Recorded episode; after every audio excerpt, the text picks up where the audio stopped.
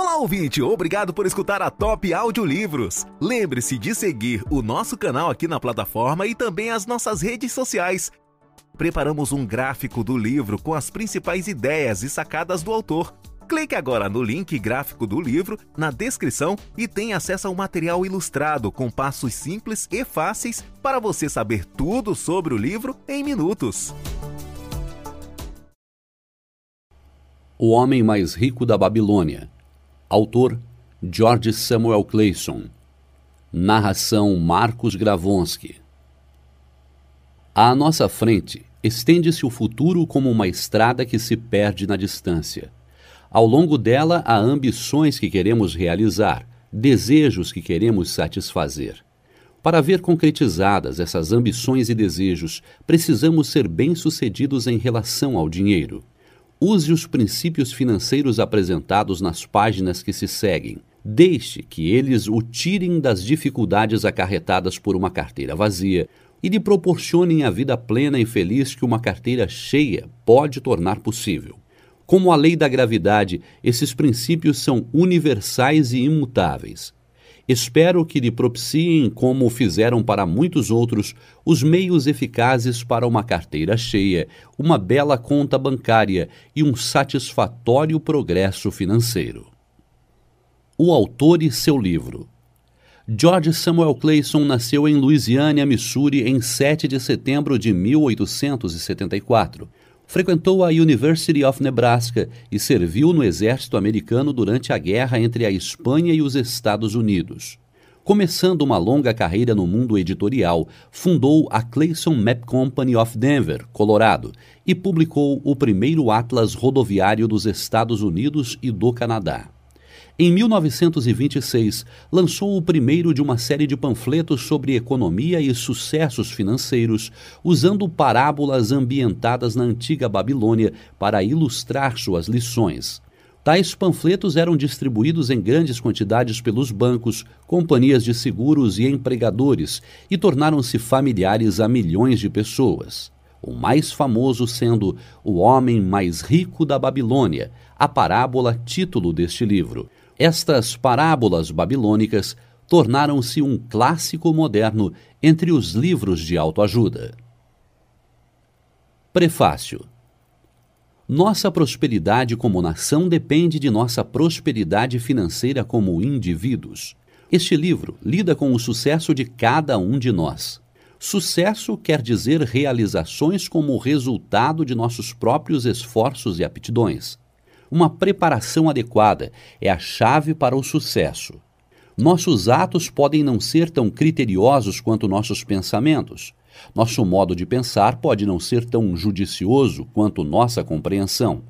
Este livro, que apresenta soluções para a falta de dinheiro, tem sido considerado um guia para o entendimento financeiro.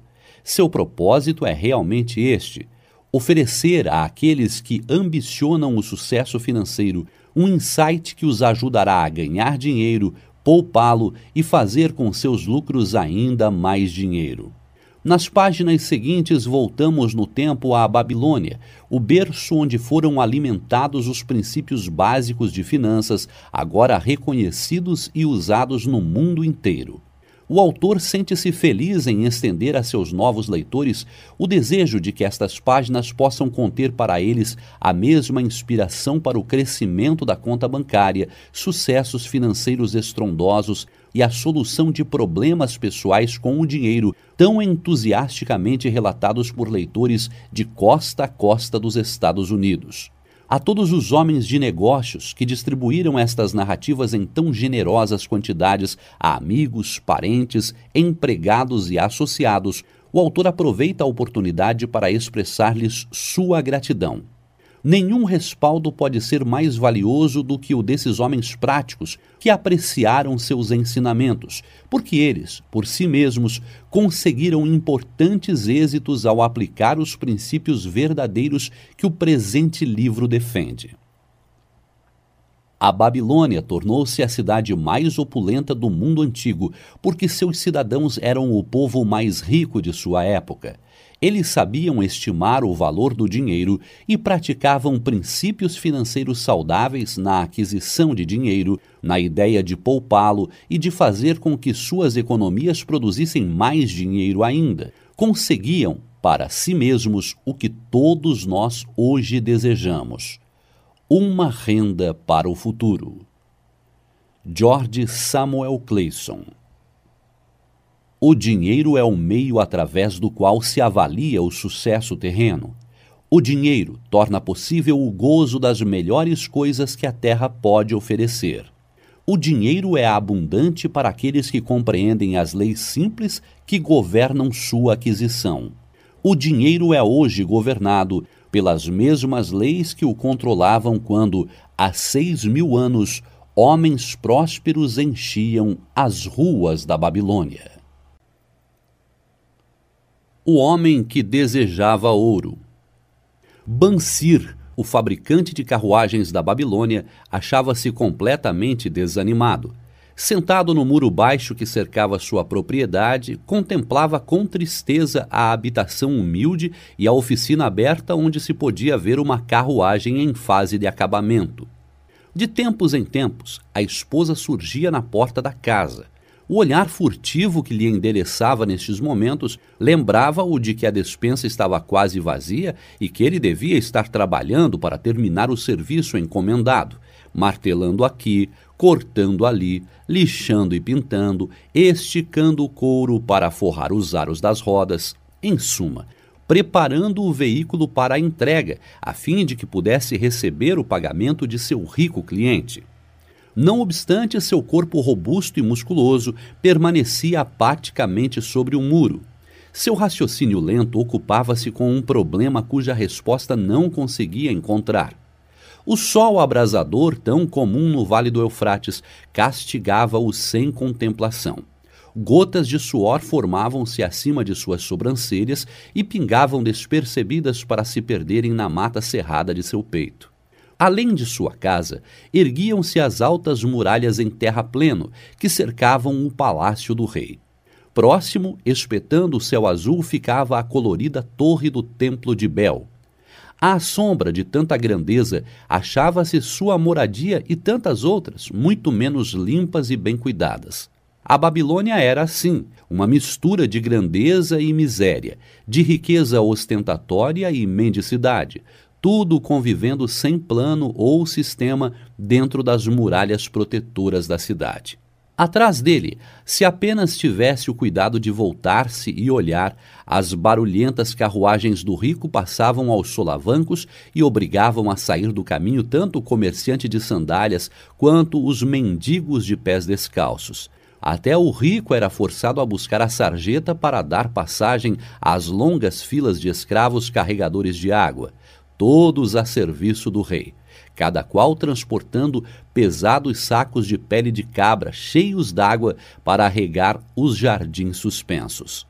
Bansir achava-se muito absorvido por seu próprio problema para ouvir ou prestar atenção ao confuso burburinho da tarefada cidade. Foi uma repentina sucessão de acordes de uma lira familiar que o arrancou ao devaneio.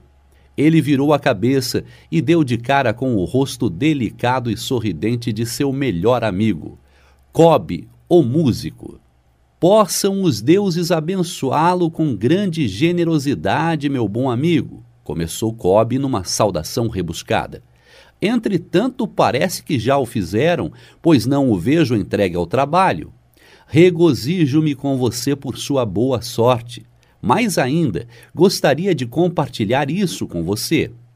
Por favor, dessa sua bolsa que deve estar abarrotada, pois do contrário você se encontraria na oficina, me empreste dois humildes ciclos que devolverei logo após o banquete dos nobres esta noite. Você não chegará a sentir falta deles. Se eu tivesse dois ciclos, respondeu Bansir, melancolicamente, não poderia emprestá-los a ninguém, nem mesmo a você, que é meu melhor amigo, pois eles constituiriam minha fortuna, toda a minha fortuna. Ninguém empresta o único dinheiro que possui, nem mesmo para o melhor amigo. O quê? exclamou Cobb, realmente surpreso. Não tem um único ciclo na algibeira e fica postado como uma estátua sobre este muro? Por que não terminou a carruagem? Como pode sustentar o seu raro apetite? Isso não é normal em você, meu amigo. Onde está sua inesgotável energia? Alguma coisa aconteceu com você? Trouxeram-lhe os deuses algum infortúnio? Deve ser mesmo um tormento dos deuses, disse Bansir, concordando. Tudo começou com um sonho, um sonho sem sentido, onde me via como um homem de posses. De meu cinturão pendia um belo saco pesado de tanta moeda. Dali retirava punhados de ciclos que eu lançava com uma liberalidade descuidosa aos mendigos. Havia moedas de prata com que eu comprava presentes para a esposa e o que eu bem desejasse para mim mesmo. Havia moedas de ouro que me tranquilizavam quanto ao futuro e me deixavam sem medo de gastar à vontade as moedas de prata. Uma sensação magnífica de contentamento enchia o meu peito você não teria reconhecido seu velho e diligente amigo, como não teria reconhecido minha mulher, com suas faces saudavelmente rosadas e sem rugas. Ela era novamente a mocinha sorridente de nossos primeiros anos de casados. Um sonho agradável, sem dúvida, comentou Cobb. Mas por que deveriam essas sensações tão prazerosas deixá-lo apático e deprimido como agora? Por que, realmente, porque quando eu acordei e me lembrei de que não tinha um centavo sequer, um sentimento de revolta tomou conta de mim. Vamos conversar um pouco sobre isso, pois, como dizem os marinheiros, estamos no mesmo barco, nós dois. Quando meninos, fomos juntos aos sacerdotes do templo buscar sabedoria. Na juventude, divertimos-nos um bocado. Como homens feitos, mantivemos-nos amigos íntimos. Temos sido de algum modo súditos conformados. Temos nos contentado em trabalhar longas horas e gastar nossos ganhos livremente. Conseguimos muito dinheiro nos últimos anos, mas só em sonhos poderíamos conhecer as alegrias decorrentes da riqueza. Ora, não passamos de duas ovelhinhas pacatas Vivemos na mais rica cidade do mundo. Os viajantes costumam dizer que nenhuma outra se iguala a ela em prosperidade. Tanta ostentação de riqueza nas nossas barbas, mas nós mesmos ficamos a ver navios. Depois de praticamente meia existência de trabalho árduo, meu melhor amigo se acha sem um níquel e me procura para dizer: não poderia emprestar a bagatela de dois ciclos até o término do banquete dos nobres esta noite? E o que respondo? Digo, por acaso, aqui está minha bolsa, dividirei com você todos os ciclos que aí se encontram? Não, simplesmente admito que minha bolsa está tão vazia quanto a sua. Mas o que há? Por que não podemos obter prata e ouro mais do que apenas o necessário para o sustento do lar? Pense também em nossos filhos, continuou Bansir. Não estão seguindo o caminho dos pais? Tem cabimento que eles e suas famílias, e os filhos e as famílias de seus filhos, passem a vida inteira no meio de tantos guardadores de ouro e, apesar disso, exatamente como nós, contentem-se com mingau e leite de cabra azedos?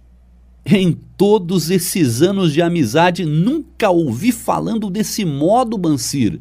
Cobb estava perplexo, porque na verdade nunca tinha pensado assim desde as primeiras luzes da manhã e até que o escuro da noite me fizesse largar as ferramentas, trabalhei duro para montar as mais finas carruagens que qualquer outro homem pudesse fazer, esperando credulamente que um dia os deuses reconheceriam o valor de minhas obras e me recompensariam por isso com a maior prosperidade. Pois nunca o fizeram.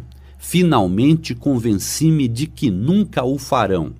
É esse o motivo da tristeza que rói o meu peito. Quero ser um homem de posses, quero ter minha própria terra e animais para criar, quero ter roupas finas e dinheiro, muito dinheiro.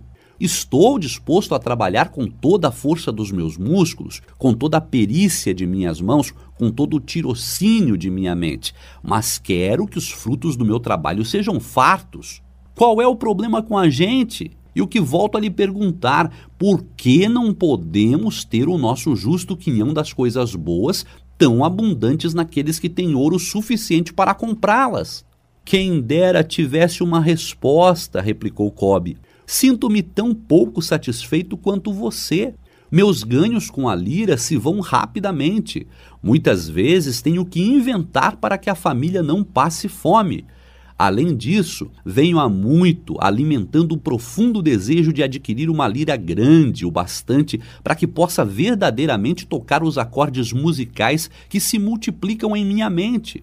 Com um instrumento assim, eu poderia compor músicas melhores do que aquelas que o rei ouviu até o momento.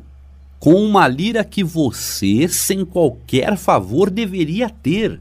Nenhum homem em toda a Babilônia poderia fazê-la vibrar mais docemente, a tal ponto que não apenas o rei, mas os próprios deuses ficariam deliciados. Como, porém, conseguir tal coisa se nós dois somos tão pobres quanto os escravos do rei? Ouça o sino, aí vem eles. Ele apontou na direção da longa coluna de semidespidos e suarentos carregadores de água que subiam penosamente a rua vindos do rio. Arrastavam-se em alas de cinco, cada qual vergado sob um pesado odre de pele de cabra. Um belo tipo de homem aquele que os está conduzindo. Cobb indicou o tocador de sino que ia na frente sem carregar nada um homem importante em seu próprio país, como se pode ver. Há muitos bons tipos ali, acrescentou Bansir, concordando com o amigo. Homens tão bons quanto nós, homens altos e louros do norte, os risonhos negros do sul, os morenos dos países mais próximos, todos marchando juntos do rio até os jardins, um após o outro, dia após dia, ano após ano. Nenhuma expectativa quanto a um futuro diferente ou melhor. Camas de palha para dormir e papas terríveis de cereais para comer. Coitados desses pobres brutos, Cobb. Coitados realmente, mas você me fez ver que não somos muito melhores do que isso, embora nos consideremos homens livres. É verdade, Cobb, por mais desagradável que seja a ideia. Não queremos continuar levando ano após ano uma vida de escravos. Trabalho, trabalho, trabalho, sem ir a lugar algum. Não podemos descobrir como outros conseguem ouro e fazermos como eles? perguntou Cobb. Talvez haja algum segredo que devemos buscar junto àqueles que o conhecem, replicou Bansir pensativo.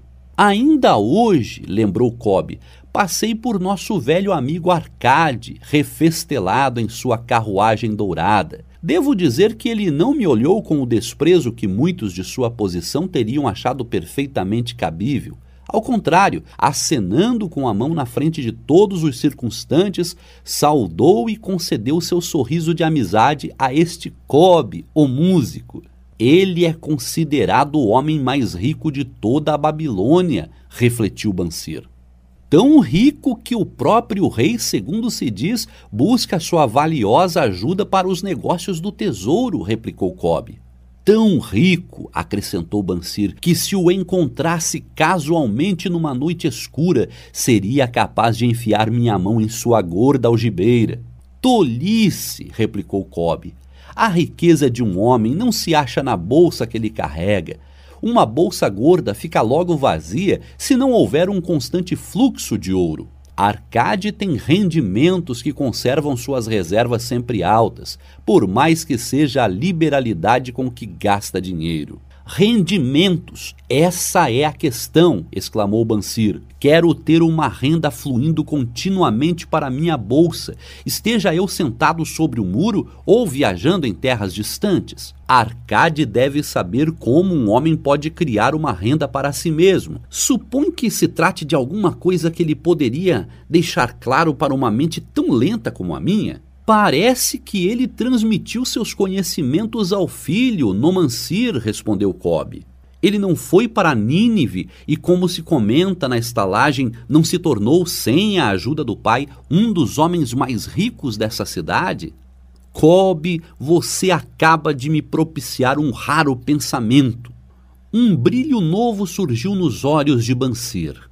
Não custa nada buscar conselho junto a um bom amigo, e Arcade sempre se mostrou como tal para nós dois. Pouco importa que nossa bolsa esteja tão vazia como o ninho de um falcão abandonado há um ano. Não deixemos que isso nos detenha. Estamos fartos de não ter ouro no meio de tanta opulência. Queremos tornar-nos homens de posses. Vamos, vamos procurar Arcade e perguntar-lhe como também nós podemos adquirir uma renda para nós mesmos. Você parece verdadeiramente inspirado, Bansir. Está me trazendo uma nova compreensão e me faz perceber por que nunca encontramos nenhuma quantidade de ouro. Nós nunca o procuramos. Você trabalhou pacientemente para construir as mais sólidas carruagens da Babilônia.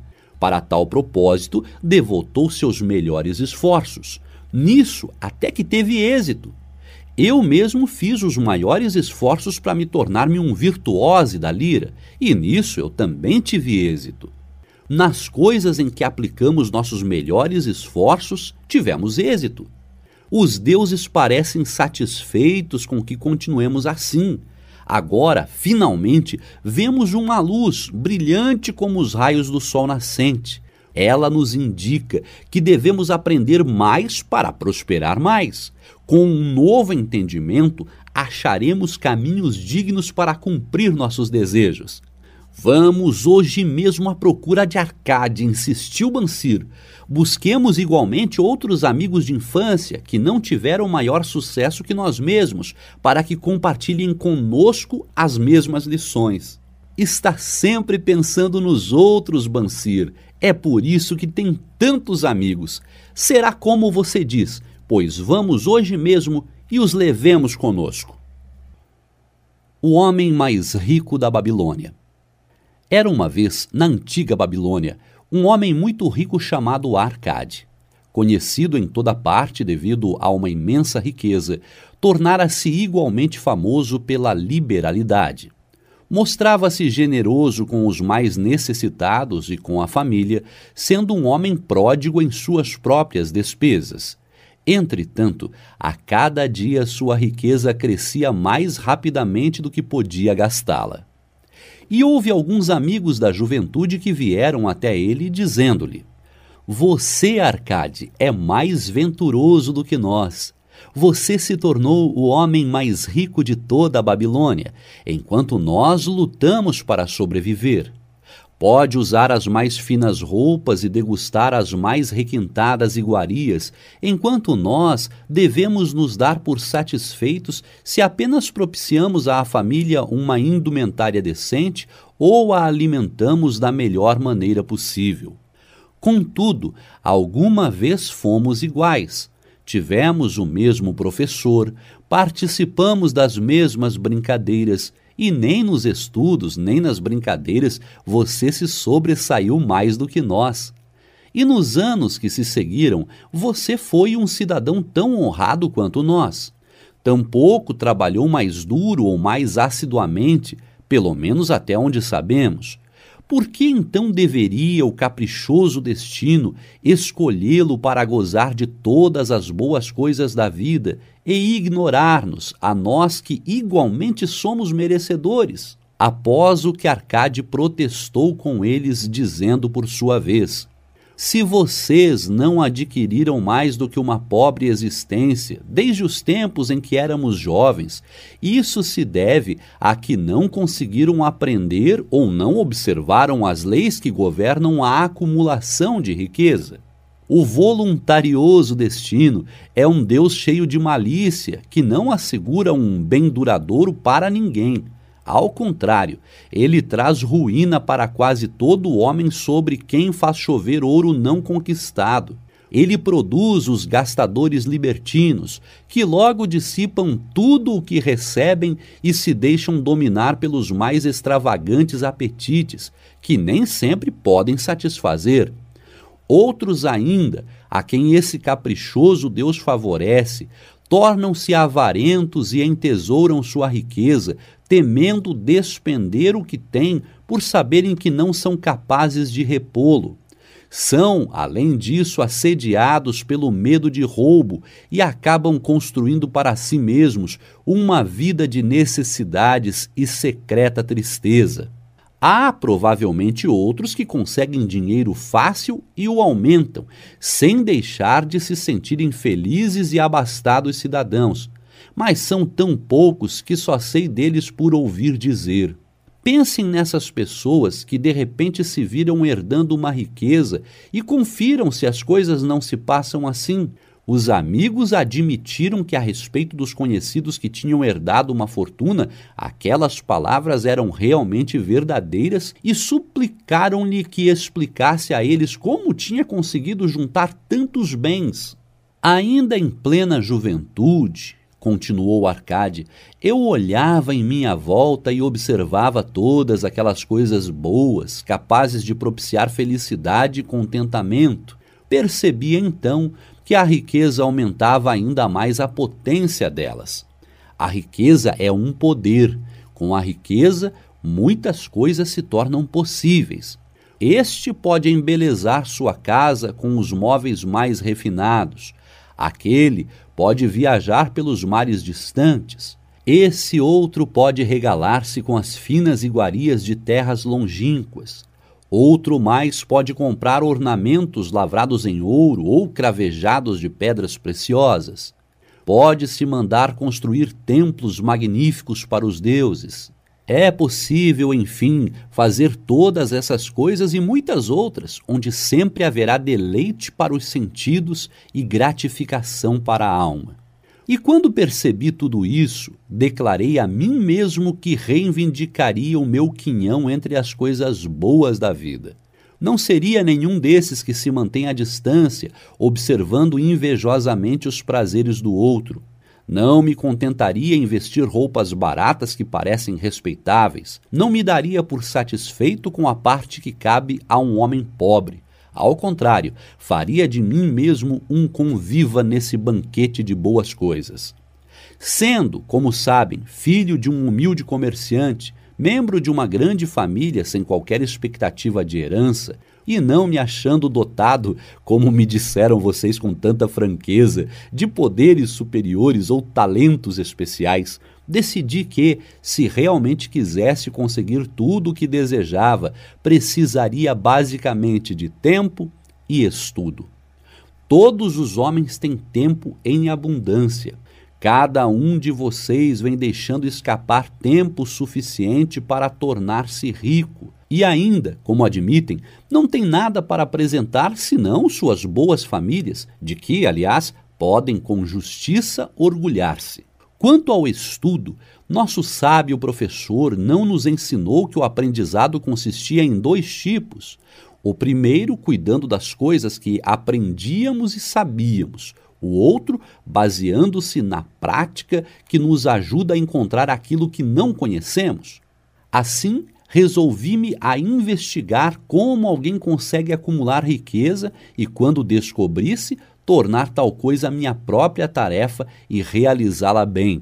Pois não é justo que devamos gozar enquanto permanecemos sob a brilhante luz do sol, compensando os sofrimentos que teremos de enfrentar quando partirmos para a escuridão do mundo do espírito?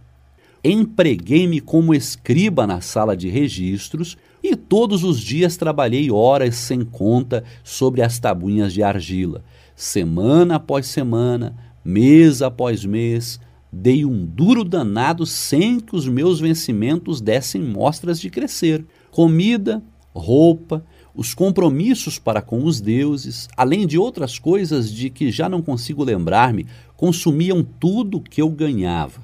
Mas minha determinação continuou de pé e um dia, Algamish, o homem que empresta dinheiro, veio até a administração da cidade e solicitou uma cópia da nona lei, dizendo-me: Preciso disso em dois dias. Se me entregar as cópias no prazo, pode contar com duas moedas de cobre pelo serviço. Trabalhei arduamente, mas o texto da lei era muito comprido, e quando Algamish voltou eu ainda não tinha terminado a transcrição. Ele ficou uma fera e teria me dado uma boa surra se eu fosse seu escravo. Sabendo, porém, que não lhe era permitido agredir-me no prédio da administração, não senti qualquer medo e disse-lhe: Algamish, você é um homem realmente rico. Diga-me como posso também tornar-me rico e prometo-lhe que passarei a noite em claro entalhando as tabuinhas. Assim que o sol nascer, estarão prontas. Ele sorriu e respondeu-me: Você é um belo tratante, mas vamos considerar isso como uma transação. Gravei durante toda a noite, embora minhas costas doessem e o cheiro de óleo queimado do candeeiro fizesse minha cabeça latejar a ponto de deixar meus olhos em frangalhos. Mas quando ele voltou, em plena alvorada, as tabuinhas estavam prontas. Agora, disse-lhe, cumpra a sua promessa. Você fez a sua parte em nossa transação, meu filho, disse-me ele com benevolência e estou pronto para fazer a minha. Vou lhe falar das coisas que deseja saber, porque estou envelhecendo, chegando à idade em que já não se consegue segurar a língua. E quando a juventude busca o conselho dos mais velhos, ela recebe a sabedoria dos anos. Muito frequentemente, porém, a juventude pensa que o idoso detém apenas a experiência dos dias que se foram e por isso não a aproveita. Lembre-se que o sol que brilha hoje é o sol que brilhou quando seu pai nasceu e que continuará brilhando quando seu último neto tiver passado para o mundo dos mortos. Os pensamentos da juventude, continuou ele, são luzes resplandecentes que brilham como meteoros que muitas vezes tornam o céu reluzente. Mas a experiência dos mais velhos assemelha-se às estrelas fixas que, sem mudar de lugar, auxiliam o marinheiro a orientar o seu curso. Guarde bem minhas palavras, pois do contrário deixará de assimilar a verdade do que lhe contarei e pensará ter sido em vão todo o trabalho que teve durante esta noite. Então ele me olhou com perspicácia por baixo das peludas sobrancelhas e disse num tom lento e energético: Achei o caminho para a riqueza quando decidi que conservaria comigo uma parte de tudo que ganhasse, e assim fará você. E continuou me olhando com uma insistência que parecia ir ao fundo de minha alma, mas não disse mais nada. Olá, ouvinte. Obrigado por escutar o audiolivro. Lembre-se de nos seguir aqui na plataforma Prepare-se para dominar o livro em questão de minutos. Apresentamos o gráfico do livro, um conteúdo com todas as principais sacadas do autor à sua disposição, prontas para impulsionar seu conhecimento. Clique no link Gráfico do livro na descrição e tenha acesso a um material ilustrado com passos simples e fáceis, para você saber tudo sobre o livro em questão de minutos.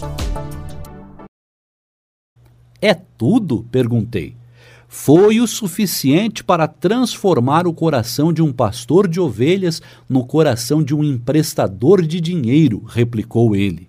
Mas tudo que ganho não vem mesmo para o meu bolso? perguntei. Nada mais falso, respondeu ele. Você não paga pelas roupas e pelas sandálias que usa? Não paga pelas coisas que come? Consegue viver na Babilônia sem fazer despesas? O que tem para apresentar do que recebeu no mês passado e de tudo quanto ganhou no último ano? Louco! Você paga todo mundo menos a si mesmo. Idiota! Está trabalhando para os outros. Bem melhor do que isso faz o escravo, que trabalha para o seu dono em troca de roupa e comida. Se guardasse para si mesmo um décimo de tudo que ganha, quanto teria dentro de dez anos? Meu conhecimento dos números não me desamparou e respondi: ora, o equivalente a um ano de trabalho. Pois está dizendo apenas meia verdade, retorquiu ele. Cada moeda de ouro que economizar é um escravo que pode trabalhar para você. Cada cobre que essa moeda produzir torna-se um filho apto a levantar mais fundos. Se quiser tornar-se rico, então tudo o que você economizar deve ser utilizado no sentido de proporcionar-lhe toda a abundância por que anseia. Você pensa que o estou ludibriando por sua longa noite de trabalho, continuou ele, mas em minhas palavras há uma fortuna. Se for suficientemente inteligente para perceber a verdade que acabo de pôr em suas mãos. Uma parte de tudo o que ganha pertence exclusivamente a você. No mínimo um décimo, mesmo nas ocasiões em que tiver recebido pouco dinheiro. Pode ser mais, de acordo com o que produzir. Pague a si mesmo primeiro não compre ao fazedor de roupas ou ao fazedor de sandálias mais do que possa pagar com o restante, devendo ainda separar o bastante para alimentar-se, ajudar o próximo e pôr em dia as obrigações com os deuses. A riqueza, como uma árvore, cresce a partir de uma simples semente. A primeira moeda de cobre que economizar será a semente a partir da qual sua árvore da riqueza crescerá. Quanto mais cedo plantá-la, mais cedo a árvore crescerá. E quanto mais fielmente alimentar e regar essa árvore com economias constantes, logo chegará o dia em que poderá abrigar-se em pleno contentamento embaixo de sua sombra. Tendo dito isso, pegou suas tabuinhas e foi embora. Pensei muito a respeito do que ele me dissera, e suas palavras me pareceram razoáveis.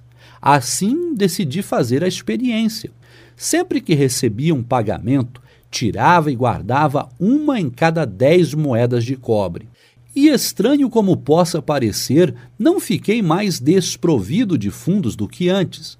Percebi pequena diferença quando comecei a me arranjar sem isso, mas frequentemente me via tentado, à medida que minha reserva crescia, a utilizá-la para adquirir as boas coisas que os mercadores ofereciam, objetos trazidos por camelos e navios da terra dos fenícios. Prudentemente, porém, consegui refrear o impulso. Doze meses se tinham passado quando Algamish voltou a me procurar, dizendo-me: E então, meu filho, pagou a si mesmo não menos de um décimo sobre tudo quanto ganhou no ano passado? Respondi todo orgulhoso: Sem dúvida, mestre, foi exatamente o que fiz. Ótimo, comentou, abrindo um largo sorriso para mim. E o que fez com essa reserva? Entreguei-a a Asmur, o oleiro, que me disse estar viajando pelos mares distantes e que em Tiro compraria para mim joias valiosíssimas, só encontradas na Fenícia. Quando voltar, poderemos vendê-las a preço bem mais alto e dividiremos os lucros. Bem, os loucos precisam mesmo aprender, rosnou ele. Mas por que confiar nos conhecimentos de um oleiro sobre joias? Você procuraria o padeiro para colher informações sobre as estrelas? Não, por minha túnica, iria até um astrólogo, se pelo menos tivesse cabeça para pensar. Suas economias se foram, meu jovem. Você arrancou sua árvore da riqueza pelas raízes. Contudo, plante outra. Tente novamente. E da próxima vez em que precisar de conselhos sobre joias, corra até um ourives se quiser conhecer a fundo as ovelhas, procure o pastor que cuida delas. Conselho é uma coisa que se dá de graça, mas deve guardar consigo apenas o que lhe parece valioso. Aquele que aceita conselhos sobre suas economias junto a pessoas inexperientes em tais matérias pagará com essas mesmas economias para provar a falsidade da opinião dos outros. Dizendo isso, Algamish partiu. E aconteceu realmente como ele tinha previsto, pois os fenícios são salafrários e venderam a Asmur pedaços de vidro sem valor que pareciam pedras preciosas. Mas, seguindo as palavras de Algamish, voltei a economizar, mesmo porque já tinha formado o hábito e isso não constituía para mim nenhuma dificuldade. Mais uma vez, doze meses depois, Algamish apareceu na sala dos escribas e dirigiu-se a mim. Que progressos andou fazendo desde a última vez em que nos vimos? Paguei a mim mesmo religiosamente, respondi, e confiei minhas economias a Agar, o fazedor de escudos, para comprar bronze. A cada quatro meses ele me paga uma parte dos lucros. Ótimo! E o que tem feito com esse dinheiro extra? Dei uma festa com mel, vinho e iguarias de primeira, e comprei também uma túnica escarlate. Qualquer dia desses devo comprar um burrico para os meus deslocamentos. Algamish não disfarçou o riso. Você está comendo os filhos de suas economias. Como pode esperar que trabalhem para você? Como eles mesmos poderão ter filhos que venham a produzir mais renda para você? Primeiro, reúna um exército de escravos dourados, e só então poderá refestelar-se com banquetes ricos sem sentir remorsos. E assim dizendo, partiu novamente. Não voltei a vê-lo durante dois anos, até que reapareceu, o rosto sulcado pelas rugas, os olhos visivelmente cansados, pois ele se achava então numa idade bastante avançada. Disse-me: Arcade conseguiu afinal obter a riqueza com que sonhava tanto? Respondi-lhe: Não ainda tudo o que desejo, mas já tenho alguma coisa que rende muito bons lucros, que por sua vez fazem outro tanto. E você ainda busca o conselho dos oleiros? Bem, o que eles dizem sobre como fabricar tijolos é realmente muito bom, retorqui. Arcade, continuou ele, você aprendeu bem suas lições. Aprendeu primeiro a viver com menos do que podia ganhar. Depois aprendeu a aconselhar-se junto àqueles cuja competência deriva de suas próprias experiências. E, finalmente, aprendeu a fazer o ouro trabalhar para você. Você ensinou a si mesmo como adquirir dinheiro, poupá-lo e usá-lo. Reuniu, portanto, condições para ocupar uma posição de confiança. Estou me tornando muito velho. Meus filhos só pensam em gastar e não dão a menor importância aos ganhos. Meus negócios são grandes e até grandes demais para que eu possa cuidar de tudo. Se você concordar em ir para Nippur a fim de tomar conta das terras que possuo na região, torná-lo-ei meu sócio, e você participará de meu testamento. Assim fui para Nippur e comecei a administrar suas propriedades, que eram imensas, e como estivesse cheio de ambição e dominasse as três leis que nos ensinam a lidar de maneira exitosa com a riqueza, tive condições de aumentar ainda mais o valor de seus bens prosperei muito, e quando o espírito de Algamis partiu para a esfera da escuridão, vi-me como um beneficiário legalmente reconhecido de sua herança. Assim falou Arcade, e quando terminou sua narrativa, um dos amigos ali reunidos disse: Você, inclusive, deu a sorte de que Algamish o tivesse nomeado um de seus herdeiros. Minha sorte limita-se ao fato de que desejava prosperar antes de tê-lo encontrado pela primeira vez. Não tive que provar durante quatro anos minha determinação de propósito, reservando para mim mesmo um décimo de tudo que auferia? Você chamaria de sortudo o pescador que, tendo passado anos estudando o hábito dos peixes, por uma simples mudança do vento soubesse onde jogar a rede? A oportunidade é uma deusa desdenhosa que não perde tempo com os que não estão preparados. Você teve uma tremenda força de vontade em continuar poupando depois de ter perdido as economias do primeiro ano. Nisso foi extraordinário, disse outro. Força de vontade, retorquiu Arcade. Bobagem! Você acredita que a força de vontade seja capaz de dar a um homem energia suficiente para erguer um peso que o camelo não pode carregar, ou puxar uma carroça que os próprios bois não conseguem levar adiante? A força de vontade não passa de um propósito inflexível para dar conta de uma tarefa a que você mesmo se obrigou. Se eu determinar para mim mesmo uma tarefa, Por mais boba que seja, terei de levá-la a cabo. Como poderia, de outro modo, ter confiança em mim para fazer coisas importantes?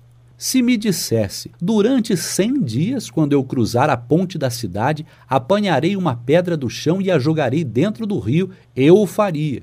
Se no sétimo dia passasse por ali sem me lembrar da resolução tomada, não diria, amanhã jogarei duas pedras em vez de uma. Ao contrário, voltaria e atiraria a pedra ao rio tampouco seria capaz de me dizer lá pelo vigésimo dia: Arcade, isso não tem utilidade alguma. Que proveito tem para você atirar uma pedra ao rio todos os dias?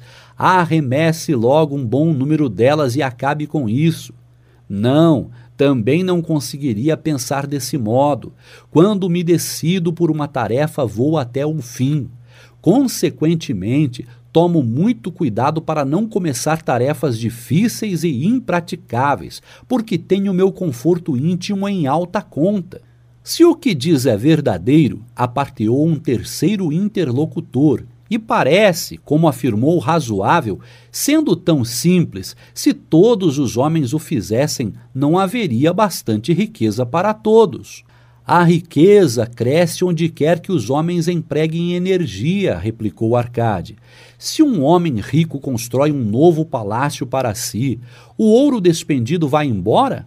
Não. O oleiro, o operário e o arquiteto participam desse ouro. E quem quer que trabalhe na obra participa dele. Mesmo depois de construído, o palácio não vale tudo quanto custou e o terreno sobre o qual se ergue não passa a valer mais pelo próprio fato de abrigá-lo? E os terrenos circunvizinhos não se tornam igualmente valorizados? A riqueza cresce através de meios mágicos. Ninguém pode estabelecer um limite para isso. Não construíram os fenícios grandes cidades em costas inóspitas com a riqueza proveniente de seus navios mercantes? O que poderia nos aconselhar para que também nós nos tornemos ricos? perguntou um outro dos amigos. Os anos passaram, não somos mais jovens e não guardamos nada. Aconselho-os a fazer uso da sabedoria de Algamish e dizer a si mesmos: Uma parte de tudo que eu ganhar pertence a mim. Digam isso pela manhã assim que acordarem, à tarde, à noite, em todas as horas do dia. Digam isso a si mesmos até que as palavras se transformem em letras de fogo gravadas no céu. Impregnem-se com a ideia, ocupem toda a alma com esse pensamento e assimilem tudo que lhes pareça sábio. Separem não menos de um décimo e economizem. Façam todas as despesas necessárias, mas poupem primeiro essa pequena cota. Cedo vão experimentar a deliciosa sensação de um tesouro cuja posse cada um de vocês tem legitimamente condições de reivindicar. Quanto mais ele crescer, mais se verão estimulados, vibrarão com uma nova alegria de viver encararão a possibilidade de maiores esforços para ganharem mais, pois não estarão reservando sobre os lucros maiores a mesma percentagem. Aprendam, portanto, a fazer com que seu tesouro trabalhe para vocês. Tornem-no seu escravo. Façam seus filhos e os filhos de seus filhos trabalharem para vocês. Assegurem uma renda para o futuro Olhem para os mais idosos e não esqueçam que dia virá em que também vocês estarão velhos. Por isso, envistam seu tesouro com toda a cautela do mundo. Taxas usurárias de retorno são sereias enganosas que cantam naturalmente, mas para lançar o incauto contra as rochas do desperdício e do remorso. Providenciem para que sua família não deseje que os deuses os chamem para o reino deles. É sempre possível garantir tal proteção com pequenos pagamentos a intervalos regulares. Por isso, o homem previdente não perde tempo esperando que apareça uma grande soma, a fim de utilizá-la em tão prudente propósito. Busquem o conselho dos homens sábios, Procurem informar-se com pessoas cujo trabalho cotidiano é o manuseio do dinheiro. Deixem que elas os protejam de erros como os que eu mesmo cometi ao entregar minhas economias a Asmur, o oleiro. Um retorno pequeno e certo é uma coisa mais desejável que o risco. Aproveitem a vida enquanto estiverem aqui. Não exagerem, nem tentem economizar demais. Se um décimo de tudo que ganharem é o que vocês podem confortavelmente poupar, contentem-se com essa porção. Por outro lado, vivam de acordo com suas rendas e não sejam sovinas nem temerosos ao gastar. A vida é boa e rica, com coisas que valham a pena e causem prazer. Seus amigos agradeceram-lhe por aquelas palavras e se foram. Alguns mantiveram-se em silêncio, porque não tinham imaginação e não podiam entender. Outros mostraram-se sarcásticos, porque pensavam que um homem tão rico deveria compartilhar sua fortuna com velhos amigos menos afortunados. Um terceiro grupo, entretanto, parecia ter nos olhos uma nova luz perceberam que Algamish tinha voltado regularmente à sala dos escribas, porque estava observando um homem que, por seus próprios esforços, saía da escuridão para a luz. Quando esse homem achou a luz, um lugar esperava por ele. Ninguém podia ocupar esse lugar sem que, pelos próprios esforços, chegasse à compreensão, ou seja, até que estivesse pronto para a oportunidade.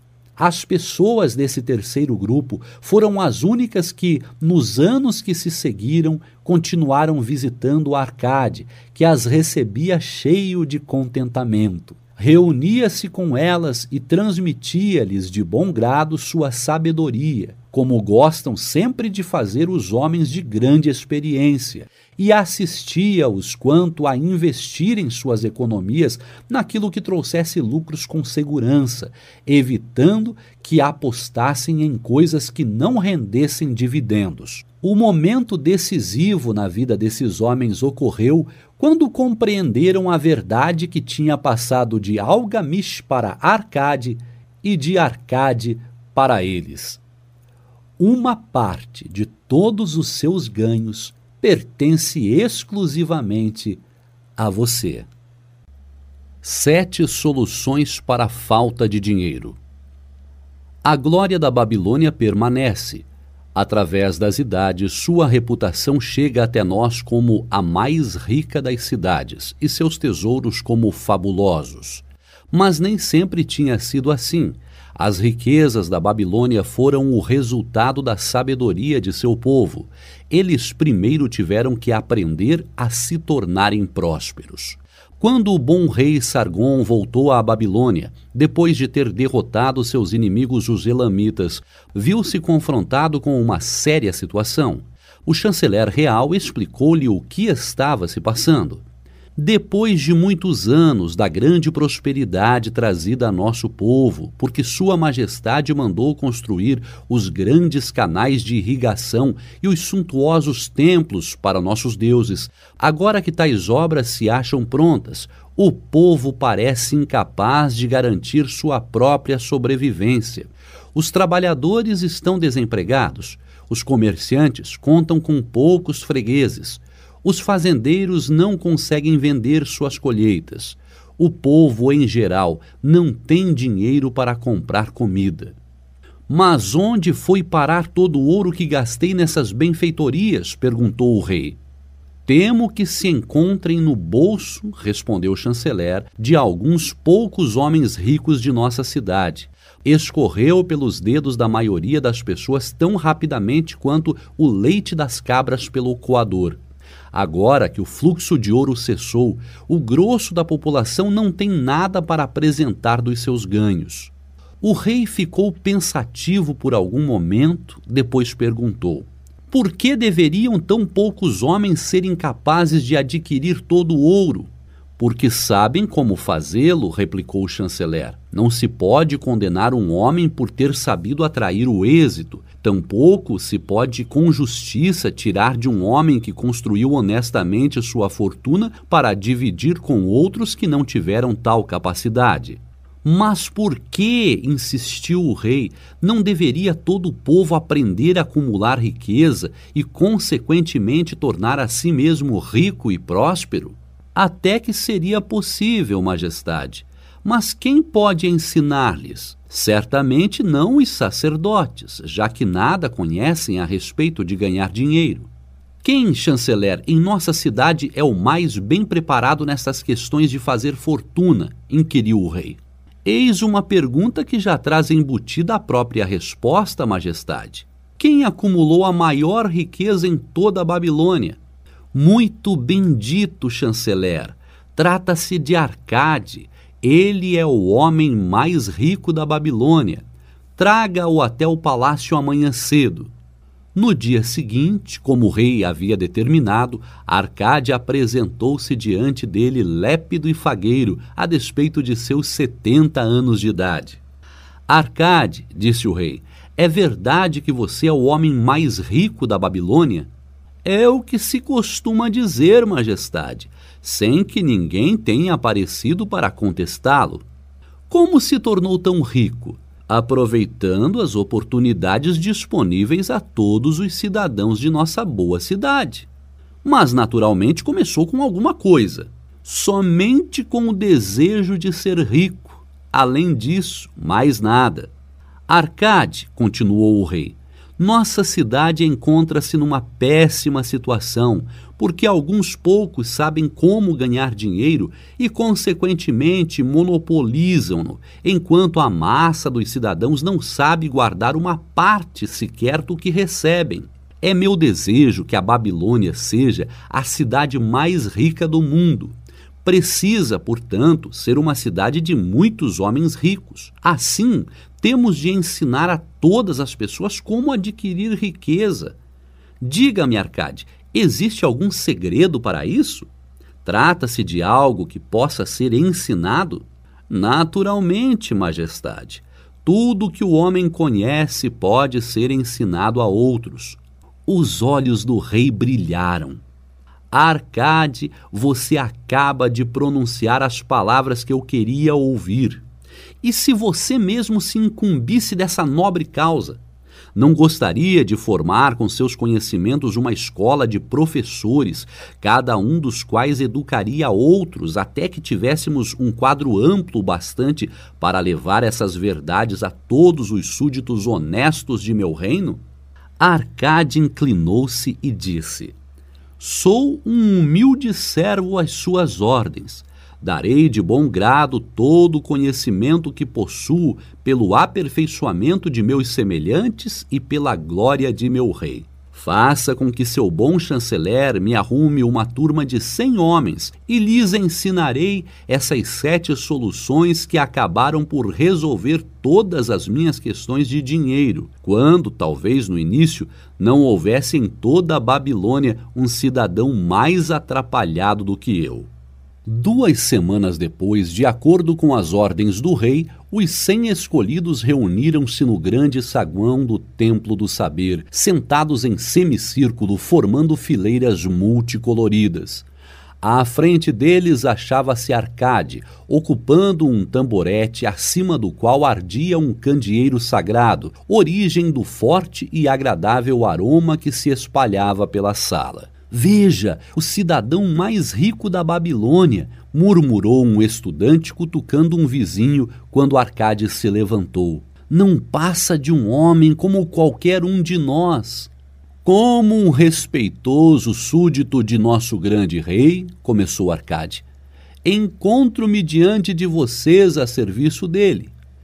Considerando que alguma vez fui um pobre jovem que alimentava o forte desejo de adquirir ouro e que nessa busca acumulou conhecimentos que o capacitaram a isso, ele determinou que eu viesse até aqui para transmitir a vocês tudo o que aprendi. Comecei minha fortuna de modo bastante humilde não tinha maior vantagem do que aquela de que todos vocês e qualquer outro cidadão da Babilônia dispõem. O primeiro depósito de meu tesouro foi uma bolsa já gasta pelo uso. Eu detestava vê-la imprestavelmente vazia. Queria que estivesse gorda e repleta, tilintando ao som do ouro. Por isso, busquei todos os remédios possíveis para conseguir uma bolsa cheia. Achei sete. Assim, explicarei aos que se acham reunidos nesta sala as sete soluções para a falta de dinheiro que recomendo a todos aqueles que anseiam por bastante ouro. Consagrarei cada um dos dias da semana a um desses remédios. Ouçam atentamente tudo quanto lhes disser. Debatam o assunto comigo. Discutam-no entre vocês mesmos. Aprendam meticulosamente estas lições, para que também possam plantar em suas próprias bolsas a semente da riqueza. Primeiro, cada um de vocês deverá sabiamente construir a própria fortuna. Quando tiverem acumulado competência suficiente para isso, estarão aptos a passar adiante tais verdades. Ensinar-lhes-ei meios simples para engordar a própria bolsa. Este é o primeiro degrau que conduz ao templo da riqueza, aonde ninguém pode chegar se não tiver condições de pôr firmemente os pés neste primeiro degrau. Consideremos agora a primeira solução. A primeira solução. Comece a fazer seu dinheiro crescer. Arcade dirigiu-se a um homem pensativo na segunda fila. Meu bom amigo, qual é o seu ofício? Sou escriba, respondeu o homem, e gravo registro sobre as tabuinhas de argila. A profissão em que eu mesmo ganhei minhas primeiras moedas de cobre Consequentemente, você tem a mesma oportunidade para construir uma fortuna. Descobriu em seguida um participante de rosto corado um pouco mais atrás. Conte-nos, por favor, o que faz para ganhar seu pão? Sou açougueiro, respondeu ele. Compro cabras a seus criadores, abato-as, vendo a carne para as donas de casa e o couro para os fazedores de sandálias. Uma vez que trabalha e ganha regularmente o seu dinheiro, você tem as mesmas condições que tive de ser bem-sucedido. E assim procedeu Arcade com todos os presentes, a fim de saber de que modo cada um deles conseguia o próprio sustento. Terminada a inquirição, disse: Assim, caros discípulos, podemos ver que existem muitos negócios e ocupações cujo exercício confere às pessoas a oportunidade de obter seus ganhos. Cada uma dessas maneiras de remuneração é uma torrente de ouro da qual o trabalhador pode desviar uma porção para sua própria reserva. Assim, na bolsa de cada um de vocês há um fluxo maior ou menor de moedas, de acordo com a capacidade de cada qual. Concordam com isso? Todos concordaram. Portanto, continuou Arcade, se cada um de vocês quiser construir uma fortuna, não será uma atitude inteligente começar usando essa fonte de riqueza que a pessoa já consolidou? A concordância foi ainda geral. O homem mais rico da Babilônia voltou-se então para um homem humilde que tinha afirmado ser um vendedor de ovos. Se você separar um de seus cestos e nele colocar toda manhã dez ovos, daí tirando toda a noite nove ovos, o que acontecerá finalmente? Com o tempo ele transbordará. Por quê? Porque a cada dia coloco ali sempre mais um ovo do que a quantidade que eu tiro. Arcade voltou-se para a turma sorrindo. Todos os homens por aqui se acham em dificuldades financeiras? Primeiro, os participantes ficaram olhando, depois riram. Finalmente, agitaram divertidos os pequenos bornais onde costumavam carregar suas moedas. Muito bem, continuou ele. Agora vou comunicar-lhes o primeiro remédio que aprendi para solucionar o problema da falta de dinheiro. Façam exatamente como sugeri ao vendedor de ovos. Para cada dez moedas que colocarem em suas bolsas, não retirem para uso próprio mais do que nove. A bolsa começará a ficar estufada e seu peso cada vez maior será uma fonte de prazer para suas mãos e uma fonte de bem-estar para as almas. Não zombem do que eu digo por causa de sua simplicidade. A verdade é sempre simples. Disse que lhes contaria como construir minha fortuna. Foi esse o meu começo. Eu andava invariavelmente quebrado e detestava isso, porque não podia satisfazer meus desejos.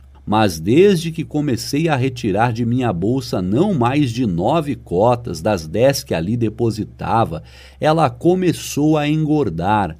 O mesmo acontecerá com vocês. Agora lhes falarei de uma estranha verdade cuja razão desconheço. Quando deixei de desembolsar mais do que nove décimos de meus ganhos, iniciei minha carreira de êxitos. Não fiquei mais desprevenido do que antes, ao contrário, as moedas começaram a aparecer com maior frequência. Certamente há uma lei dos deuses que, para aquele que poupa e não gasta uma determinada parte de seus ganhos, o dinheiro virá mais facilmente. De modo curioso, ele costuma evitar aquele cuja bolsa se mantém sistematicamente vazia. Qual pode ser o maior anseio de vocês? A satisfação dos desejos de cada dia? uma joia, um adorno, melhores roupas, mais comida, coisas que rapidamente se vão e são esquecidas?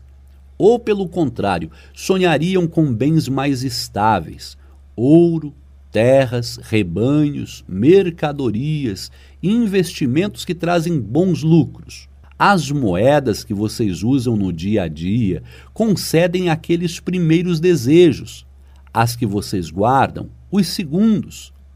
Esta, meus discípulos, foi a primeira solução que descobri para a minha falta de dinheiro.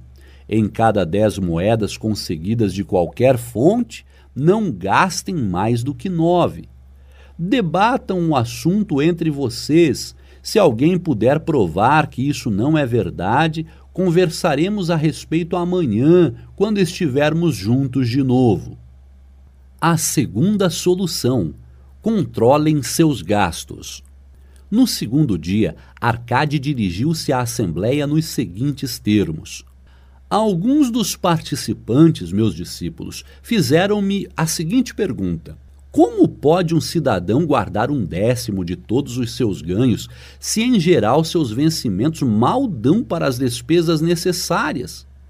Pois bem, ontem, quantos de vocês achavam-se com pouco dinheiro? Todos nós, respondeu a turma. Entretanto, as pessoas aqui não recebem todas a mesma coisa. Naturalmente, umas ganham mais do que outras. Algumas têm famílias maiores para sustentar. Apesar disso, todas estão igualmente desprevenidas. Gostaria, portanto, de lhes falar sobre uma extraordinária verdade a respeito dos homens e de seus filhos. O que costumamos chamar de despesas necessárias sempre crescerá para tornar-se igual a nossos rendimentos, a menos que façamos alguma coisa para inverter essa tendência.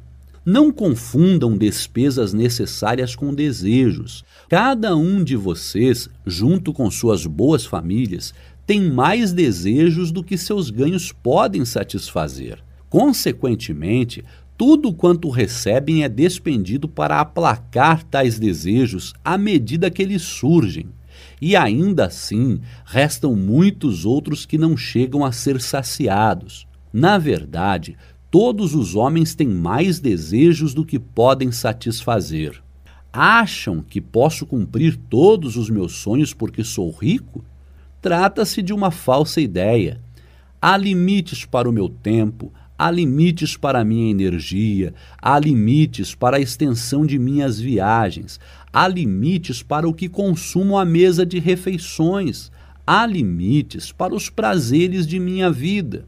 Garanto-lhes que, do mesmo modo como as ervas daninhas crescem num campo onde o fazendeiro deixa espaço para suas raízes, assim também os desejos crescem livremente no coração do homem capaz de saciá-los. Os desejos são uma multidão, mas aqueles que cada um de vocês pode satisfazer reduzem-se a um punhado. Examinem cuidadosamente seu modo habitual de viver. Tenho absoluta certeza de que se defrontarão com alguns gastos que podem ser tranquilamente reduzidos ou eliminados. Acatem como uma verdadeira divisa a noção de reservar 10% do valor estimado sobre cada moeda que saia. Portanto, gravem na argila cada uma das coisas passíveis de despesa Selecionem as necessárias, além de outras cujo custo não ultrapasse nove décimos de seus rendimentos. Cancelem o resto e considerem-no apenas como uma parte dessa grande multidão de desejos que não podem ser satisfeitos. Não sintam remorsos por isso. Façam um orçamento para as despesas imprescindíveis. Não toquem naquele décimo que está engordando sua bolsa. Encarem o crescimento de suas economias como um belo propósito de vida. Procurem trabalhar com o orçamento estabelecido.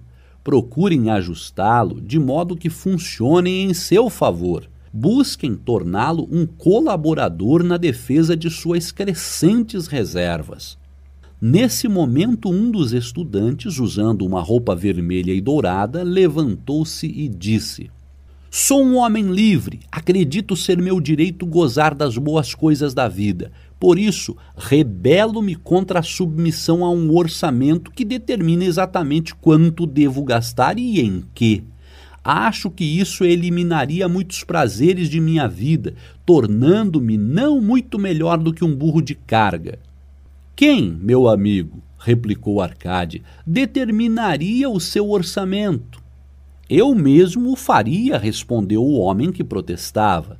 Se um burro de carga fizesse seu próprio orçamento, teria incluído nele joias, mantos e pesadas barras de ouro? claro que não. Ele não precisaria senão de feno, grãos e um saco de água para atravessar o deserto.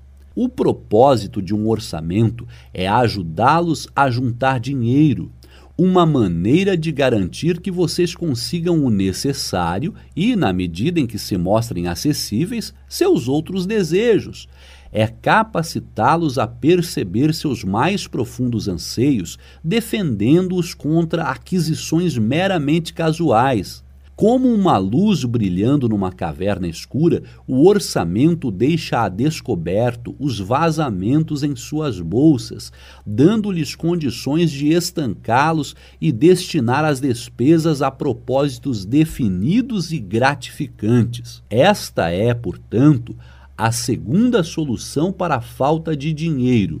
Façam o orçamento de suas despesas de modo que possam ter dinheiro para pagar pelo que é necessário, pelos prazeres e para satisfazer seus mais valiosos desejos, sem despender mais do que nove décimos de seus ganhos. A terceira solução: multipliquem seus rendimentos. Assim dirigiu-se Arcade aos alunos no terceiro dia. Vejam como o dinheiro está começando a entrar.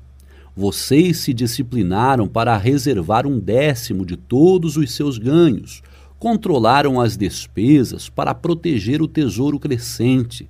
Devemos agora considerar os meios para pôr esse tesouro para trabalhar e crescer.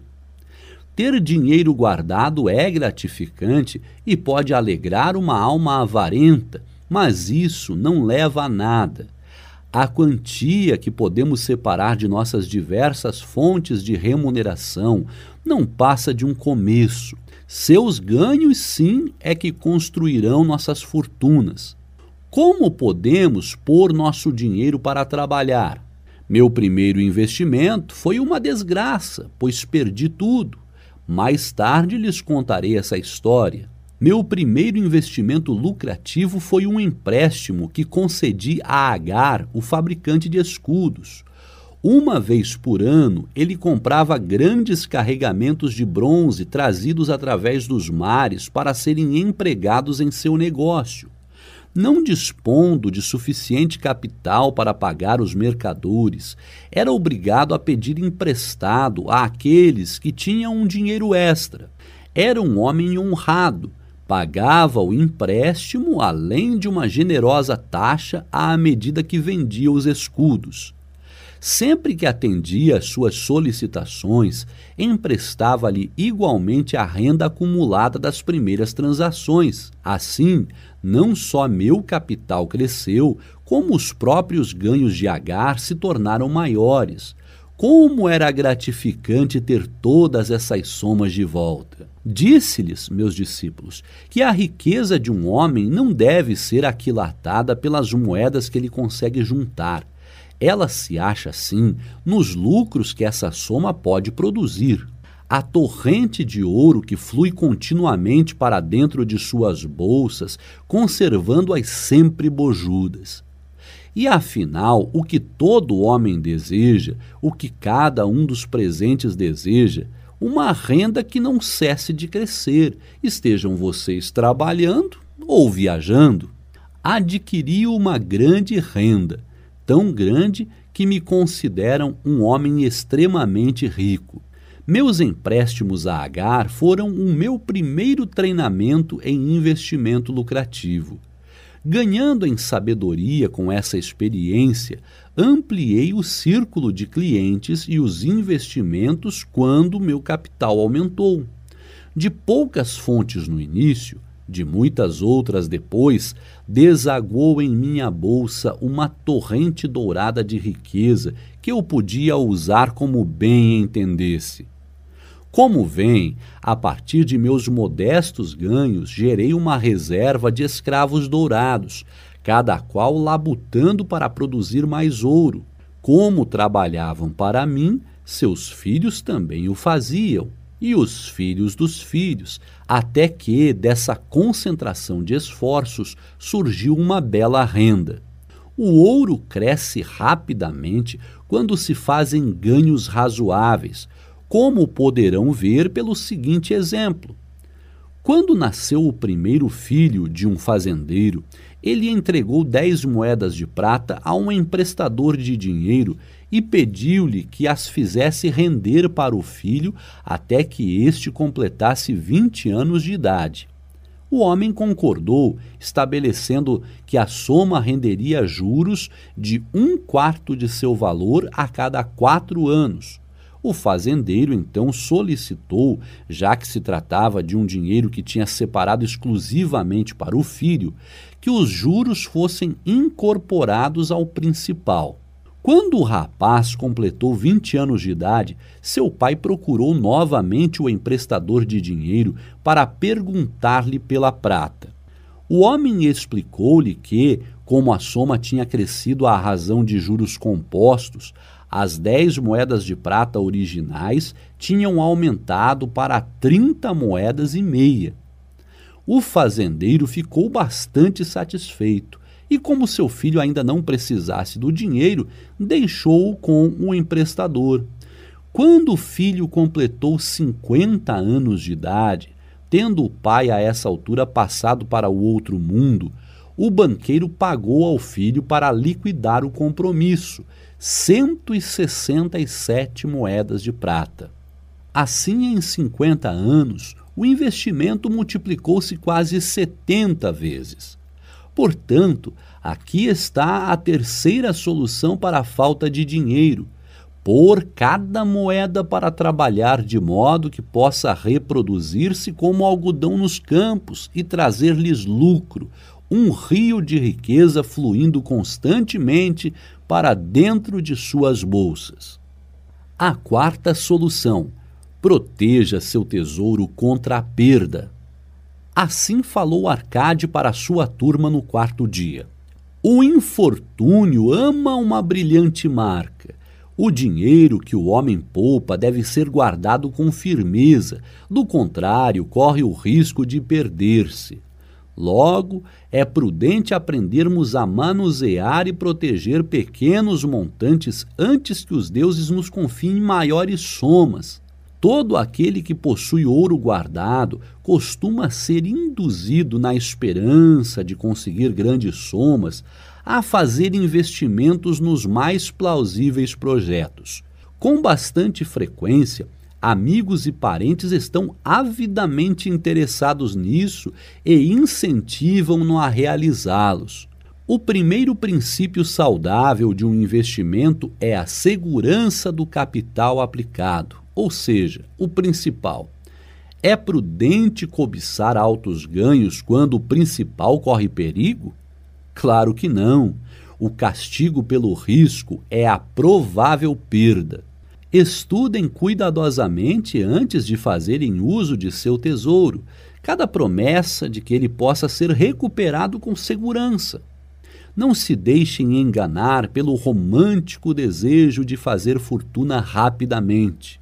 Antes de emprestá-lo a quem quer que seja, certifiquem-se da capacidade do beneficiário em devolvê-lo e de sua reputação como bom pagador, para que não estejam inadvertidamente fazendo um presente de algo tão arduamente conquistado.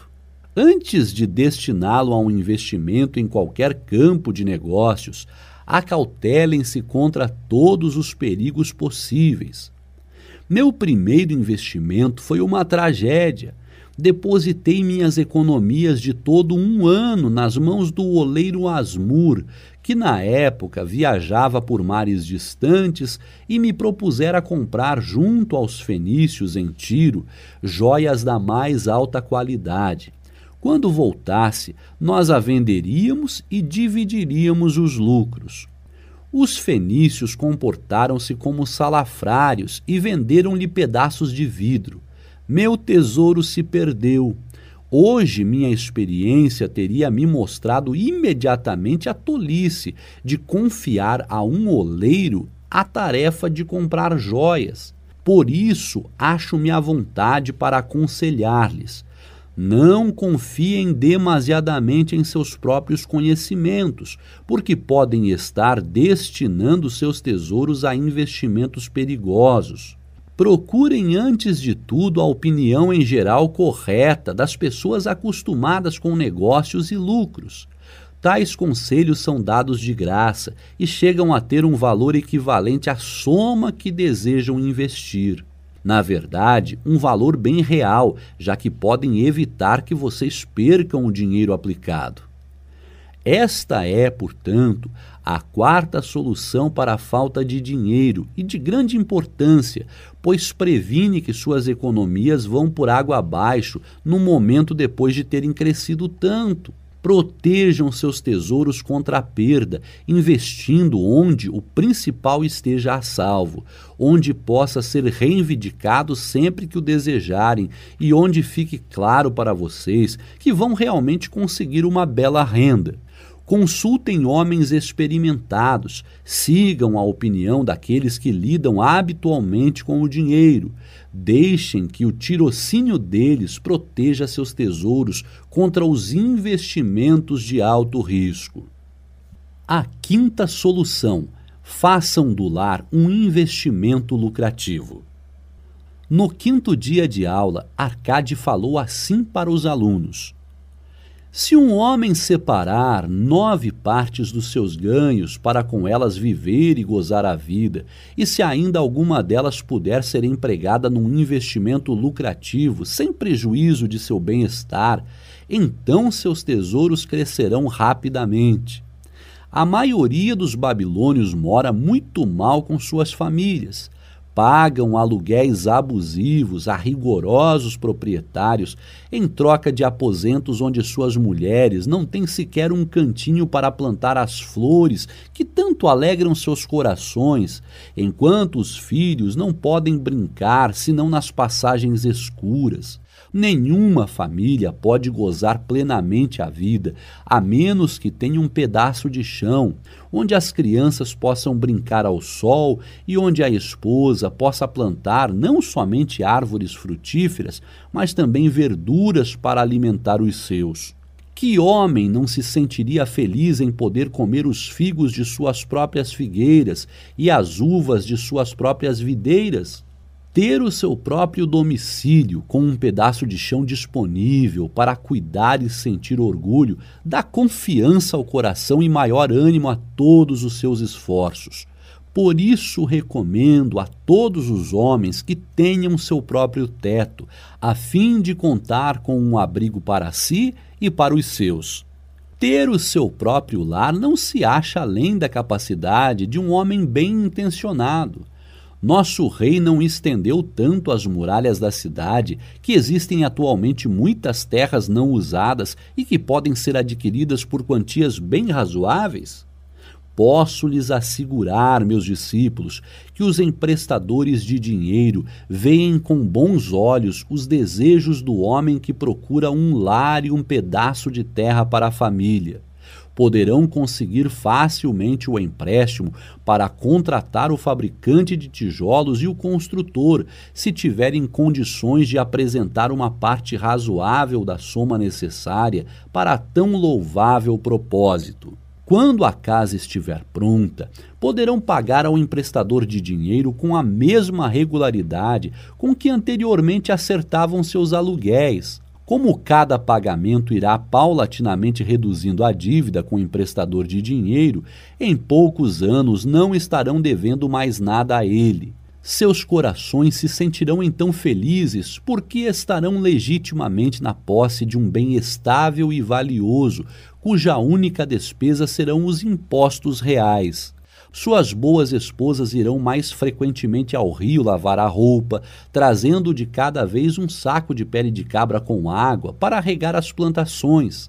Assim, muitas bênçãos recaem sobre o homem que tem sua própria casa, e isso reduzirá em muito suas despesas, permitindo que uma parte maior de seus ganhos possa ser destinada aos prazeres e à satisfação de seus desejos. E aí está a quinta solução para a falta de dinheiro: tenha o seu próprio lar. A sexta solução: assegurem uma renda para o futuro. Arcade começou a sexta aula com estas palavras: A existência de todo homem vai da infância à velhice esse é o caminho da vida e nenhum homem pode desviar-se dele, a menos que os deuses o chamem prematuramente para o mundo do além. Por isso, digo-lhes que cabe a todo homem providenciar uma renda condizente para os dias futuros, quando ele não for mais jovem, e providenciar que a família não fique na penúria quando já não puder contar com ele para o seu conforto e sustento. Esta lição lhes ensinará a prover uma bela reserva para quando o próprio tempo os tiver tornado menos capazes de aprender. O homem que, em virtude de sua compreensão das leis da riqueza, adquire crescentes lucros acumulados, deve ter o pensamento voltado para os dias futuros deve planejar certos investimentos ou provisão que dure com segurança por muitos anos, que estarão disponíveis quando chegar o tempo que ele tão prudentemente previu. Um homem pode prover-se com segurança para o futuro de diversas maneiras. Pode buscar um esconderijo e ali enterrar o seu tesouro, mas, por maiores que sejam os cuidados para ocultá-lo, corre o risco de tornar-se uma festa para os ladrões. Trata-se, portanto, de algo que não recomendo a ninguém. Pode comprar casas e terras para esse propósito, se prudentemente escolhidas em função de sua utilidade e valor futuros, permanecerão valorizadas, com possibilidade de ótimos rendimentos e até de encontrar excelentes compradores, se for o caso de vendê-las pode confiar uma pequena soma ao emprestador de dinheiro e aumentá-la em períodos regulares. Os juros que o emprestador acrescenta ao capital logo o tornará maior. Conheço um fazedor de sandálias chamado Ansan que me contou um dia desses que todas as semanas, durante oito anos, confiou a seu emprestador de dinheiro duas moedas de prata. O homem fez recentemente um cálculo que deixou o fazedor de sandálias na maior felicidade.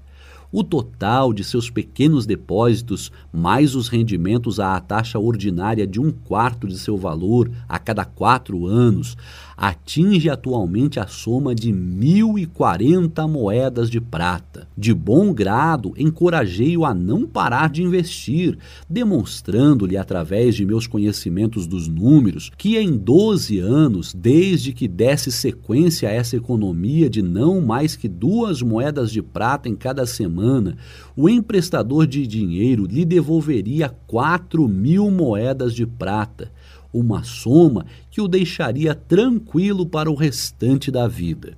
Com certeza, quando um pagamento tão pequeno, feito com regularidade, produz resultados tão lucrativos, só podemos concluir que nenhum homem pode deixar de assegurar um tesouro para a sua velhice e a proteção da família, não importa quão prósperos venham se mostrando seus negócios e investimentos. Gostaria de poder falar mais sobre isso. Em meu espírito permanece a crença de que algum dia homens de tirocínio descobrirão uma maneira de o cidadão assegurar-se contra a morte através de pequenos depósitos regulares, assim propiciando uma bela soma à família depois que tivesse de passar para o outro mundo. Vejo isso como algo desejável, digno da mais alta recomendação. Mas hoje ainda não é possível, porque não haveria homem ou sócio com uma duração de vida suficiente para operar tal sistema, que deve ser uma coisa tão estável como o trono do rei. Sinto que algum dia um plano como esse existirá e será uma grande bênção para muitos homens, porque mesmo o primeiro pequeno pagamento tornará disponível uma razoável fortuna para a família dos membros que viessem a falecer. Mas, já que vivemos em nosso próprio presente e não nos dias que ainda estão por vir, devemos tirar vantagem dos meios e métodos à disposição para realizar nossos propósitos.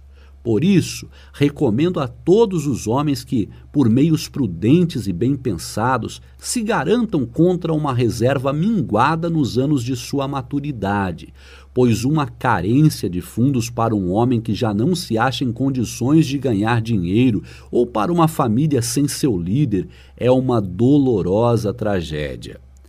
Aqui temos, portanto, a sexta solução para a falta de dinheiro Seja previdente quanto às necessidades de sua velhice e quanto à proteção de sua família. A sétima solução: aumente sua capacidade para ganhar. Foram as seguintes as palavras de Arcade para sua turma no sétimo dia.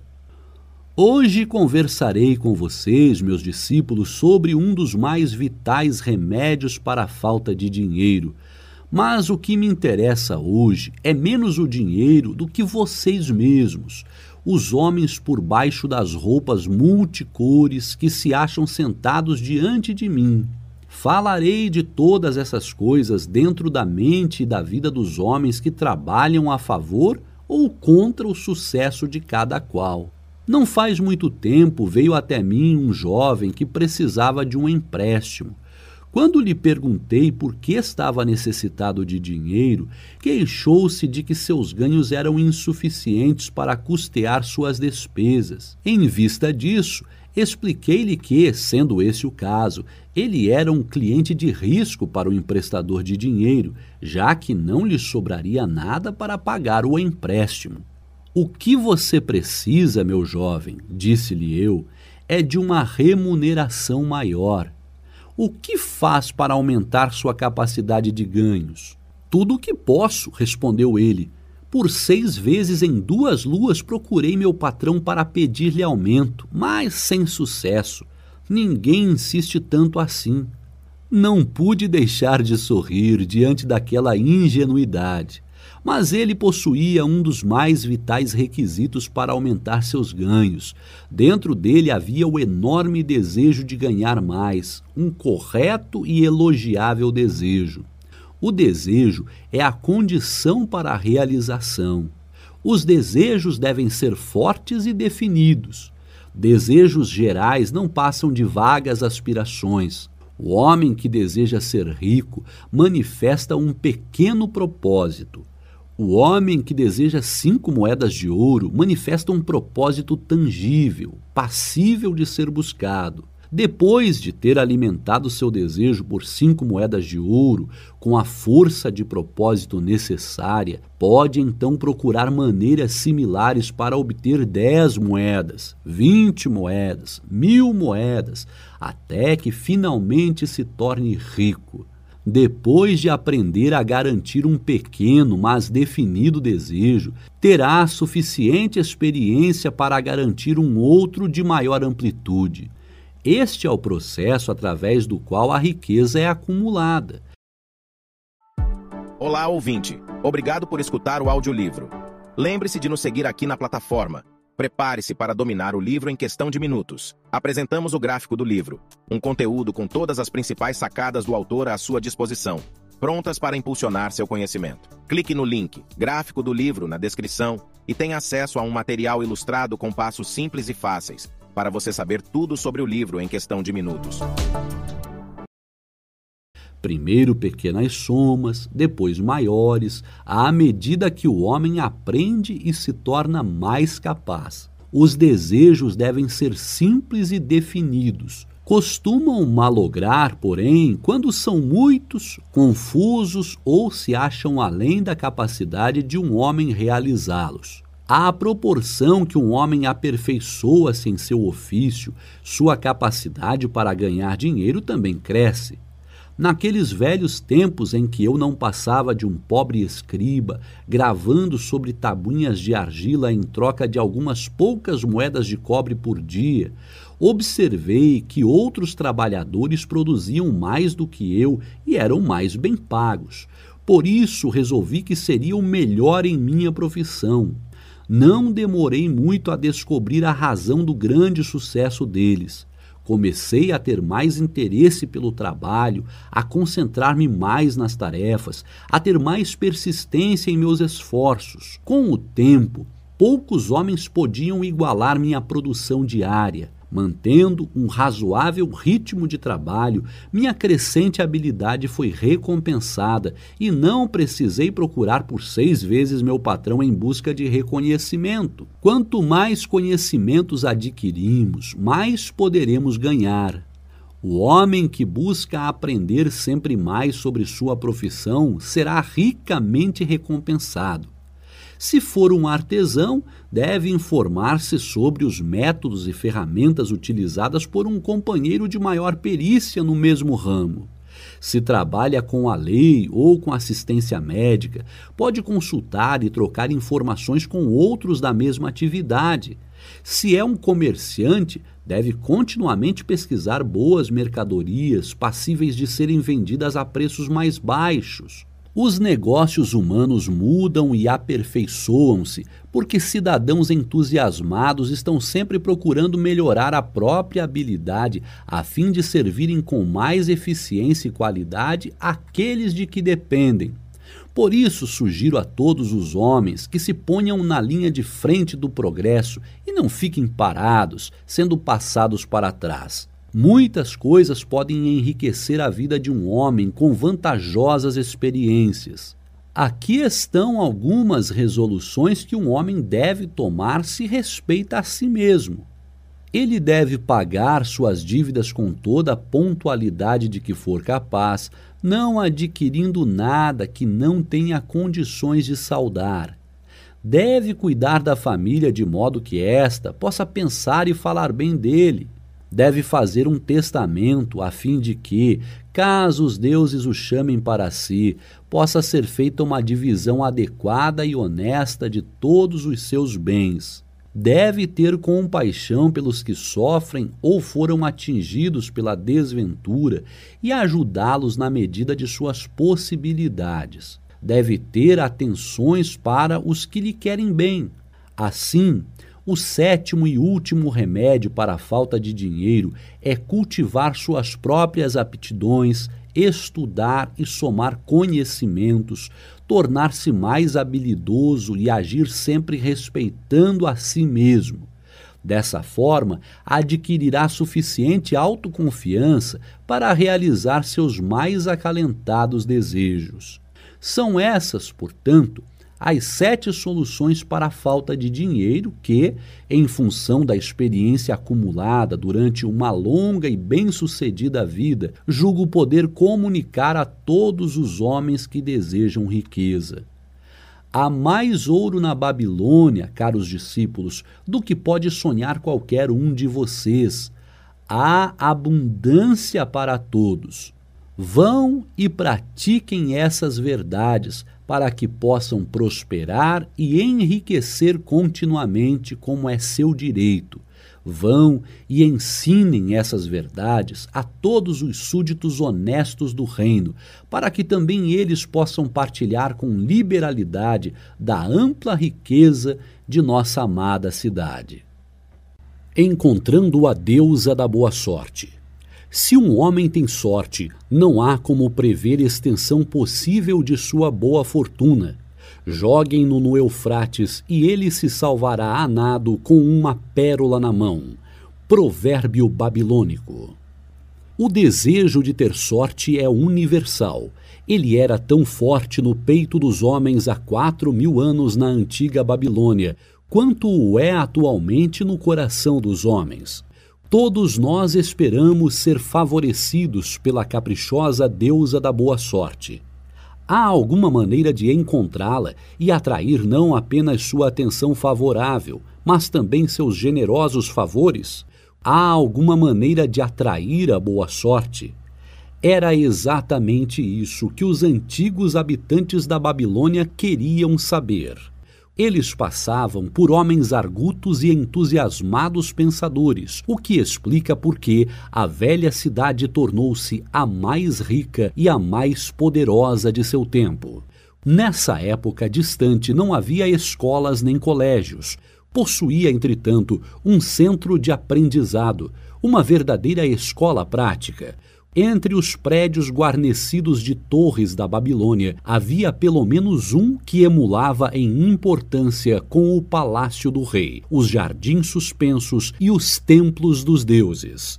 Os livros de história quase não o mencionam, embora tivesse exercido uma poderosa influência sobre o pensamento daquele tempo. Tal prédio era o Templo do Saber, onde os conhecimentos do passado eram apresentados por professores voluntários e onde assuntos de interesse popular eram debatidos em reuniões abertas. Dentro de suas paredes, todos os homens se encontravam como iguais. O mais humilde dos escravos podia discutir sem medo de represálias as opiniões de um príncipe da casa real. Entre os muitos que frequentavam o Templo do Saber, havia um sábio chamado Arcade, o homem mais rico da Babilônia. Ele tinha seu próprio salão especial, onde quase todas as noites um grupo considerável de homens, alguns idosos, alguns muito jovens, mas a maioria na meia idade, reuniam-se para discutir e perguntar sobre assuntos de interesse. Vamos supor que estamos ouvindo uma dessas conversas para ver como eles encaravam a questão da boa sorte. O sol tinha acabado de se pôr como uma grande bola de fogo brilhando através da areia do deserto, quando Arcade subiu a seu costumeiro tablado. Perto de oitenta homens já esperavam sua chegada, reclinados sobre pequenos tapetes estendidos no chão, e mais gente ainda aparecia para aumentar a assistência. O que vamos discutir esta noite? perguntou Arcade.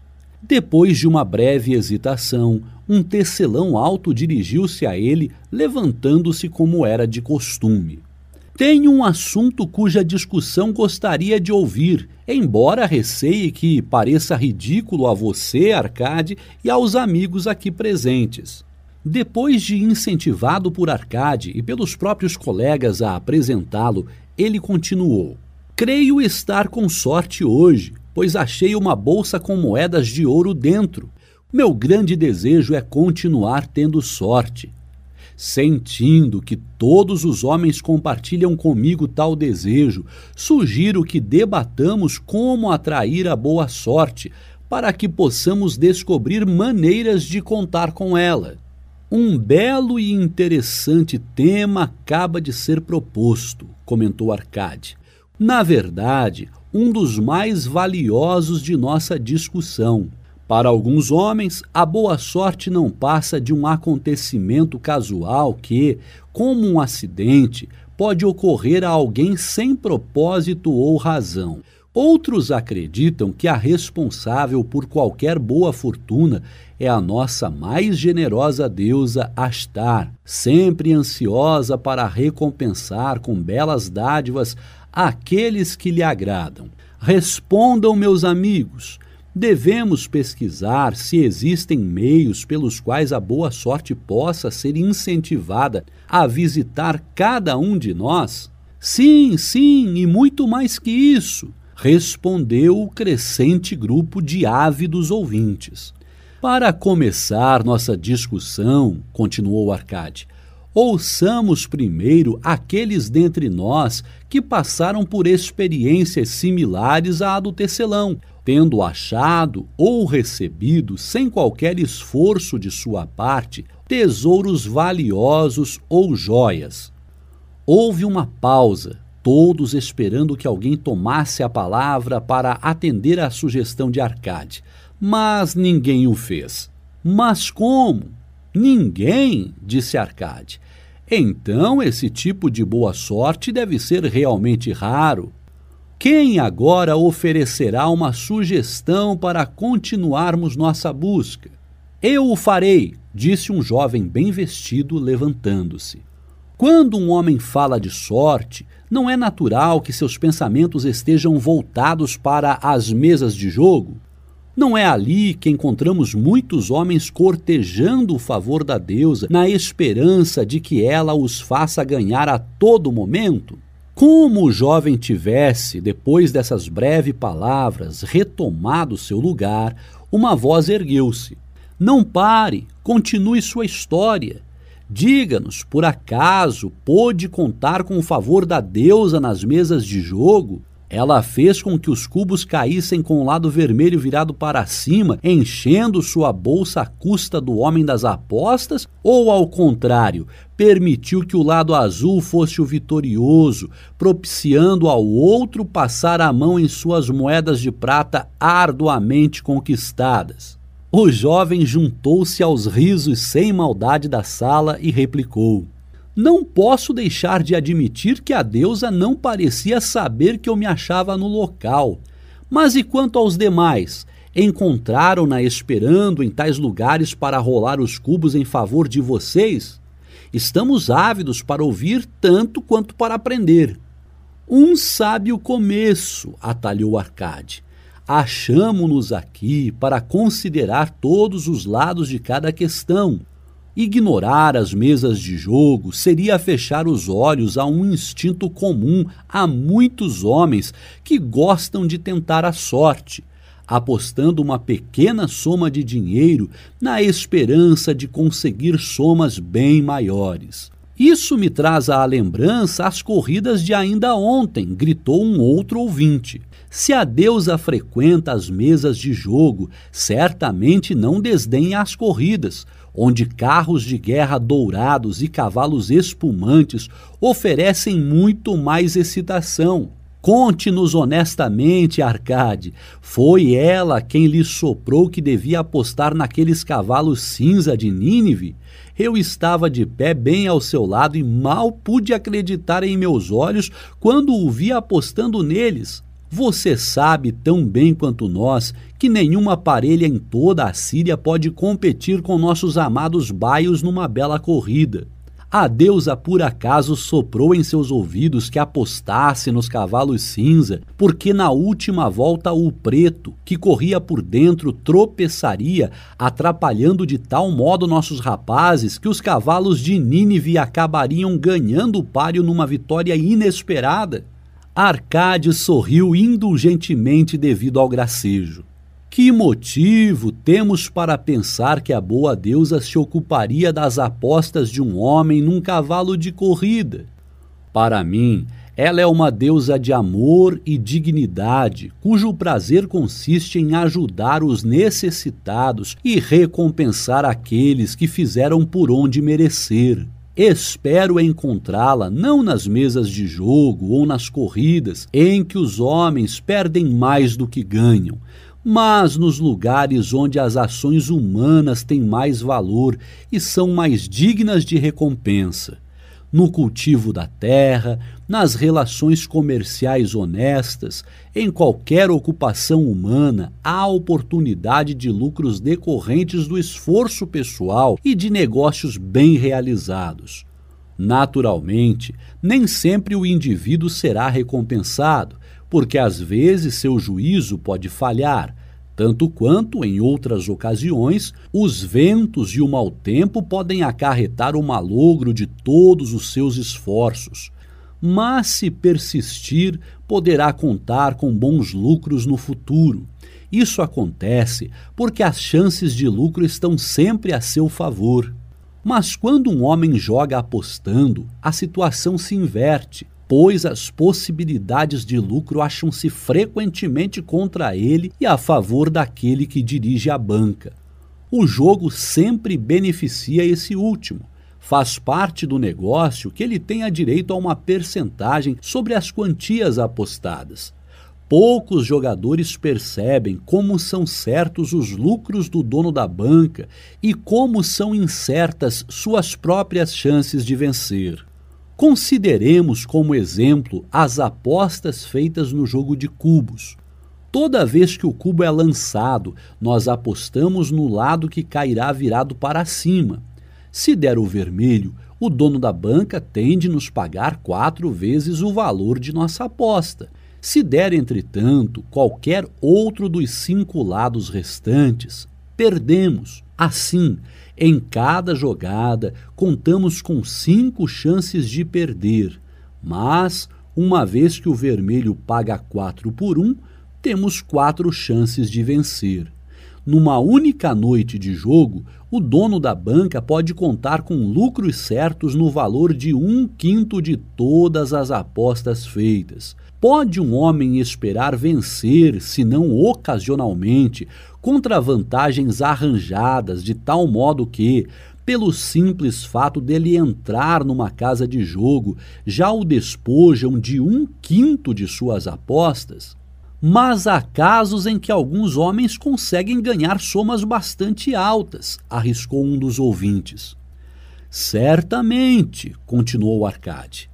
Percebendo isso, Pergunto-me se o dinheiro conseguido dessa maneira traz um valor permanente àqueles que têm sorte. Entre meus conhecidos se acham muitos dos mais exitosos homens da Babilônia, mas sinto-me incapaz de apontar um único que tenha começado a triunfar a partir de uma fonte como essa.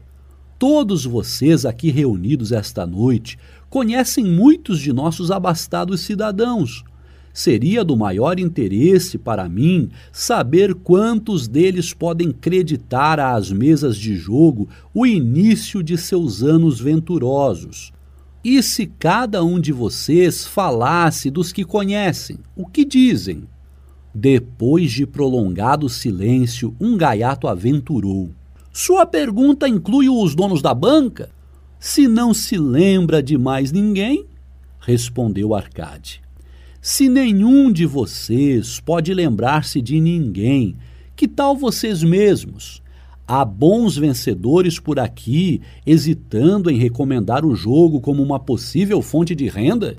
Seu desafio teve como resposta gemidos procedentes do fundo da plateia, que arrancaram muitos risos. Teríamos a impressão de não estarmos procurando a boa sorte nos lugares que a deusa costuma frequentar, continuou ele. Sendo assim, vamos explorar outros campos. Já vimos, portanto, que ela não se acha no fato de toparmos casualmente com uma carteira perdida, nem nas mesas de jogo. Quanto às corridas, devo confessar que perdi mais dinheiro do que ganhei.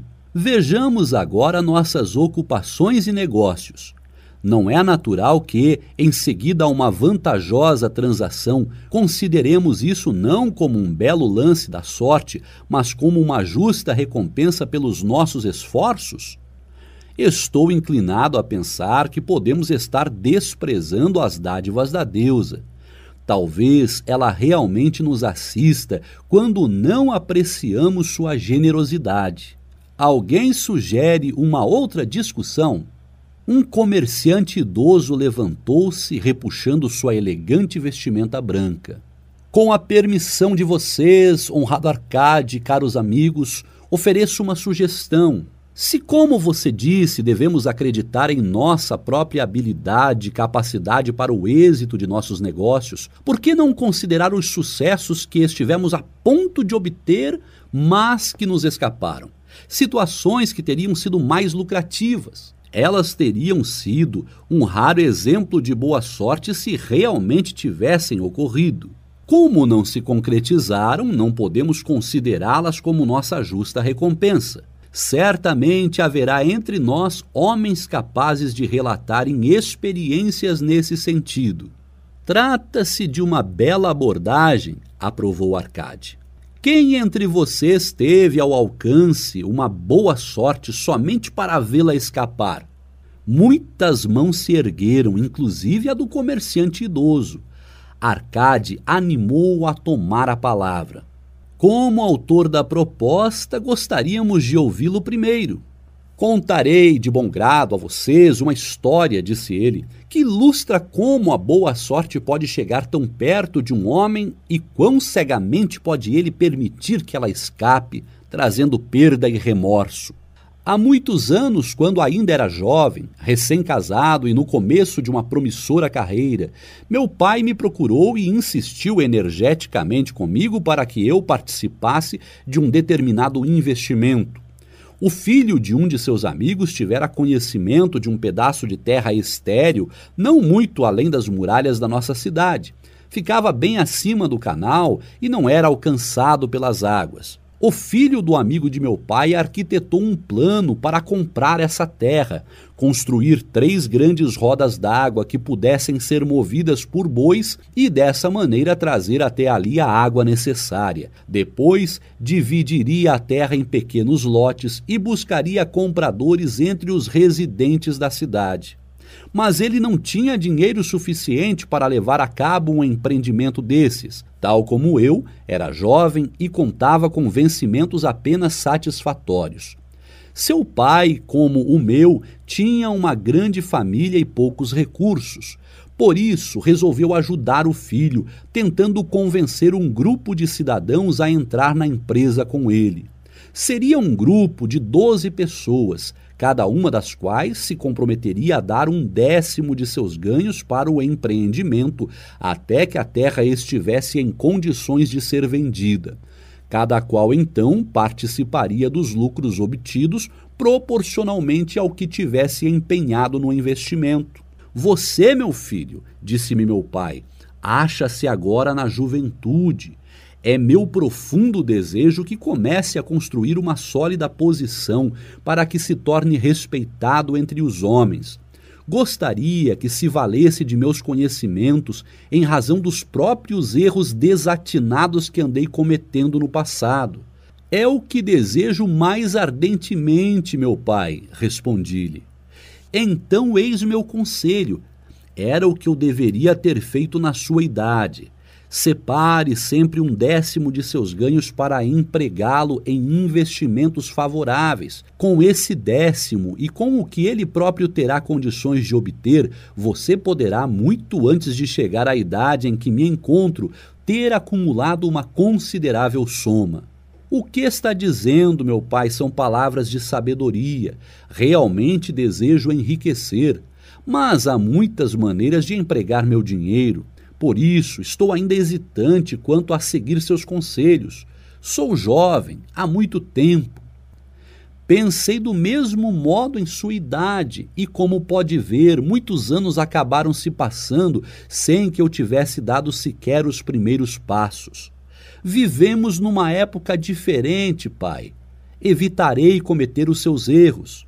A oportunidade se apresenta diante de você, meu filho, e está oferecendo uma chance que pode levá-lo à riqueza.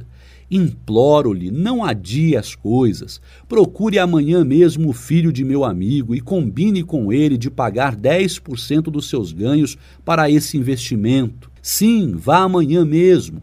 A oportunidade não espera por ninguém. Hoje está aqui, amanhã já não sabemos para onde se foi. Por isso, não perca tempo. Apesar dos conselhos de meu pai, hesitei. Tinham acabado de chegar à cidade, trazidas por mercadores vindos do leste, roupas tão refinadas que eu e minha boa esposa logo pensamos em comprar. Se tivesse de destinar um décimo de todos os meus ganhos para o tal investimento, seria obrigado a privar-nos desse e de outros prazeres tão desejados. Demorei a tomar uma decisão até que ficou tarde demais. Tempos depois, acabei me arrependendo. O empreendimento revelou-se mais vantajoso do que qualquer um dos participantes podia prever. Essa é a minha história, mostrando como permitir que a boa sorte escapasse. Nessa história, vemos como a boa sorte costuma procurar o homem que acredita nas oportunidades, comentou um homem moreno do deserto. Para construir uma sólida posição é sempre necessário um começo. Esse começo podem ser algumas moedas de ouro ou de prata que um homem separa dos próprios ganhos para o seu primeiro investimento. Eu, por exemplo, sou proprietário de muitas cabeças de gado.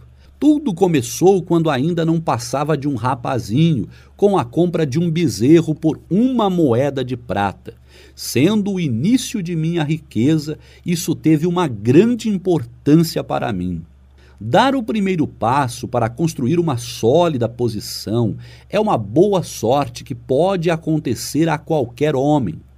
O primeiro degrau, transformando os cidadãos que ganham por seus próprios esforços em homens que começam a ter lucros pelo bom emprego de seu dinheiro, é sempre importante.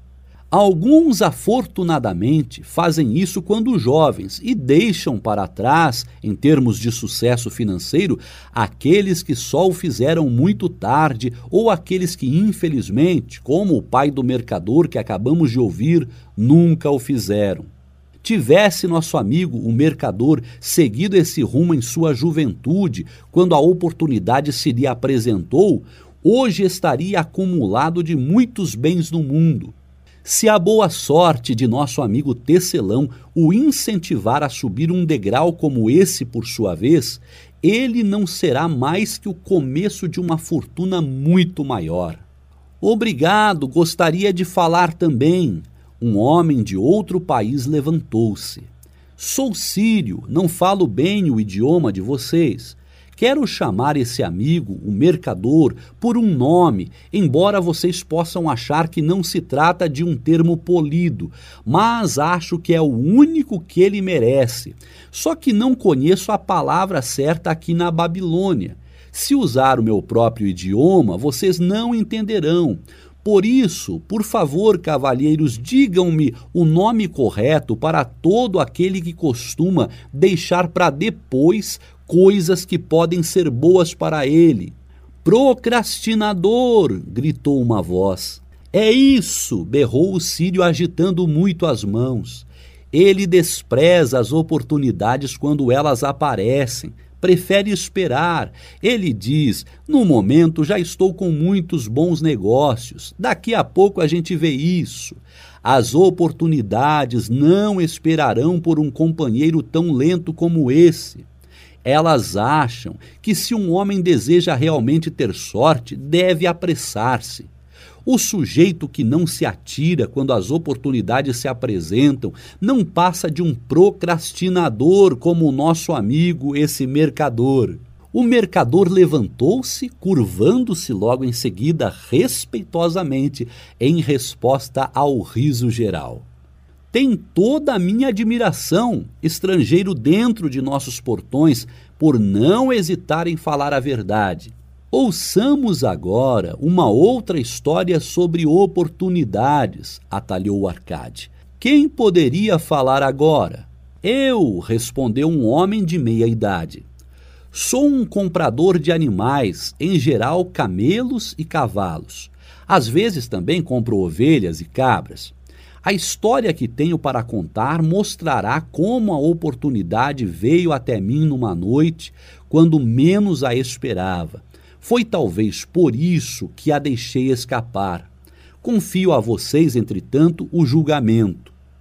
Retornando à cidade uma noite, depois de uma desencorajadora expedição de dez dias em busca de camelos, fiquei muito irritado por encontrar os portões da cidade fechados e trancados. Enquanto meus escravos armavam a tenda para o pernoite, que seria passado com pouca comida e sem água, aproximei-me de um fazendeiro idoso que, como nós mesmos, achava-se fora das muralhas.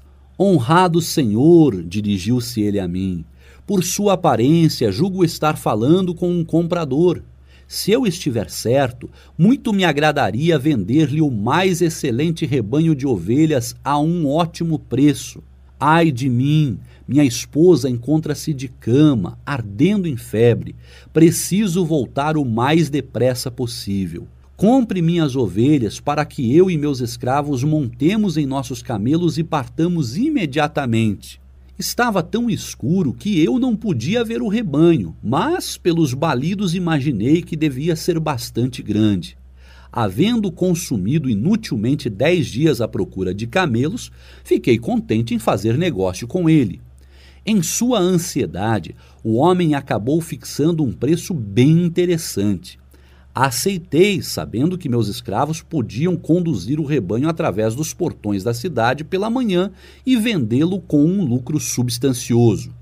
Fechado o negócio, ordenei aos escravos que trouxessem tochas a fim de contarmos o rebanho, que, segundo as declarações do fazendeiro, tinha 900 cabeças. Não vou sobrecarregá-los, meus amigos, com a narração de nossas dificuldades para contar esses animais cansados, mortos de fome e de sede.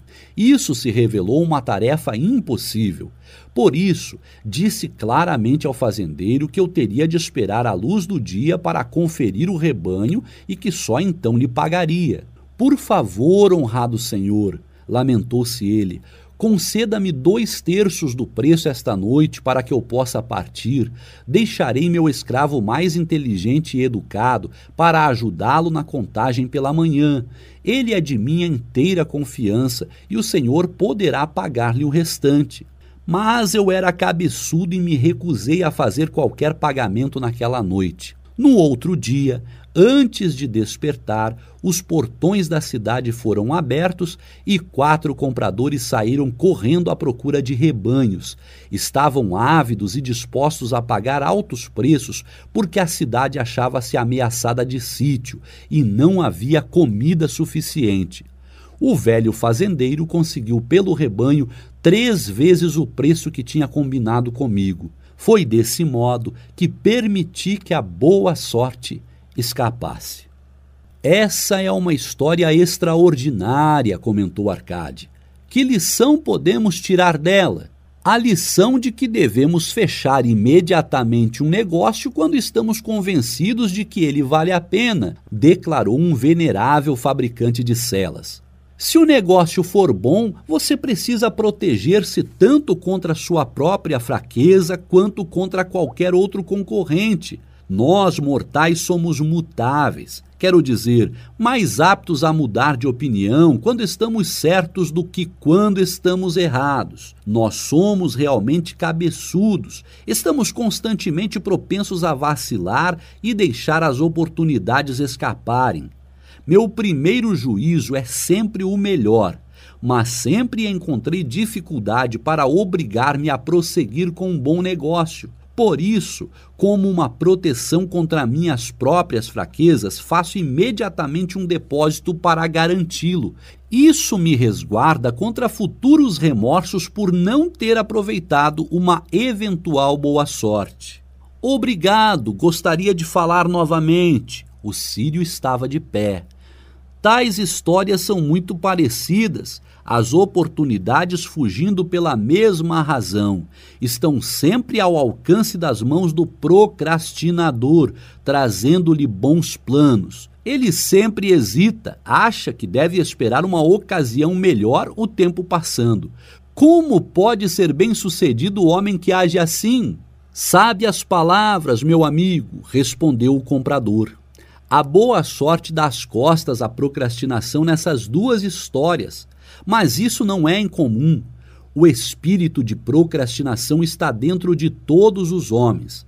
Queremos ser ricos, mas sempre que as oportunidades aparecem diante de nós, esse espírito de procrastinação nos incita, com o nosso próprio consentimento, a adiar as coisas por dar ouvidos a ele, tornamo-nos nossos piores inimigos.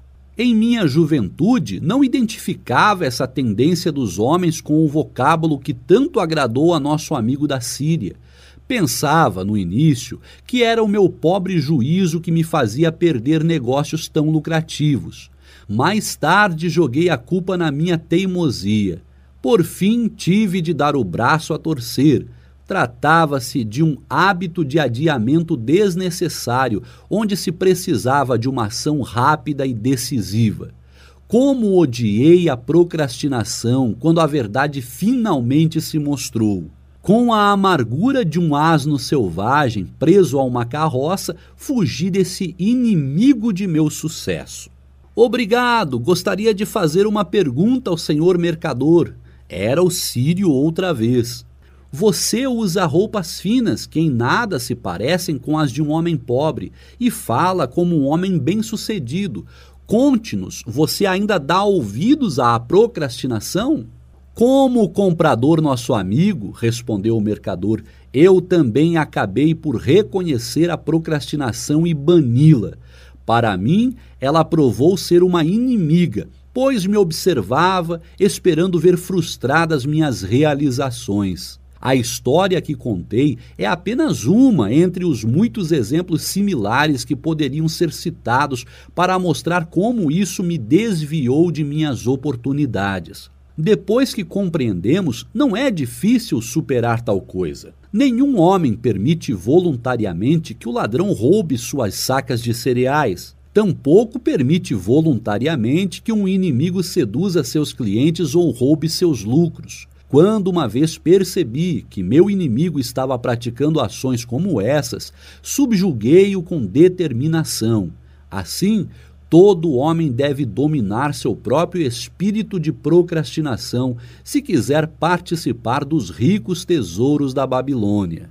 O que diz Arcade? Como você é o homem mais rico da Babilônia, muita gente acha que você é um sortudo.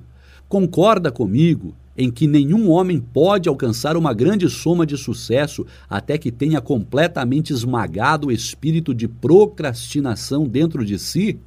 As coisas realmente se passam como você afirma, admitiu Arcade.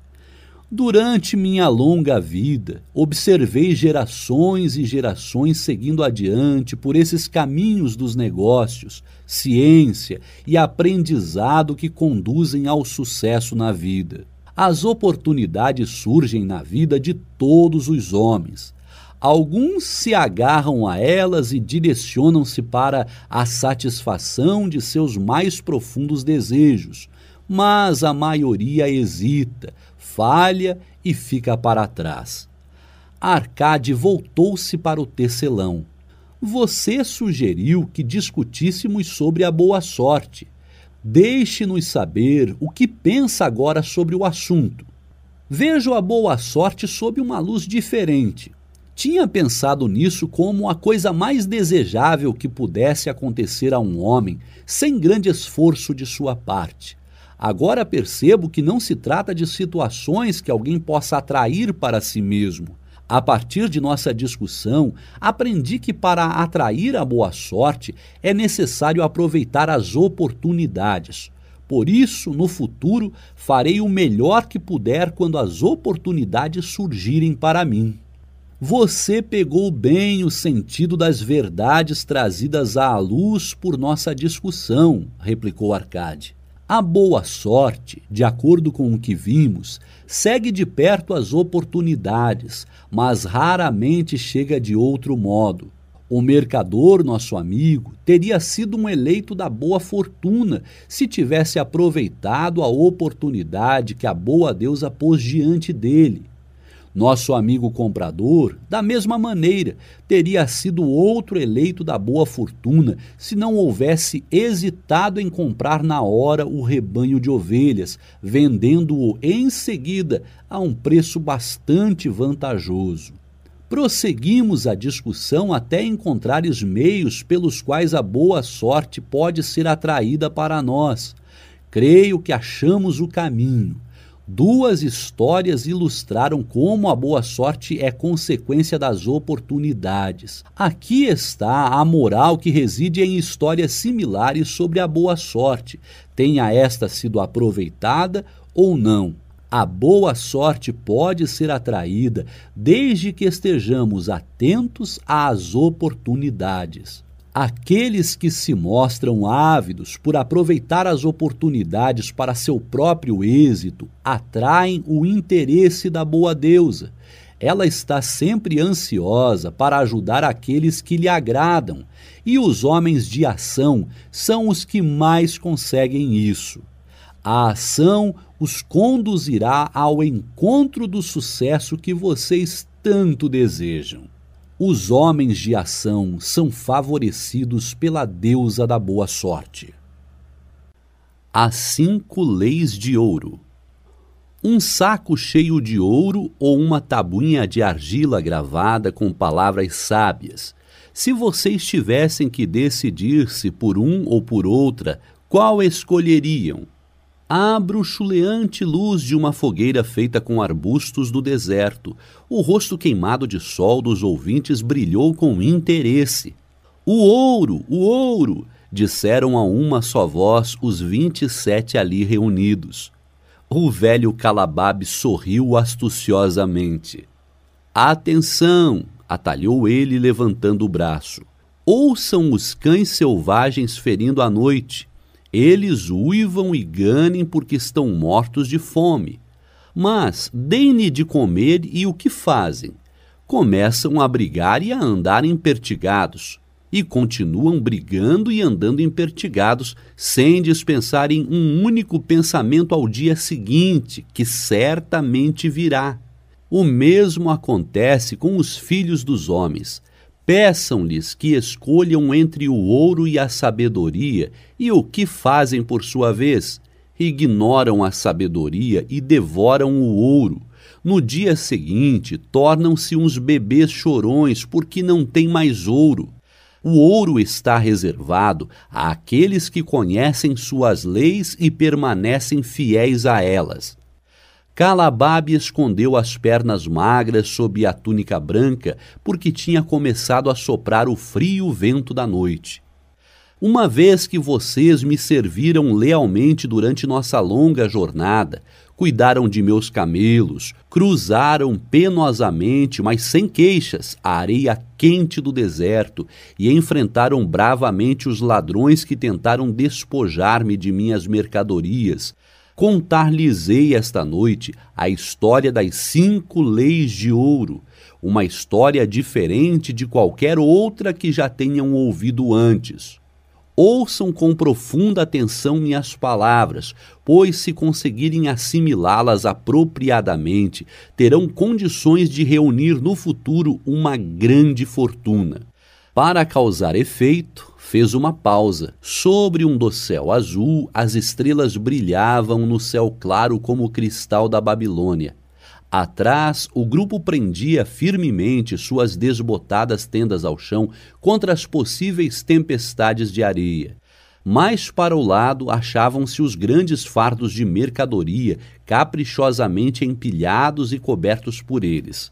Próximo dali, o rebanho de camelos espojava-se na areia, alguns ruminando satisfeitos enquanto outros dormiam, enchendo o ar com seus roncos. Você nos contou muito boas histórias, Calababe, disse o chefe dos enfardadores. Confiamos em que sua sabedoria nos guie até o dia seguinte, quando então teremos concluído nosso serviço contigo. Falei-lhes de minhas aventuras em terras estranhas e distantes, mas esta noite quero tecer comentários sobre a sabedoria de Arcade, um homem venturoso e tarimbado. Ouvimos falar muito dele, confessou o chefe dos enfardadores, pois foi o homem mais rico que já viveu na Babilônia. Sim, ele foi realmente o mais rico, e isso porque sabia, como nenhum outro homem antes dele, como ganhar dinheiro. Esta noite falarei sobre os seus grandes conhecimentos, de acordo com as informações que Nomacir, seu filho, me comunicou há muitos anos em Nínive, quando eu não passava de um garoto. Meu patrão e eu mesmo ficamos uma vez até tarde da noite no palácio de Nomacir. Eu tinha ajudado meu patrão a carregar grandes fardos de tapetes caríssimos para serem examinados por Nomacir, até que sua escolha das cores o deixasse satisfeito. Por fim, ele se mostrou bastante simpático e ordenou que nos sentássemos com ele para saborear um vinho delicioso de requintado buquê que aqueceu meu estômago tão desacostumado dessas bebidas finas. Foi nessa noite que o anfitrião nos contou a história da grande sabedoria de Arcade, seu pai, em termos que tentarei reproduzir diante de vocês da melhor maneira possível. É costume na Babilônia, como sabem, que os filhos de pais ricos vivam na casa paterna na esperança de herdarem seus bens. Arcade não aprovava tal costume, por isso, quando Nomacir atingiu a maioridade, mandou chamar o jovem e dirigiu-lhe essas palavras: Meu filho, é meu desejo que você herde todos os meus bens. Entretanto, primeiro deve provar que é capaz de administrá-los adequadamente. Por isso, quero que saia pelo mundo e mostre sua competência para ganhar dinheiro e tornar-se um homem respeitado entre nossa gente. Para você começar bem, lhe darei duas coisas que eu mesmo não tive quando iniciei, como um pobre rapaz, a construção de minha fortuna. Primeiro, passo-lhe às mãos este saco com moedas de ouro. Se usá-lo com discernimento, ele constituirá a base de seu futuro sucesso. Segundo, deixo sob sua custódia esta tabuinha de argila onde estão gravadas as cinco leis de ouro. Se conseguir transportar o espírito delas para os seus próprios atos, elas lhe trarão competência e segurança. Daqui a dez anos, volte à casa de seu pai e dê-lhe conta de tudo o que fez se eu achar que se mostrou valoroso e me apresentar provas disso, eu o farei herdeiro de todos os meus bens. Por outro lado, comunicarei tudo isso aos sacerdotes para que eles possam trocar por minha alma a generosa consideração dos deuses. Assim, Nomacir partiu em busca do seu próprio caminho, pegando o saco de ouro, a tabuinha de argila cuidadosamente envolta em tecido de seda, seu escravo e os animais de carga e de montaria. Os dez anos se passaram e Numacir, como tinha sido combinado, retornou à casa do pai, tendo este providenciado uma grande festa em sua homenagem e para a qual convidara grande número de amigos e parentes. Terminadas as comemorações, Pai e mãe acomodaram-se em seus ricos assentos num dos lados do grande salão e Nomacir apresentou-se diante deles para prestar contas de sua viagem, como tinha prometido ao pai. Era noite. O aposento estava impregnado com a fumaça dos pavios dos candeeiros que produziam uma fraca iluminação. Escravos em túnicas brancas abanavam ritmicamente o úmido ar com longas folhas de palmeira Uma pomposa dignidade dava colorido à cena. A esposa de Nomacir e seus dois filhos ainda pequenos, com amigos e outros membros da família, estavam sentados sobre tapetes atrás dele, ouvindo avidamente. Meu pai, começou a dizer Nomacir, cheio de respeito, inclino-me diante de sua sabedoria. Há dez anos, quando me achava às portas da maioridade, o Senhor incentivou-me a partir e a tornar-me um homem entre os homens, em vez de permanecer nesta cidade como um vassalo de sua fortuna, e me deu um saco com moedas de ouro, e me concedeu liberalmente as atenções de sua sabedoria. Quanto ao ouro, ai de mim, devo admitir que não o usei com perícia ele fugiu de minhas inexperientes mãos como a lebre selvagem foge, na primeira oportunidade, do jovem que a caça. O pai sorriu indulgentemente. Continue, meu filho, sua história me interessa em todos os seus detalhes. Decidi ir para Nínive, uma próspera cidade, acreditando que ali encontraria oportunidades juntei-me a uma caravana e fiz entre seus membros numerosos amigos.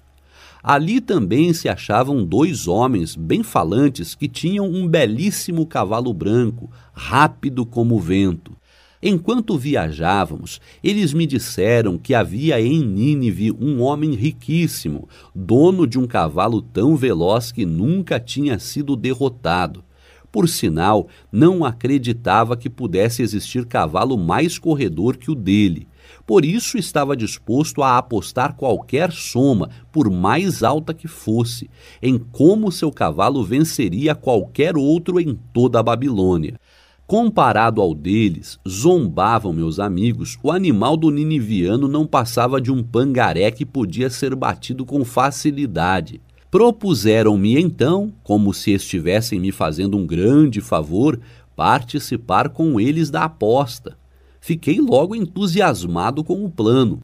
Nosso cavalo levou uma surra vergonhosa e acabei perdendo grande parte do ouro. O pai não pôde deixar de rir. Mais tarde descobri que se tratava de um plano fraudulento desses crápulas e que eles constantemente viajavam com caravanas procurando sempre novas vítimas. Creio que todos aqui já perceberam que o homem em Nínive era um associado deles, que dividia entre os três os lucros da aposta. Esse astucioso golpe me deu minha primeira lição, incitando-me a ter mais cuidado daí para a frente logo aprenderia outra igualmente amarga. Na caravana havia um outro jovem com quem estreitei laços de amizade. Ele era filho de pais ricos, como eu, viajando a Nínive a fim de encontrar uma posição conveniente. Não muito depois de nossa chegada, me contou que um comerciante tinha morrido, deixando uma loja repleta de ricas mercadorias e uma clientela de primeira qualidade que podiam ser adquiridas por um preço insignificante dizendo que seríamos sócios em partes iguais, mas que antes precisava voltar à Babilônia para investir seu dinheiro, convenceu-me a comprar a loja apenas com a minha parte, acrescentando que a dele seria usada mais tarde para levar adiante o empreendimento. Ele adiou quanto pôde sua viagem à Babilônia, provando nesse meio tempo ser um comprador burro e um gastador insensato. Por fim, mandei-o embora, mas o negócio já se deteriorara, a loja repleta de mercadorias que ninguém queria comprar e eu sem dinheiro para adquirir outras. Passei o que restava a um israelita por um preço desprezível. A isso se seguiram, meu pai, dias bastante amargos. Procurei emprego e não encontrei, pois não tinha profissão nem treinamento que me capacitassem a ganhar o meu dinheiro. Vendi meus cavalos, vendi meu escravo, vendi grande parte de minhas roupas para que pudesse comer e ter um lugar para dormir. Mas a escassez tornava-se a cada dia mais assustadora. Nesses dias amargos, porém, lembrei-me da confiança que o Senhor tinha depositado em mim.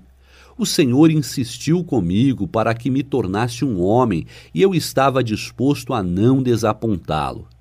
A mãe escondeu o rosto e chorou baixinho. Foi então que me veio à memória a tabuinha que o Senhor me dera e onde tinha gravado as cinco leis de ouro. Li com extremo cuidado suas sábias palavras e percebi que, se ao menos tivesse buscado primeiro a sabedoria, meu ouro não teria ido embora. Decorei cada uma das leis e determinei que, se ainda uma próxima vez a deusa da boa fortuna sorrisse para mim, eu me deixaria guiar pela sabedoria dos mais velhos em vez de confiar na inexperiência da juventude. Para proveito de todos os que se acham aqui reunidos esta noite, lerei as sábias palavras de meu pai gravadas sobre a tabuinha de argila que ele me entregou faz hoje dez anos. Primeira, o ouro vem de bom grado e numa quantidade crescente para todo homem que separa não menos de um décimo de seus ganhos, a fim de criar um fundo para o seu futuro e o de sua própria família. Segunda, o ouro trabalha diligente e satisfatoriamente para o homem prudente que, possuindo-o, encontra para ele um emprego lucrativo, multiplicando-o como os flocos de algodão no campo. Terceira, o ouro busca a proteção do proprietário cauteloso, que o investe de acordo com os conselhos de homens mais experimentados em seu manuseio. Quarta, o ouro foge do homem que o emprega em negócios ou propósitos com que não está familiarizado ou que não contam com a aprovação daqueles que sabem poupá-lo. Quinta, o ouro escapa ao homem que o força a ganhos impossíveis ou que dá ouvidos aos conselhos enganosos de trapaceiros e fraudadores, ou que confia em sua própria inexperiência e desejos românticos na hora de investi-lo. Essas são as cinco leis de ouro gravadas por meu pai na tabuinha. Proclamo-as tão valiosas quanto o próprio ouro, como ficará demonstrado pela continuação de minha história. Ele então encarou o pai. Contei-lhe sobre a grande pobreza e o desespero que minha inexperiência me trouxe. Entretanto, não existe nenhuma sucessão de infortúnios que não chegue a seu fim. No meu caso, isso aconteceu quando consegui um emprego como chefe de um grupo de escravos que trabalhavam na nova muralha externa da cidade. Usando meu conhecimento da primeira lei de ouro, economizei uma moeda de cobre dos meus primeiros vencimentos, acrescentando a ela sempre que possível uma moeda de prata. Era um procedimento lento, pois eu tinha de fazer despesas pessoais. Gastava de má vontade, admito, porque estava determinado a ganhar, antes de completados os dez anos, muito mais dinheiro que aquele que o Senhor, meu pai, me havia concedido. Um dia o chefe dos escravos, de quem me tinha tornado amigo, disse: Você é um jovem econômico que não gasta temerariamente o que ganha. Tem procurado guardar dinheiro? Sim, respondi-lhe. Meu desejo é juntar o suficiente para repor aquele que meu pai me deu e que perdi posso garantir-lhe que se trata de uma ambição meritória. Sabia que o dinheiro que você está economizando pode trabalhar para você e ganhar muito mais? Ai de mim, tive uma experiência bastante amarga, pois todo o ouro de meu pai escorreu como água e tenho muito medo de que o meu vá pelo mesmo caminho. Se tiver confiança em mim, eu o ensinarei a lidar de modo lucrativo com o dinheiro, disse ele. Dentro de um ano, a muralha externa terá sido terminada e estará pronta para receber os grandes portões de bronze que serão erguidos em cada entrada a fim de proteger a cidade contra os inimigos do rei. Em toda a Nínive não existe metal suficiente para fazer esses portões, e o rei ainda não pensou em providenciá-lo. Eis o meu plano um grupo de nós juntará o dinheiro que temos para organizar uma caravana às minas de cobre e estanho muito distantes e trazer a Nínive quantidades imensas de metal. Quando o rei ordenar a fabricação dos portões, nós sozinhos poderemos fornecer o metal a um preço que o soberano não se recusará a pagar. Se o rei não quiser comprar diretamente de nós, mesmo assim ainda teremos o metal, que poderá então ser vendido a um preço bem mais alto. Em seu oferecimento, reconheci uma oportunidade para aplicar a terceira lei e investir minhas economias sob a orientação de um homem sábio. Não fui desapontado. Nosso grupo foi bem sucedido e meu pequeno depósito de ouro cresceu bastante com a transação. Com o tempo, fui aceito como um membro desse mesmo grupo em outros empreendimentos. Eram homens de tirocínio para os negócios. Discutiam minuciosamente todos os planos levados a seu exame antes de se lançarem a qualquer empresa protegiam o principal contra todas as eventualidades e não se metiam em nada que o dinheiro investido não pudesse ser recuperado. Iniciativas malucas como a do cavalo de corrida ou da expedição pelos mares em que eu tinha entrado devido à inexperiência não teriam sido sequer consideradas por eles. Eles teriam percebido imediatamente sua fragilidade.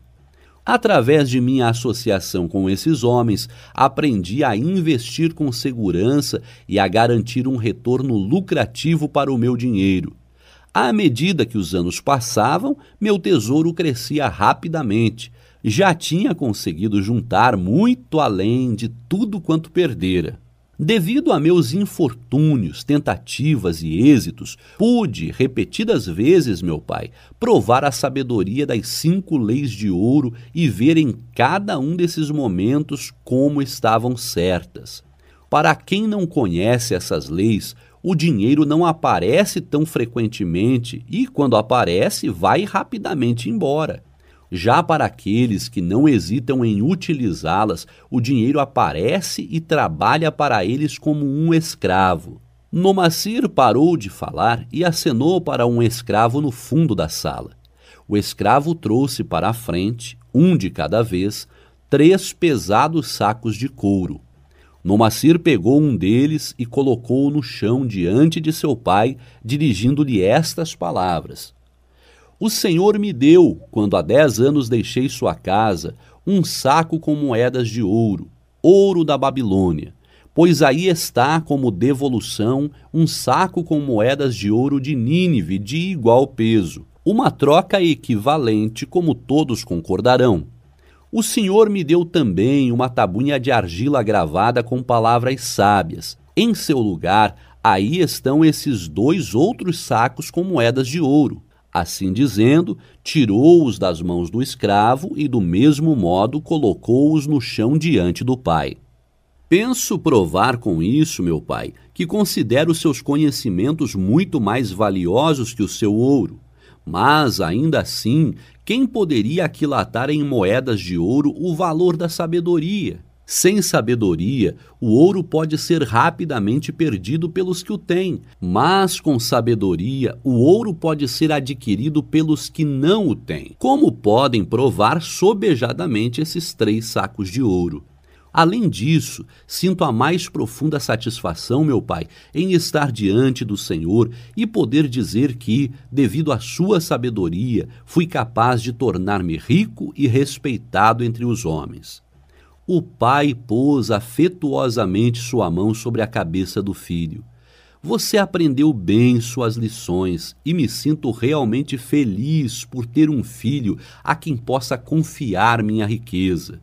Calabab terminou sua história e olhou interrogativamente para os ouvintes.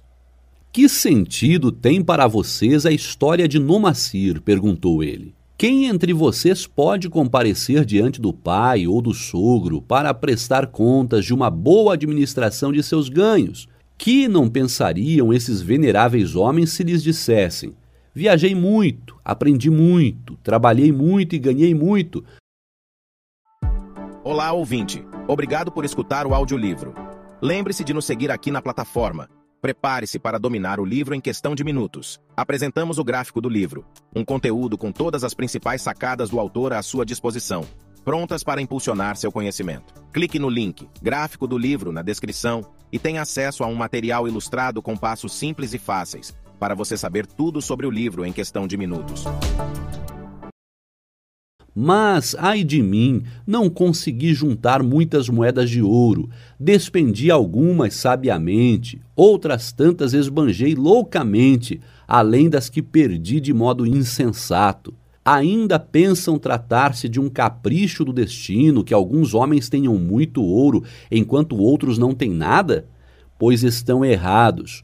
Os homens têm muito dinheiro quando conhecem as cinco leis de ouro e sabem empregá-las.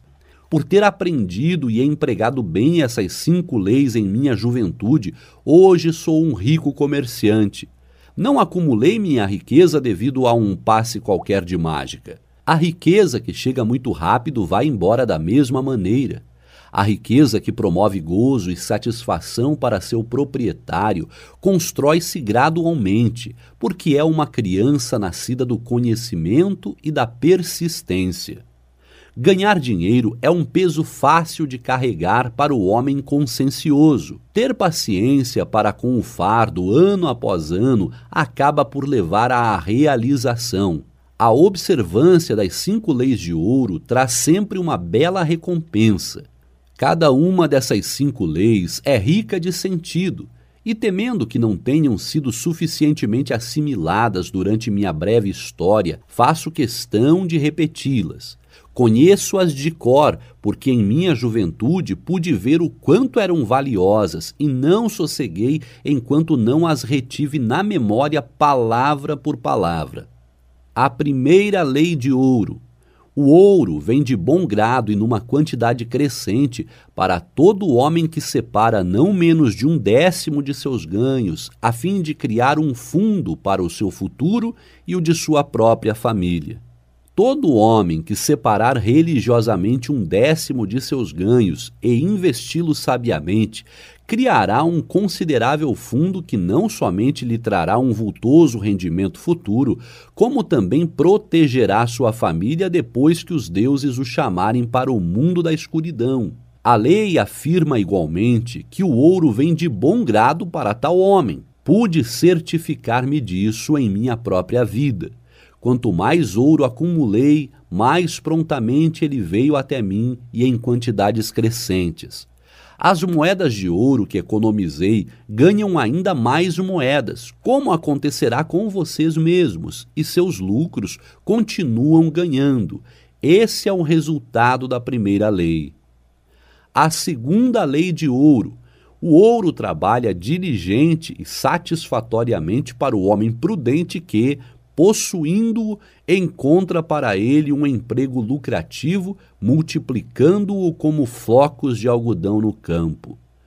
O ouro realmente é um trabalhador bem disposto, está sempre ávido por multiplicar-se quando a ocasião se apresenta.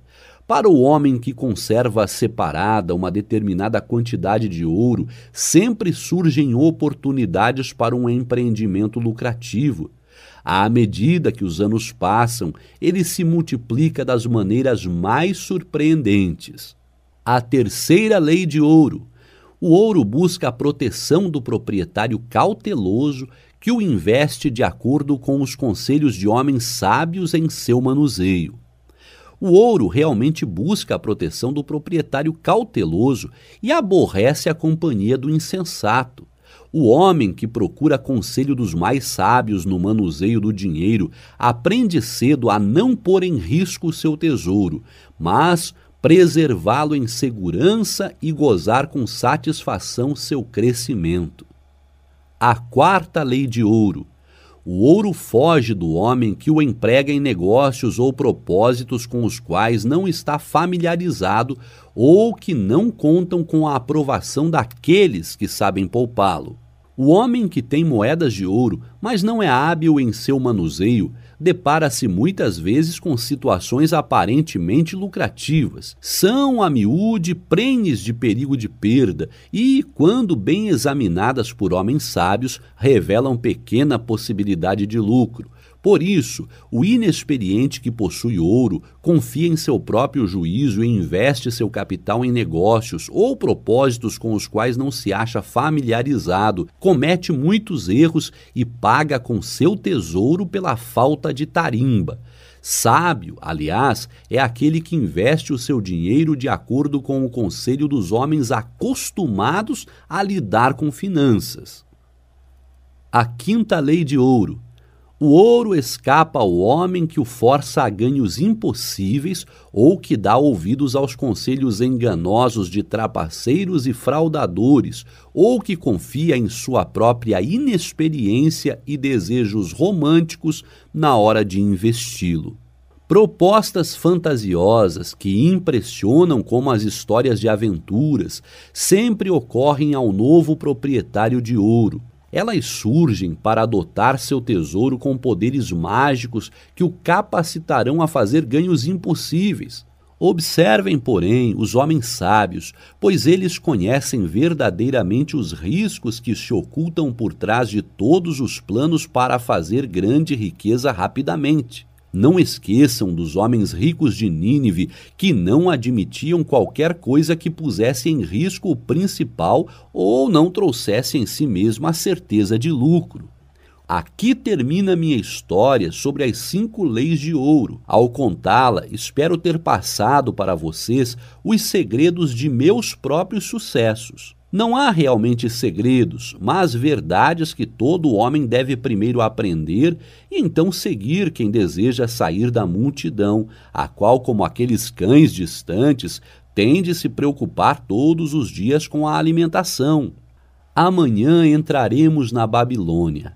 Olhem, vejam o fogo perene que arde acima do templo de Bel. Já estamos perto da cidade de ouro. Amanhã vocês terão dinheiro o dinheiro a que tem direito pelos seus serviços tão lealmente prestados. Dez anos depois desta noite, o que terão a contar sobre esse dinheiro? Se houver entre vocês quem, como Nomacir, venha a usar uma parte de seu dinheiro para tentar conseguir por si mesmo uma posição social e a partir daí deixar-se guiar pela sabedoria de Arcade, se depois de dez anos, a contar de agora, for um apostador seguro como o filho de Arcade, esse alguém será então rico e respeitado entre os homens. Nossas ações sensatas acompanham-nos através da vida para nos dar prazer e ajudar-nos.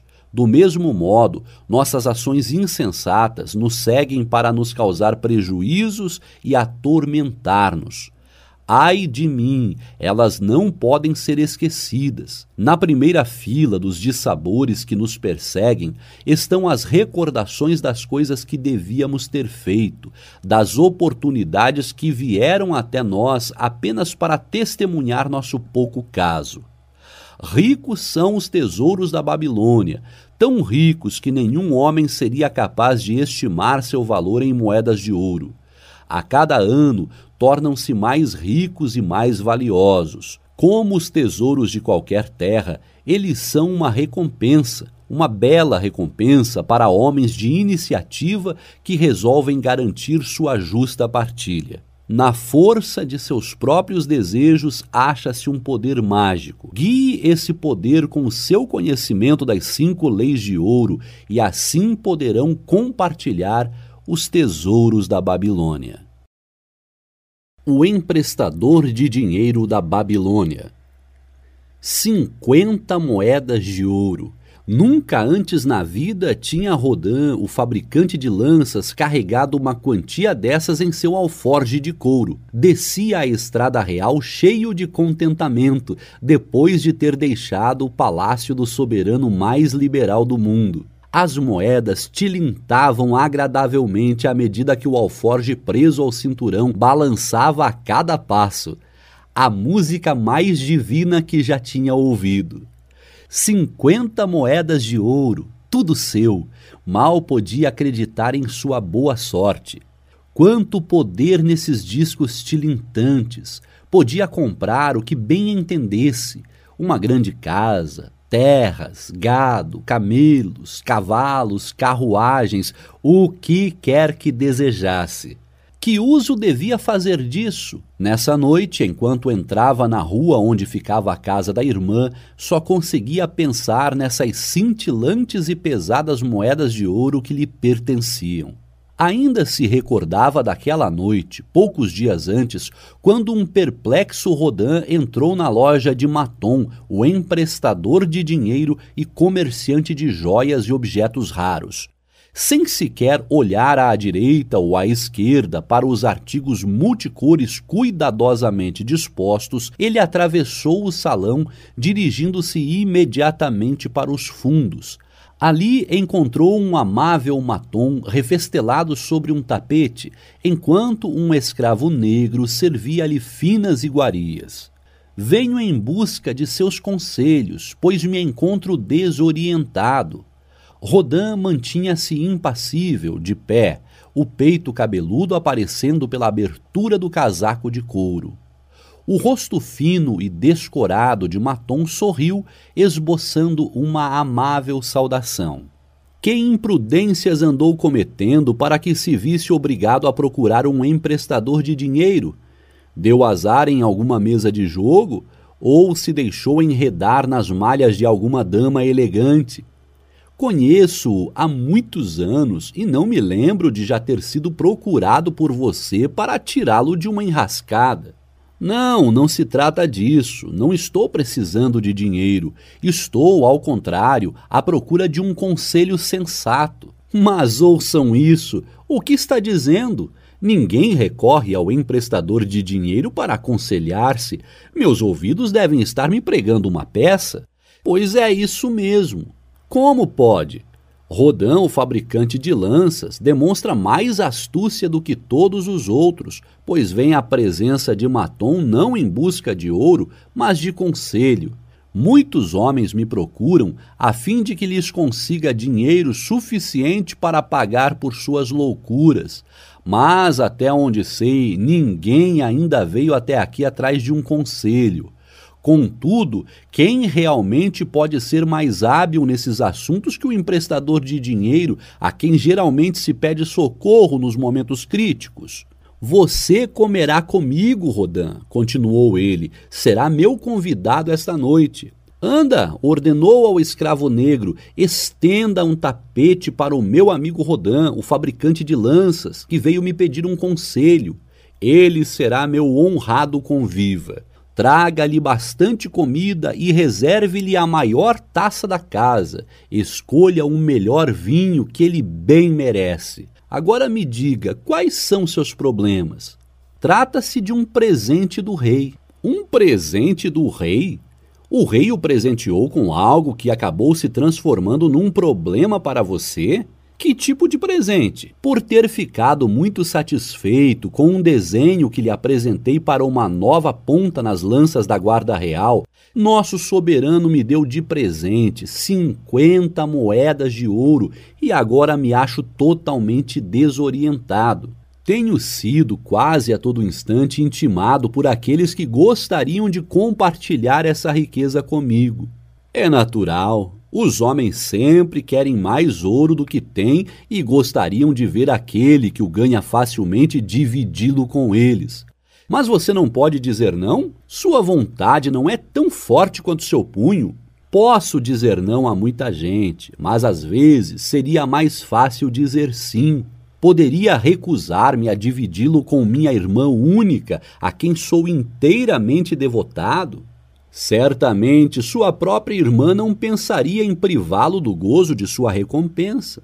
Mas é em consideração a Aramã, seu marido, que ela gostaria que se tornasse um rico comerciante. Ela acha que ele nunca teve uma chance e me implora que lhe empreste esse dinheiro a fim de que ele possa tornar-se um próspero comerciante, pagando-me então a partir de seus lucros. Meu amigo, comentou Maton, esse é um belo assunto para uma discussão. O ouro traz para o seu possuidor responsabilidade e uma nova maneira de agir com os companheiros. Traz o medo de perdê-lo e até de ser enganado. Traz uma sensação de poder e disponibilidade para praticar o bem. pode ainda fazer com que suas melhores intenções lhe arranjem belas dificuldades. Nunca ouviu falar daquele fazendeiro de Nínive que podia entender a linguagem dos animais?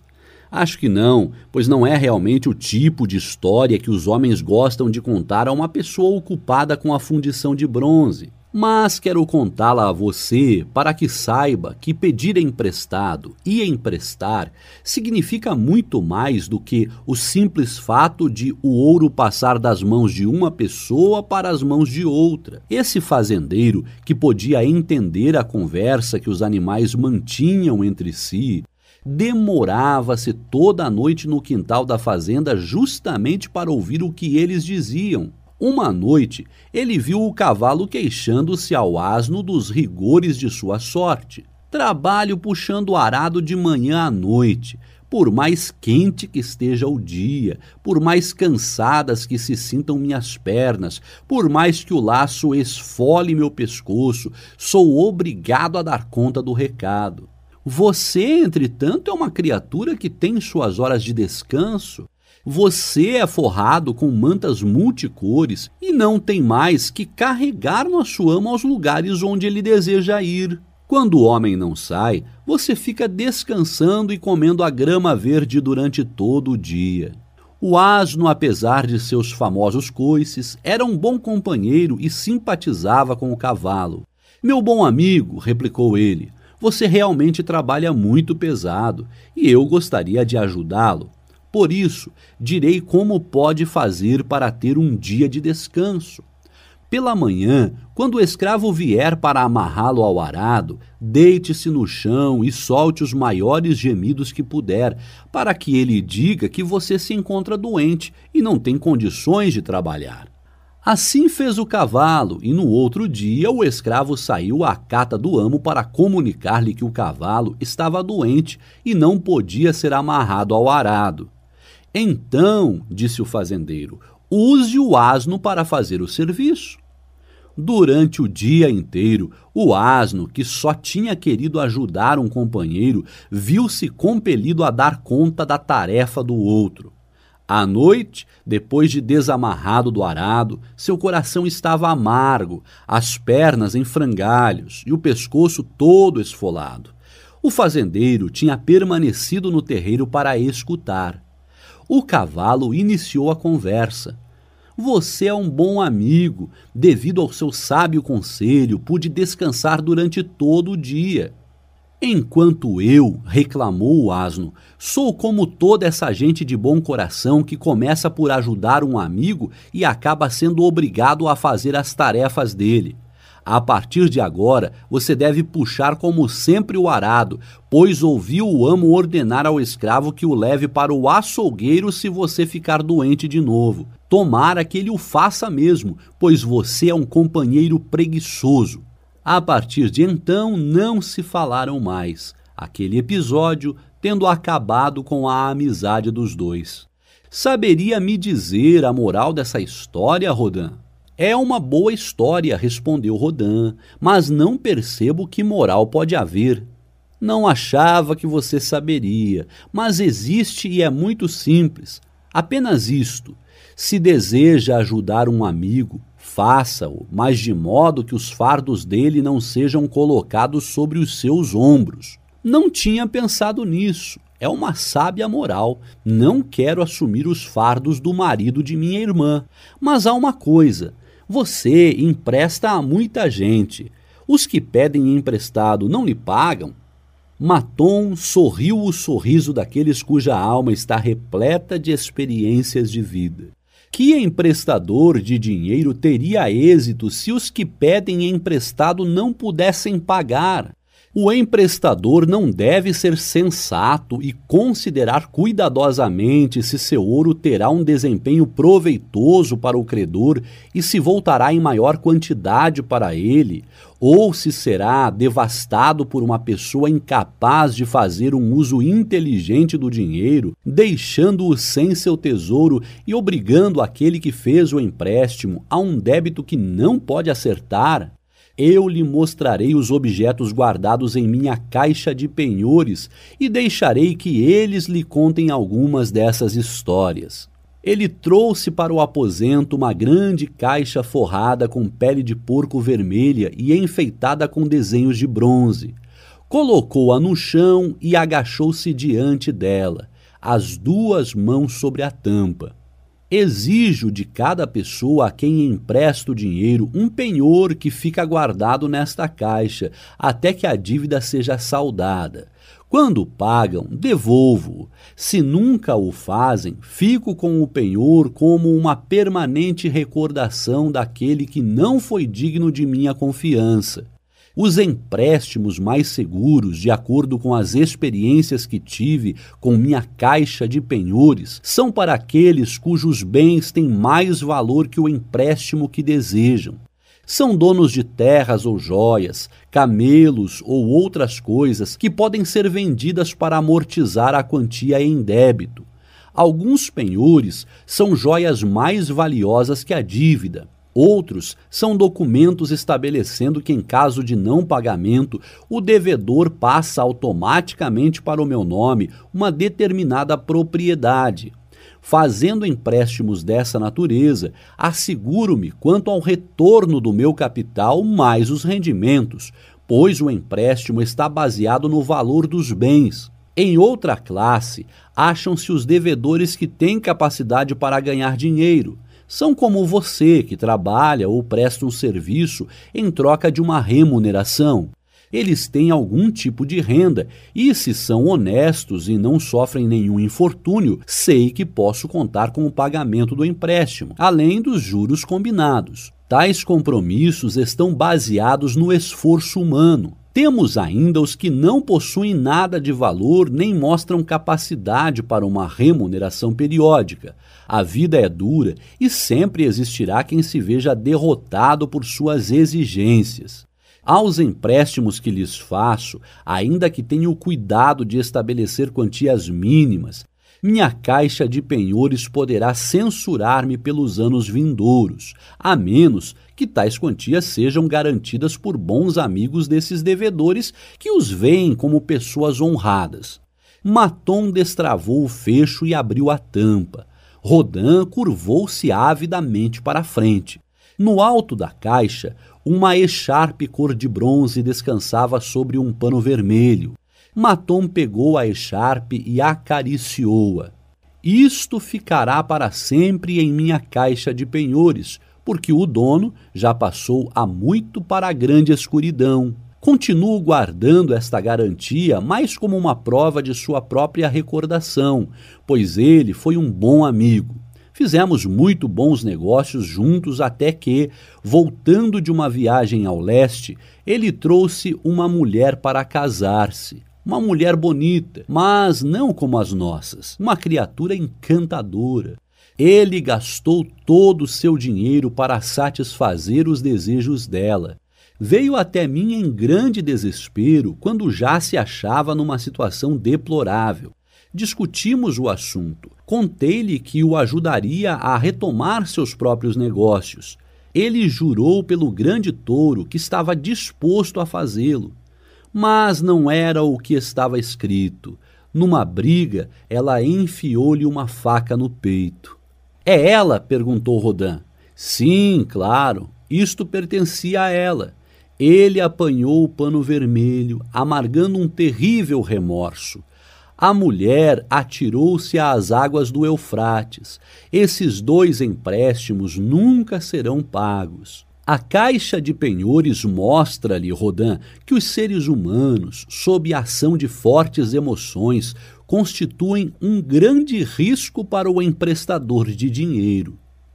Aqui isto é diferente. Ele apanhou um anel de osso de boi.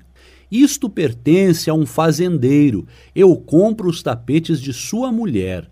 Os gafanhotos arrasaram-lhes a plantação e eles ficaram sem comida. Ajudei o fazendeiro e, quando houve a nova colheita, ele me pagou. Mais tarde, ele voltou e me falou de estranhas cabras numa distante terra, tal como as tinha descrito um viajante. animais com pelos tão finos e macios que deles se podiam fazer tapetes mais belos que quaisquer outros já vistos na Babilônia. Queria trazer um rebanho, mas não tinha dinheiro. Assim, emprestei-lhe dinheiro para a viagem e para comprar as cabras. Agora sua criação já começou, e no próximo ano surpreenderei os nobres da Babilônia com os mais caros tapetes que sua grande fortuna pode comprar. Em breve estarei devolvendo seu anel. Ele insiste em me pagar imediatamente. Alguns clientes fazem isso? perguntou Rodin. Se pedem para propósitos que lhes tragam de volta o dinheiro, sim, mas se pedem por causa de suas imprudências, é preciso ter cuidado, pois você pode acabar ficando sem o seu dinheiro. Fale-me sobre isto, solicitou Rodin, retirando da caixa um bracelete de ouro incrustado com joias de raro desenho. As mulheres agradam ao meu bom amigo, caçoou Maton. Ainda sou muito mais jovem que você, retorquiu Rodin. Concordo, mas desta vez você está supondo uma história de amor onde ela não existe. A dona deste penhor é gorda, enrugada e tagarela o tempo todo, quase me levando à loucura. Houve um tempo em que ela e o marido tinham dinheiro e eram bons clientes, mas as coisas começaram a dar errado para o lado deles. Ela tem um filho a quem gostaria de tornar um comerciante. Assim me procurou e pediu-me dinheiro emprestado para que o filho pudesse entrar como sócio do líder de uma caravana que viajava com seus camelos negociando numa determinada cidade o que compravam em outra. Este homem revelou-se um tratante, pois deixou o pobre do rapaz perdido numa cidade longínqua, sem dinheiro nem amigos, dando-o fora enquanto ele dormia. Talvez ele me pague quando for adulto. Até lá, não tenho rendimento algum sobre o empréstimo, só muita conversa. Mas devo admitir que as joias valem mais que a dívida. Ela pediu seu conselho quanto à sensatez do empréstimo? Muito pelo contrário, ela mesma imaginou o filho como um rico e poderoso homem da Babilônia. Sugerir outra coisa teria deixado a mulher enfurecida. Tentei com habilidade dissuadi-la. Eu sabia dos riscos que esse jovem inexperiente estava correndo, mas, como ela estava oferecendo um penhor, não pude recusar. Isto, continuou Matom, balançando um pedaço de cordão de embrulho amarrado num nó, pertence a Nebatur, o negociante de camelos. Quando ele compra um rebanho cujo valor ultrapassa suas reservas, ele me traz este nó e eu lhe empresto de acordo com suas necessidades. É um sábio negociante, tenho confiança em seu bom tirocínio e posso emprestar-lhe livremente. Muitos outros comerciantes da Babilônia gozam de credibilidade junto a mim por causa do comportamento correto que costumam ter. Seus penhores entram e saem frequentemente de minha caixa. Bons comerciantes são uma vantagem para a nossa cidade, e isso permite que eu os ajude a manter os negócios que tornam a Babilônia tão próspera. Matom apanhou um besouro feito de turquesa e atirou-o desdenhosamente ao chão. Um escaravelho do Egito. O dono dele não está preocupado com que eu receba de volta meu dinheiro. Quando o cobro, ele me responde: como posso pagar se o destino me persegue? Você já tem muito, o que posso fazer? O penhor pertence, na verdade, a seu pai, um homem de valor, de parcos recursos, que teve de hipotecar terras e gado para sustentar os empreendimentos do filho.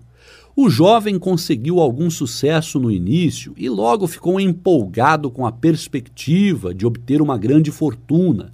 Era ainda imaturo e suas empresas foram à bancarrota. A juventude é ambiciosa, ela gostaria de encontrar atalhos para a riqueza e as boas coisas que esta propicia. Para conseguir ficar rapidamente rico, o jovem é capaz de fazer empréstimos insensatos, Como ainda não reuniu um bom número de experiências, não percebe que uma dívida desesperada é como poço profundo onde se pode descer muito depressa e ali ficar por muitos dias, lutando em vão para sair. É um poço de lamentações e remorsos, aonde não chega a luz do sol e a noite não traz um sono reparador mas não costumo tirar a força daqueles que pedem dinheiro emprestado. Encorajo-os, na verdade, recomendo-os sempre, desde que seja para um bom propósito. Eu mesmo fiz meu primeiro negócio bem-sucedido com dinheiro emprestado. Todavia, o que pode fazer o emprestador de dinheiro num caso como esse? O jovem se acha em desespero e não consegue fazer nada. Está desanimado, não tenta o menor esforço para saldar seu débito. Meu coração luta contra a ideia de privar o pai de sua terra e de seu gado. Você está me contando muita coisa que eu realmente queria saber, arriscou Rodin, mas ainda não respondeu à pergunta que lhe fiz. Devo emprestar minhas 50 moedas de ouro ao marido de minha irmã? Elas representam muito para mim. Sua irmã é uma excelente mulher por quem tenho grande estima. Se o marido dela me procurasse para pedir 50 moedas de ouro, eu o interrogaria quanto ao uso que estava pretendendo dar a uma soma como essa. Se ele me respondesse que seu desejo era tornar-se um comerciante e investir em joias e suprimentos finos, eu diria: Quais são seus conhecimentos nesse ramo de negócios? Você sabe onde comprar a preços mais baixos? Sabe onde vender a preços vantajosos? Ele pode dizer sim a todas essas perguntas? Não, não pode, admitiu Rodin. Ele já me ajudou na fabricação de lanças e nas lojas. Então eu lhe diria que seus propósitos não são sensatos. Os comerciantes devem aprender o seu ofício. Por mais valiosa que fosse, sua ambição não teria chances de sucesso e eu não lhe emprestaria dinheiro algum. Mas vamos supor que ele dissesse: Sim, já ajudei muitos comerciantes, sei como viajar a Esmirna e ali comprar a preços baixos os tapetes tecidos pelas donas de casa. Conheço igualmente muitos homens ricos na Babilônia, dispostos a pagar bem por eles. Eu diria: seu propósito é sensato e sua ambição louvável. Ficarei feliz em lhe emprestar as 50 moedas de ouro, se você me der uma garantia equivalente ao valor do débito. Digamos que ele contra-atacasse.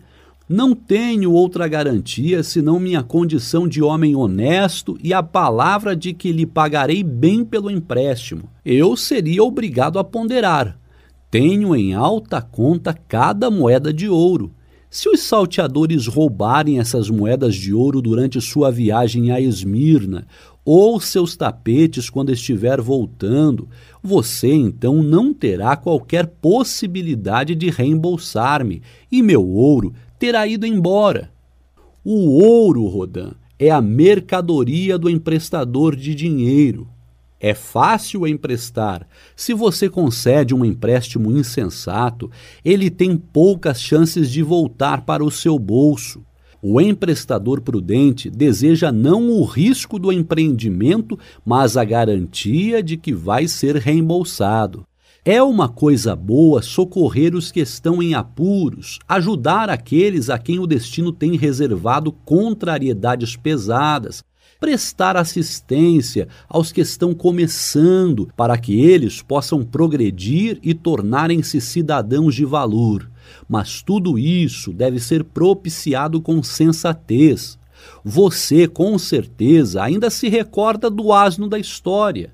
Em nosso desejo de ser úteis, podemos correr o risco de carregar os fardos que pertencem a outrem. Novamente me desviei de sua pergunta, Rodin, mas ouça minha resposta. Guarde consigo suas cinquenta moedas de ouro. Aquilo que você ganha com seu trabalho e aquilo que lhe dão como uma recompensa pertencem a você e ninguém tem o direito de compartilhá-los a menos que você mesmo tenha essa intenção. Se quiser emprestar seu dinheiro a fim de aumentar sua fortuna, faça-o com cautela e diversificando os clientes. Não gosto de dinheiro parado, mas menos ainda de dinheiro mal emprestado. Há quantos anos trabalha como fabricante de lanças? Três anos completos. Quanto guardou sem contar o presente do rei? Três moedas de ouro. Em cada ano trabalhado, você deixou de adquirir boas coisas para economizar de seus vencimentos uma moeda de ouro. É como está dizendo. Então poderia economizar em 50 anos de trabalho 50 moedas de ouro por sua abnegação? Seria realmente uma vida inteira de trabalho. Acha que sua irmã desejaria acabar com as economias de 50 anos de trabalho para que seu marido possa fazer uma tentativa na profissão de comerciante? Bem, nos termos que você está usando, não. Então vá até ela e diga-lhe: Trabalhei todos os dias, exceto os de descanso, durante três anos, da manhã à noite, e recusando a mim mesmo muitas coisas que o meu coração desejava. Minhas economias em cada ano de trabalho e renúncia não passam de uma moeda de ouro. Você é minha irmã favorita e eu gostaria que seu marido encontrasse algo que lhe trouxesse bastante prosperidade. Se ele submeter a mim um projeto que pareça sensato e cabível a meu amigo Matom, então lhe emprestarei de bom grado minhas economias de um ano inteiro, para que ele possa ter uma oportunidade de provar que tem condições de ser bem-sucedido. Faça isso, e se ele tiver dentro de si a alma dos exitosos nos negócios, não encontrará dificuldade em prová-lo se falhar, ficará devendo a você uma quantia que poderá pagar-lhe em pouco tempo. Sou um emprestador de dinheiro porque tenho mais ouro do que posso usar em meu próprio negócio. Faço com que esse excedente trabalhe para os outros e dessa forma produza mais ouro. Não posso me dar o luxo de correr o risco de perdê-lo, porque trabalhei muito e recusei a mim mesmo muitas coisas para ter condições de guardá-lo. Por isso, não o emprestarei mais, se não estiver certo de que ele se acha em boas mãos e que voltará para mim. Tampouco o emprestarei se não estiver convencido de que seus ganhos podem ser imediatamente pagos. Contei-lhe, Rodin, alguns dos segredos de minha caixa de penhores. Por eles você pode perceber as fraquezas dos homens e a ânsia que experimentam em pedir emprestado, ainda que não estejam suficientemente certos de que terão como saldar a dívida. Por aí você pode ver quão frequentemente suas altas esperanças de obter grandes lucros, se apenas tivessem dinheiro, não passam de esperanças falsas que eles não têm capacidade nem treinamento para atender. Agora, Rodin, você tem condições de usar sua recompensa para ganhar mais ouro. Pode até tornar-se, se quiser, um emprestador de dinheiro. Se souber preservar adequadamente o seu tesouro, ele produzirá muitos lucros para você e será uma rica fonte de satisfação e vantagens durante todos os dias de sua vida. Mas, se deixar escapá-lo, ele será uma fonte constante de remorsos e lamentações. O que deseja mais para esse ouro que você traz no alforge? Guardá-lo com segurança. Bem falado, replicou Matom aprovando. Primeiro deseja guardá-lo com segurança. Acha que, sob a custódia do marido de sua irmã, ele estaria realmente a salvo de uma possível perda? Temo que não, pois ele não é um bom guardador de dinheiro. Portanto, não se deixe enlear por qualquer sentimento de obrigação em confiar seu tesouro a quem quer que seja. Se quiser ajudar sua família e amigos, busque outros meios que não o de arriscar a perda de seu tesouro. Não esqueça que o ouro consegue escapulir de modo inesperado das mãos de todos aqueles que não sabem guardá-lo com inteligência. Consumir sua fortuna de maneira extravagante é o mesmo que deixar que os outros acabem com ela por você. Depois da segurança, o que deseja para o seu tesouro? Que ele me faça ganhar mais dinheiro. Novamente fala com sabedoria. Ele foi feito para ganhar e crescer o máximo possível. O dinheiro é emprestado sensatamente, pode dobrar seus lucros antes que um homem como você chegue à velhice. Se se arriscar a perdê-lo, arrisca-se igualmente a deixar de ganhar tudo o que ele pode render. Por isso, não se torne a presa dos planos fantásticos de homens sem prática, que sempre acreditam encontrar meios de fazer o dinheiro alcançar lucros extraordinariamente altos. Tais planos são criações de visionários que nada sabem a respeito das infalíveis leis do negócio. Seja moderado naquilo que espera ganhar, para que possa garantir e gozar de sua fortuna. Empregá-la sob a promessa de retorno usurário é um convite à perda. Busque associar-se a homens e empreendimentos cujo sucesso é estabelecido, para que seu tesouro possa ganhar livremente com a perícia deles e ser guardado com segurança pela sabedoria e experiência deles. Assim, espero que você possa evitar os infortúnios que acometem muitos dos filhos dos homens a quem os deuses decidiram por bem confiar alguma riqueza. Quando Rodin quis agradecer-lhe por seus sábios conselhos, Matan fez que não ouvira, mas ainda disse: O presente do rei lhe propiciará muita sabedoria. Se resolver guardar as cinquenta moedas de ouro, você precisará ser realmente cauteloso. Muitos usos o tentarão, ouvirá muitos conselhos, Numerosas oportunidades de fazer grandes lucros serão oferecidas a você. As histórias de minha caixa de penhores devem lembrá-lo de verificar bem as possibilidades de retorno antes de deixar que uma única moeda de ouro saia de seu bolso. Quando precisar de mais conselhos, venha me procurar, eles são dados de graça. Antes de retirar-se, leia o que escrevi embaixo da tampa de minha caixa de penhores. Isso se aplica tanto a quem pede quanto a quem empresta dinheiro. É melhor uma pequena cautela do que um grande remorso. As Muralhas da Babilônia Banzar um velho e terrível guerreiro montava a guarda na passagem que conduzia ao topo das antigas muralhas da Babilônia. Mais para cima, valentes defensores lutavam para preservá-las. Dessas muralhas dependia a existência da imensa cidade, com suas centenas de milhares de cidadãos. Por cima das muralhas chegavam o rugido dos exércitos que a atacavam, o berro de muitos homens, o tropel de milhares de cavalos, o ensurdecedor barulho das arietes golpeando os portões de bronze. Do lado de dentro, postara-se uma coluna de lanceiros para impedir a invasão dos inimigos caso os portões cedessem. Eram poucos para a difícil tarefa. O grosso do exército babilônico tinha partido com o rei para o leste, numa grande expedição contra os elamitas. Como não se tivesse previsto nenhum ataque à cidade na ausência do soberano, as unidades destinadas à defesa eram escassas. Inesperadamente, vindo do norte, desciam na direção das muralhas as poderosas forças dos assírios. E agora, as muralhas precisavam ser protegidas ou a Babilônia estaria condenada. Em torno de Banzar, acotovelava-se grande número de cidadãos, pálidos e aterrorizados, que tinham vindo em busca de notícias da batalha.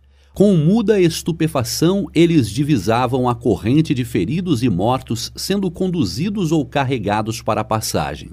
Aqui se acha o ponto crucial do ataque. Depois de três dias cercando a cidade, o inimigo repentinamente concentrara sua grande força contra esta seção e sua porta.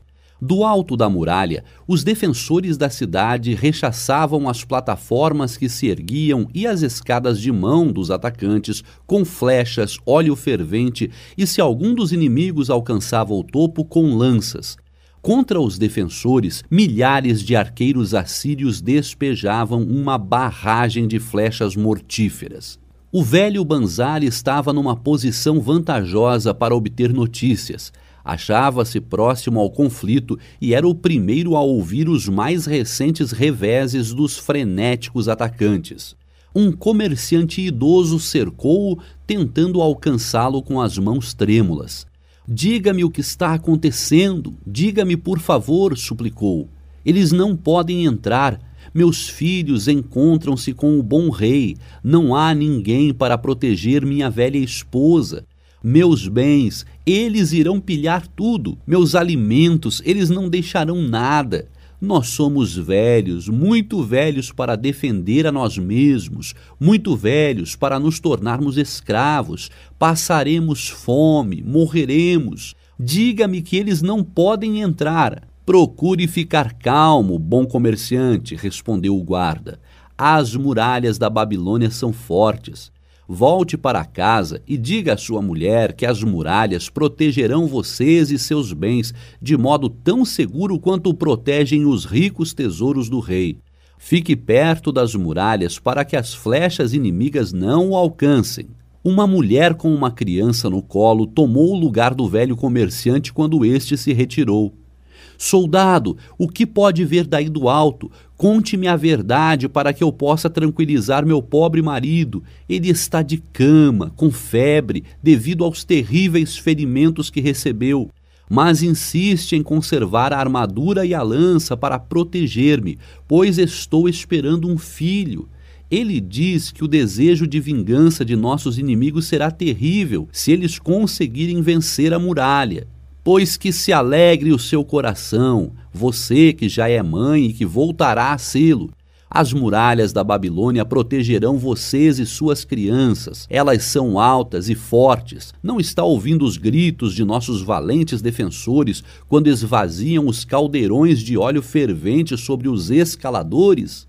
Sim, estou ouvindo, mas ouço igualmente o troar dos arietes que forçam nossos portões. Volte para junto de seu marido, diga-lhe que os portões são fortes e resistirão aos aríedes. Diga-lhe também que os inimigos estão escalando, sim, as muralhas, mas para receberem o golpe certeiro das lanças. Vamos, tome o seu caminho e vá para os prédios mais afastados. Banzar afastou-se um pouco para dar passagem a reforços pesadamente armados. Quando, com o tinido dos escudos de bronze e o passo firme, eles o ultrapassaram, uma menina puxou-o pelo cinto. Diga-me, soldado, estamos seguros? perguntou ela. Ouvi sons terríveis, vejo homens sangrando, estou apavorada. O que será de nossa família, de minha mãe, do meu irmãozinho e do bebê? O velho combatente piscou os olhos e empurrou para frente o queixo enquanto levantava a criança. Não tenha medo, garotinha, disse ele, tranquilizando-a. As muralhas da Babilônia protegerão você, sua mãe, seu irmãozinho e o bebê. Foi para dar segurança a pessoas como você que a rainha Semiramis mandou construí-las lá se vão cem anos. Nunca se conseguiu derrubá-las. Volte conte a sua mãe, a seu irmãozinho e ao bebê que as muralhas da Babilônia os protegerão e que não precisam ter medo. Dia após dia, Banzar permaneceu em seu posto, observando os reforços marcharem em fila pela passagem, ali ficarem e resistirem até que, feridos ou mortos, desciam mais uma vez. Em sua volta juntavam-se sem cessar multidões de cidadãos assustados, ávidos por confirmar se as muralhas aguentariam firme. Para cada um deles, Banzar dava uma resposta com a fina dignidade de um velho soldado. As muralhas da Babilônia protegerão vocês. Por três semanas e cinco dias, o ataque manteve-se com uma violência inaudita. Mais forte e decididamente batiam os maxilares de Banzar à medida que a passagem, molhada com o sangue de muitos feridos, tornava-se uma lamaceira pelas incessantes correntes de homens passando e cambaleando.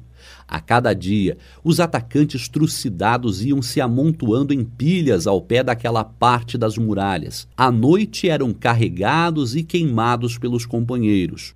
No quinto dia da quarta semana, o clamor diminuiu. As primeiras luzes do dia, iluminando a planície, atravessavam grandes nuvens de poeira levantadas pelos exércitos batendo em retirada. Um poderoso brado saiu da garganta dos defensores. Não houve erro quanto a seu significado ele foi repetido pelas tropas posicionadas para dentro das muralhas, ecoou pelas ruas entre os cidadãos, espalhou-se pela cidade com a violência de uma tempestade. O povo foi para as ruas tomadas por turbas incontroláveis. O medo, enclausurado por semanas, encontrou uma saída no selvagem coro de alegria. Do cume da alta torre do Templo de Bel arderam por muito tempo as chamas da vitória. Através do céu se expandiram colunas de fumaça azul para levar o mais longe possível aquela grata mensagem. As muralhas da Babilônia tinham mais uma vez repelido um cruel e poderoso inimigo, disposto a saquear seus ricos tesouros e a violentar e escravizar seus cidadãos. A Babilônia manteve-se viva século após século porque foi inteiramente protegida. Não podia ter sido de outro modo. As muralhas da Babilônia foram um extraordinário exemplo do desejo e da necessidade humana por proteção. Esse desejo é inerente à raça humana, ele é tão forte hoje como outrora, mas nós desenvolvemos planos mais amplos e melhores para realizar o mesmo objetivo. Em nossos dias, atrás das muralhas dos seguros, contas de poupança e investimentos confiáveis, podemos nos resguardar contra tragédias inesperadas que podem entrar em qualquer porta e ficar diante de qualquer lareira. Não temos condições de ficar sem uma proteção adequada. O negociante de camelos da Babilônia Quanto maior a fome, mais a mente se mostra aguçada, do mesmo modo que fica muito mais sensível ao cheiro do alimento. Tarcade, o filho de Azuri, certamente pensava assim. Não tinha comido nada havia dois dias inteiros, se não fizermos conta dos dois pequenos figos furtados do alto do muro de um jardim. Só não pegou mais porque uma mulher muito zangada precipitou-se na sua direção, pondo-o para correr rua abaixo. Seus gritos terríveis ainda ecoavam nos ouvidos dele quando já atravessava a praça do mercado e o ajudaram inclusive a manter os dedos nervosos longe das tentadoras frutas que as vendedoras expunham em suas barracas. Nunca tinha reparado antes em quanta comida era trazida para os mercados da Babilônia e como cheiravam bem. Deixando o local, rumou para uma hospedaria e ficou zanzando na frente da casa de pasto. Quem sabe não encontraria por ali algum conhecido, alguém de quem pudesse arrancar como empréstimo uma moeda de cobre que ganharia para ele um sorriso do inamistoso dono da pousada e, com isso, um atendimento simpático. Sem dinheiro, tinha a certeza de que o receberiam muito mal. Em sua abstração, viu-se inesperadamente cara a cara com o homem que mais gostaria de evitar, a alta e angulosa figura de Dabazir, o negociante de camelos. De todos os amigos e tantos outros a quem pedira emprestado pequenas somas, Dabazir fazia-o sentir-se desconfortável, porque Tarcade não havia cumprido a promessa de saldar o mais rápido possível uma antiga dívida. O rosto de Dabazir iluminou-se ao avistar o outro. Ora, ora, aqui temos Tarcade, justamente aquele que venho procurando para cobrar as duas moedas de cobre que lhe emprestei faz um mês, além da moeda de prata relativa a um primeiro empréstimo. Que belo encontro! Poderei fazer um bom uso dessas moedas ainda hoje. E então, jovem, o que me diz? Tarcade gaguejou, ficando vermelho. Faminto, achava-se sem energia para discutir com o descarado da Bazir. Mil desculpas, mil desculpas, murmurou fracamente, mas hoje estou sem qualquer moeda de cobre ou de prata. Me dê mais um tempo. Ora, vamos lá, insistiu Dabazir. Então não pode arranjar algumas moedas de cobre e uma moeda de prata para pagar pela generosidade de um velho amigo de seu pai, que o ajudou quando você se achava necessitado? Ainda não lhe paguei porque o azar tem me perseguido. O azar. Não responsabilize os deuses por sua própria fraqueza. O azar persegue todo homem que pensa mais em pedir emprestado do que em pagar. Venha fazer-me companhia, rapaz, enquanto almoço. Estou com fome e quero contar-lhe uma história. Tarcade vacilou devido à franqueza brutal de Dabazir, mas aqui estava finalmente um convite para entrar na casa de pasto. Dabazir conduziu-o até um dos cantos da sala, onde se sentaram sobre pequenos tapetes. Quando Causcoro, o proprietário, apareceu sorrindo, o negociante de camelos dirigiu-se a ele com a familiaridade de sempre. Gordo lagarto do deserto, traga-me uma perna de cabra bem tostadinha, com muito molho, pão e todas as verduras que tiver, pois estou com fome e preciso de muita comida. Não esqueça de meu amigo aqui. Traga para ele um copo d'água, bastante fria, por favor, pois está fazendo um calor babilônico. Tarcade quase sentiu um desfalecimento. Devia ficar ali bebendo água, enquanto o outro devorava diante de seus olhos uma perna de cabra inteira. Não disse nada, não pensava em nada que pudesse dizer. Dabazir, entretanto, não sabia o que era o silêncio. Sorrindo e acenando com naturalidade para os outros fregueses que o conheciam, continuou: Ouvi de um viajante recém-chegado de Urfa informações sobre um homem muito rico que tem uma peça de pedra cortada tão fina que se pode ver através dela. Ele colocou-a na janela de sua casa para barrar a chuva. Segundo o viajante, é amarela, e quando ele mesmo olhou através dela, todo o mundo do outro lado pareceu-lhe estranho e diferente da realidade. O que diz sobre isso, Tarcade? Acha que o mundo pode parecer a alguém de uma cor diferente daquela que normalmente possui?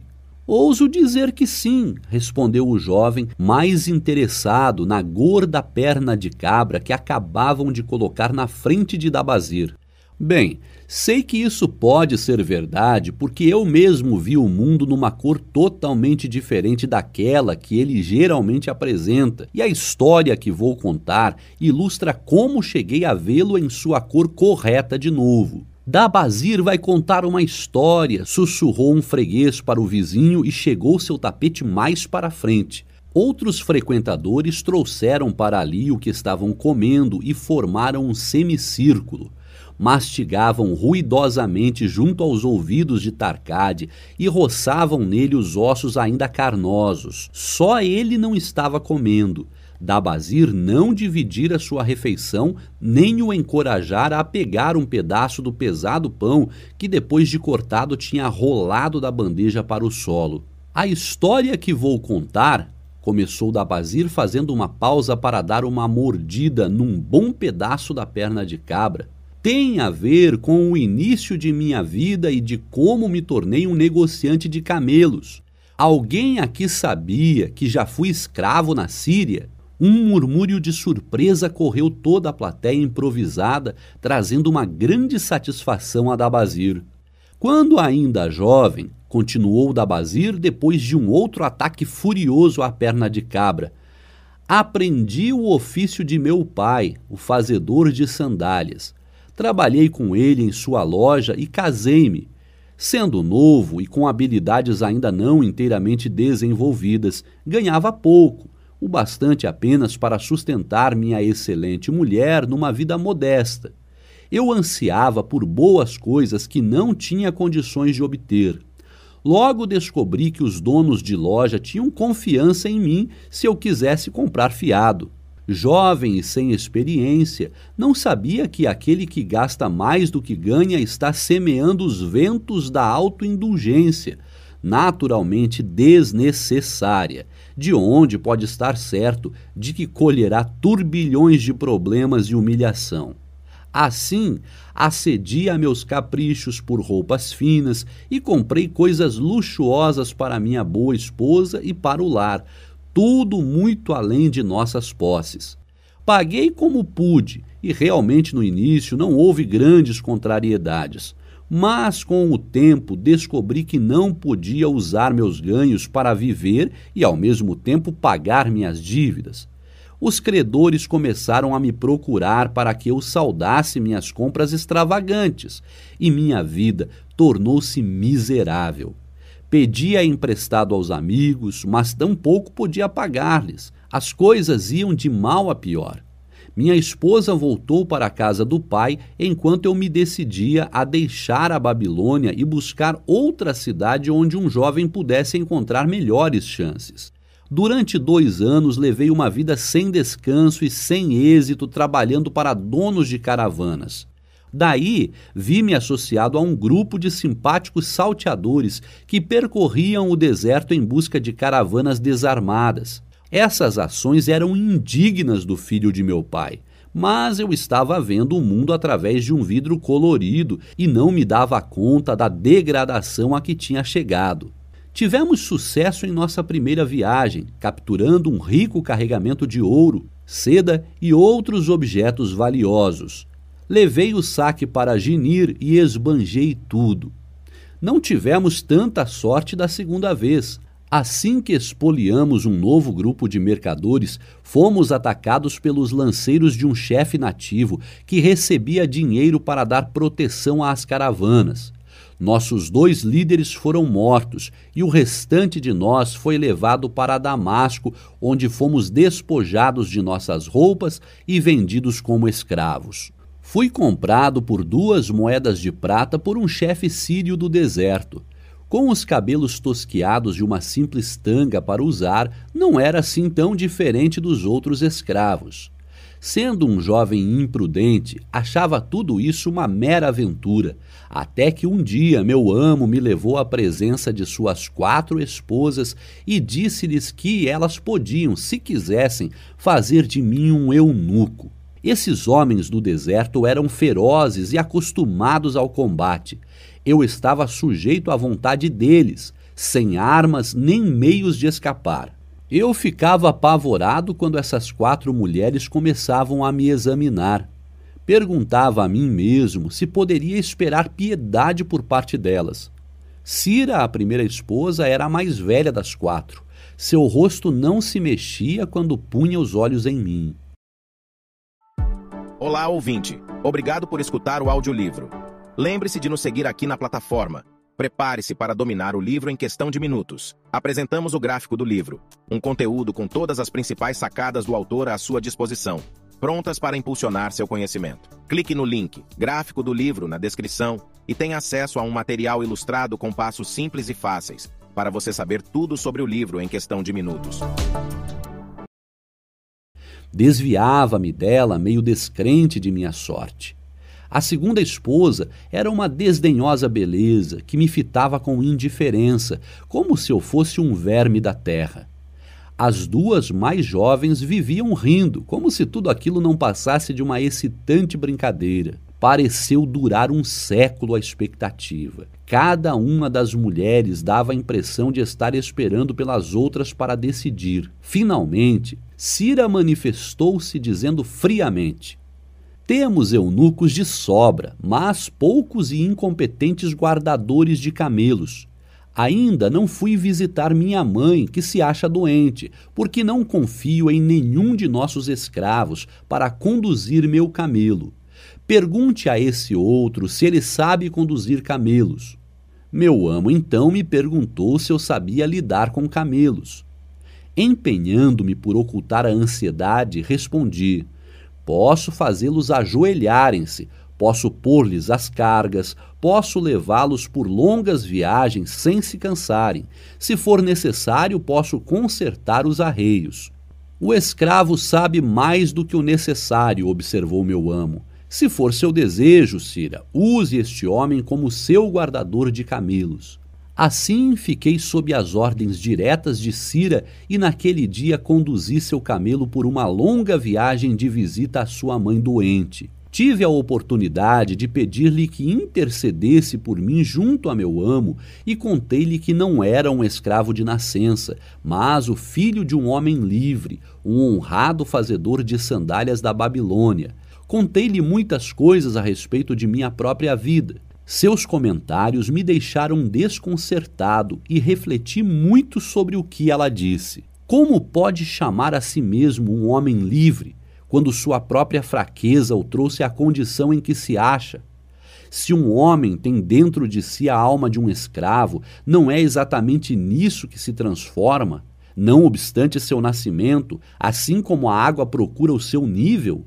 Se um homem tem dentro dele a alma de um cidadão livre, não se tornará respeitado e honrado em sua própria cidade a despeito de seu infortúnio? Por mais de um ano fui um escravo e vivi com escravos, mas não podia tornar-me um deles.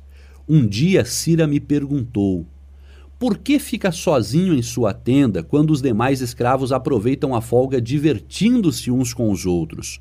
Estou refletindo sobre o que a senhora me disse. Não acredito que tenha a alma de um escravo. Não posso juntar-me a eles, portanto, devo me manter à parte. Eu também me mantenho à parte, confidenciou-me ela. Meu dote era valioso e meu senhor casou-se comigo por causa disso. Mas ele não me deseja. Tudo quanto uma mulher almeja é ser desejada. Devido a isso e ao fato de ser estéril e não poder ter filhos, devo me manter à parte. Se fosse homem, preferiria morrer a me tornar um escravo mas as convenções de nossa tribo reservam às mulheres o papel de escravas. O que acha de mim agora? Perguntei-lhe a queima-roupa. Tenho a alma de um homem ou a de um escravo? Você tem vontade de saldar as dívidas que fez na Babilônia? Sim, tenho vontade, mas não vejo como. Se deixar que os anos passem sem fazer qualquer esforço para pagar, então você tem a desprezível alma de um escravo. O mesmo pode ser dito do homem que não respeita a si mesmo, e ninguém pode respeitar a si mesmo se não paga honestamente suas dívidas. Mas o que posso fazer se sou um escravo na Síria? Permaneça como escravo na Síria, seu fraco. Não sou um fraco, neguei vivamente. Então prove. Como? Seu grande rei não combate os inimigos de todas as maneiras que pode e com todas as forças de que dispõe? Suas dívidas são seus inimigos. Elas correram com você da Babilônia. Você abandonou-as e elas cresceram no nível sufocante para você. Se as tivesse enfrentado como homem, daria conta do recado e se veria admitido entre os concidadãos mas não teve coragem de combatê-las, e seu amor próprio mingou tanto que agora você não passa de um escravo na Síria. Quanto mais pensava em suas duras acusações, mais elaborava frases defensivas para provar a mim mesmo que não era intimamente um escravo. Mas não tive tempo de usá-las. Três dias depois, a criada de Cira veio me procurar em seu nome. Minha mãe acha-se novamente muito doente, disse ela. Cele os dois camelos do rebanho de meu marido, providencie água e alimento para uma longa viagem. A criada abrirá as despensas para você. Carreguei os camelos, impressionado com a quantidade de mantimentos fornecidos pela criada, pois a mãe de Cira morava a menos de um dia de viagem. A criada montou num dos camelos enquanto eu conduzia o de minha senhora. Tinha acabado de escurecer quando chegamos à casa materna de Cira. Esta despediu a criada e disse-me: Dabazir, você tem a alma de um homem livre ou a alma de um escravo? A alma de um homem livre, insisti. Então chegou sua chance de prová-lo. Nosso dono está desmaiado de tanta bebida e seus chefes não fizeram por menos. Pegue estes camelos e fuja. Nesta bolsa há roupas de seu amo com que você poderá disfarçar-se. Direi que furtou os camelos e fugiu enquanto eu visitava minha mãe doente. Você tem a alma de uma rainha, disse-lhe. Como gostaria de conduzi-la à felicidade? A felicidade, respondeu ela, não se acha à espera da esposa fugida numa terra distante, entre gente estranha. Mas vá, e possam os deuses do deserto protegê-lo, pois o caminho é longo e escasso em alimento ou água. Já não era necessário insistir para que me fosse, mas quis ainda agradecer-lhe calorosamente e desapareci na noite. Eu não conhecia aquela estranha região e tinha apenas uma tênue ideia de onde ficava a Babilônia, mas me pus corajosamente a caminho através do deserto em direção às colinas. Montava um camelo e trazia o outro amarrado. Viajei durante toda a noite e todo o dia seguinte, impelido pelo conhecimento do terrível destino reservado aos escravos que roubavam os bens de seu amo ou tentavam escapar. Ao cair da tarde, alcancei um pequeno povoado tão desabitado quanto o deserto. Pedras afiadas feriam os pés dos meus leais camelos, que logo começaram a andar com lentidão e sofrendo muito. Não encontrei pelo caminho nenhum homem ou animal e pude compreender por que evitavam essa terra inóspita. Era uma dessas viagens de que poucos homens conseguem sair vivos para contar. Arrastávamos-nos dia após dia. Água e alimentos esgotavam-se. O calor do sol era inclemente. No final do nono dia, escorreguei do dorso de minha montaria com a sensação de que estava fraco demais para tornar a montar e de que certamente morreria, perdido nessa região desabitada. Estendi-me completamente no chão e dormi, só acordando com as primeiras luzes da manhã. Soergui-me e olhei à volta. Havia um frescor no ar da manhã. Meus camelos espojavam-se no chão, não muito longe dali. Em derredor, uma imensa região arruinada, coberta de pedras, areia e coisas duras. Nenhum sinal de água, nada de comer para o homem ou camelo. Quem sabe não encontraria o meu fim nessa quietude extrema? Minha mente nunca estivera tão aguçada. Naquele momento, meu corpo não parecia ter qualquer importância. Meus lábios ressequidos e partidos, minha língua seca e inchada, meu estômago vazio, tudo tinha perdido a suprema tortura do dia anterior. Eu olhava à minha frente a desanimadora distância e novamente veio até mim a pergunta: Tenho a alma de um escravo ou a alma de um homem livre? Então percebi com clareza que se eu tivesse a alma de um escravo, entregaria os pontos, deixar-me-ia ficar ali deitado no deserto e morreria. Um merecido fim para um escravo fugido. Mas e se tivesse a alma de um homem livre?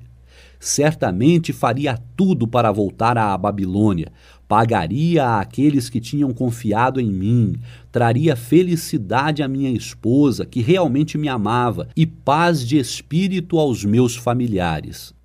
Suas dívidas são os seus inimigos que o puseram para correr da Babilônia, tinha dito Cira. Sim, é isso mesmo. Por que me recusar a ficar em meu chão como um homem? Por que permitira que minha esposa voltasse para a casa do pai?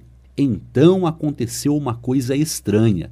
O mundo todo pareceu de uma cor diferente, como se eu tivesse estado olhando para ele através de uma pedra colorida, subitamente retirada. Via, por fim, os verdadeiros valores na vida. Morrer no deserto, não eu. Com a nova visão, dei-me conta das coisas que tinha de fazer primeiro voltaria à Babilônia e enfrentaria corajosamente todos os meus credores. Contaria a eles que, após anos de perambulações e infortúnio, estava de volta para regular todas as minhas dívidas tão rapidamente quanto os deuses me permitissem. Depois daria um verdadeiro lar à minha esposa e me tornaria um cidadão cuja conduta encheria de orgulho meus pais. Minhas dívidas eram meus inimigos, mas os homens a quem pedira emprestado eram meus amigos, pois tinham confiado e acreditado em mim. Eu caminhava sem sentir os pés firmes. Que importava a fome, que importava a sede, não passavam de incidentes no caminho para a Babilônia. Dentro de mim agitava-se a alma de um homem livre voltando à terra natal para conquistar seus inimigos e recompensar seus amigos. Eu vibrava com a resolução que tinha tomado. Os olhos turvos dos camelos brilharam ao timbre novo em minha voz rouca. Com um grande esforço, depois de muitas tentativas, eles conseguiram sustentar-se sobre as pernas. Perseverantes, projetavam-se para a frente em direção ao norte, onde algo dentro de mim me dizia que iríamos localizar a Babilônia. Encontramos água Passamos por uma região mais fértil onde topamos com relva e frutas. Descobrimos a pista para a Babilônia, porque a alma de um homem livre olha a vida como uma série de problemas por resolver e os resolve, enquanto a alma de um escravo não se liberta da eterna lamúria. Que posso fazer se não passo de um escravo? E quanto a você, Tarcade? O estômago vazio não lhe deixou a cabeça mais aguçada? Está pronto para pegar a estrada que pode trazer de volta seu alto respeito? Já pode ver o mundo em sua verdadeira cor? Não tem o desejo de pagar honestamente suas dívidas, por maiores que sejam, e tornar-se mais uma vez um homem respeitado na Babilônia? Os olhos do jovem ficaram úmidos ele se levantou resolutamente. Você me fez ver algo importante. Já sinto vibrar em mim a alma de um homem livre. Mas como se arranjou nos primeiros tempos de seu retorno? perguntou um ouvinte atento. Onde há determinação, o caminho pode ser encontrado, respondeu Dabazir. Já me achava então determinado a fazer os planos corretos. Primeiro visitei todos os homens a quem devia dinheiro, rogando-lhes indulgência até que eu pudesse ganhar o suficiente para saldar meus débitos. A maioria aceitou de bom grado minha proposta.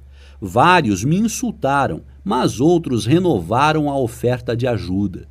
Um deles, Maton, o emprestador de dinheiro, ofereceu-me o verdadeiro socorro de que eu precisava. Informado de que eu tinha sido um guardador de camelos na Síria, ele me enviou a Nebatur, o negociante de camelos, que acabava de ser escolhido pelo nosso bom rei para comprar muitos rebanhos de camelos saudáveis para uma grande expedição. Assim pus à disposição de Nebatur todo o meu conhecimento sobre tais animais paulatinamente, tornei-me capaz de pagar cada moeda de cobre, cada moeda de prata.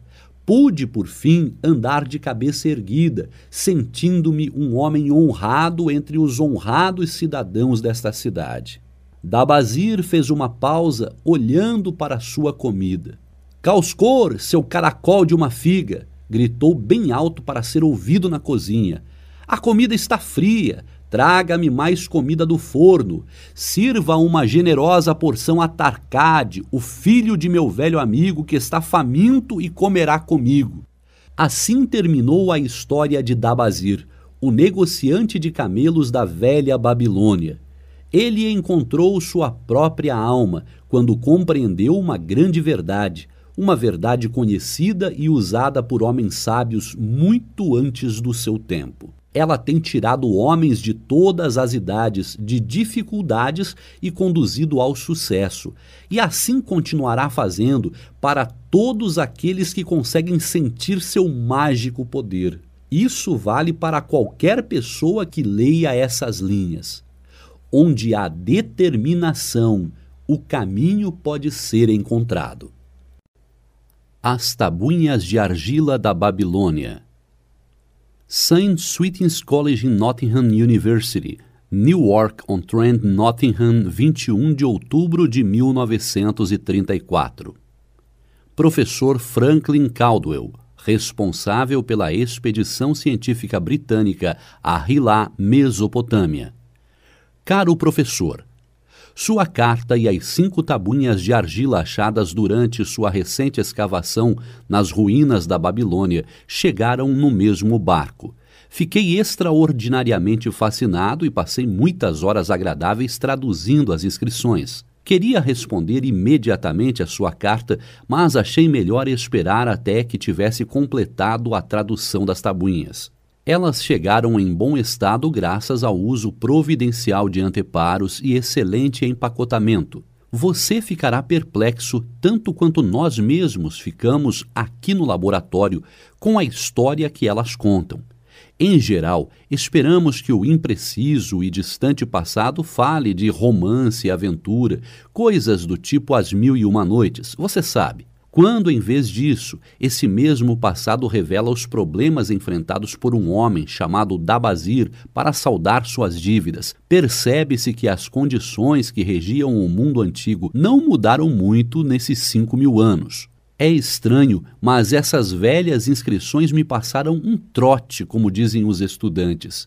Sendo um professor universitário, sempre me julguei como um pensador que detivesse um conhecimento prático a respeito de muitos assuntos, e então me aparece esse velho sujeito saído dos mundos soterrados da Babilônia, oferecendo uma maneira de que nunca ouvi falar de resolver o problema de minhas dívidas e ao mesmo tempo andar com moedas de ouro tilintando em meu bolso. Como seria agradável e interessante averiguar se tal sistema funcionaria tão bem nos dias de hoje quanto o fez na antiga Babilônia. A senhora Shrewsbury e eu estamos planejando testá-lo em nossos próprios negócios que poderão melhorar muito desejando-lhe toda a sorte do mundo em seu valioso empreendimento e aguardando impacientemente outra oportunidade de servir, despeço-me com os sinceros cumprimentos de Alfred Shrewsbury, Departamento de Arqueologia.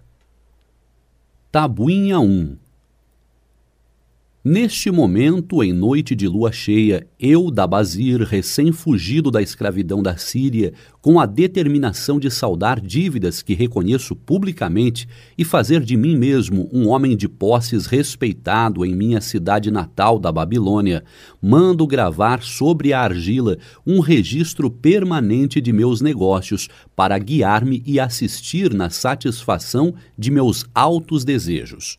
Escorando-me nos conselhos de meu bom amigo Maton, o emprestador de dinheiro, acho-me determinado a seguir um plano preciso que, segundo ele, pode tirar qualquer cidadão dos embaraços de uma situação de dívida para uma situação de posses e autorrespeito. Esse plano inclui três propósitos que espero e desejo realizar. Primeiro, o plano é a garantia de minha futura prosperidade. Por isso, um décimo de tudo quanto eu ganhar será separado e guardado, pois Matom fala sabiamente quando diz: Aquele que guarda em sua bolsa ouro e prata, que não precisa gastar, é bom para a família e leal com seu rei.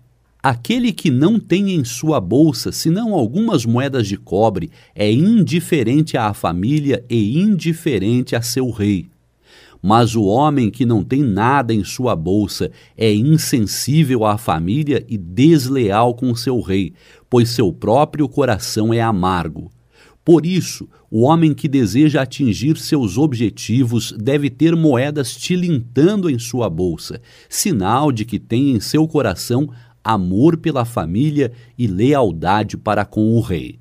Segundo, o plano deve permitir que eu sustente e vista minha boa esposa, que, com toda a dignidade, voltou para viver comigo, pois Maton afirma que cuidar adequadamente de uma esposa leal confere alto respeito ao coração de um homem e propicia força e determinação a seus propósitos. Por isso, sete décimos de tudo quanto eu ganhar serão usados em nossa casa, na aquisição de roupas e comida, além de uma pequena parcela destinada aos prazeres e aos divertimentos. Mas é absolutamente necessário que não se gastem mais do que sete décimos nessas coisas. O sucesso do plano depende disso. Devo viver com essa parcela e nunca usar mais do que isso ou comprar o que esteja além desse limite.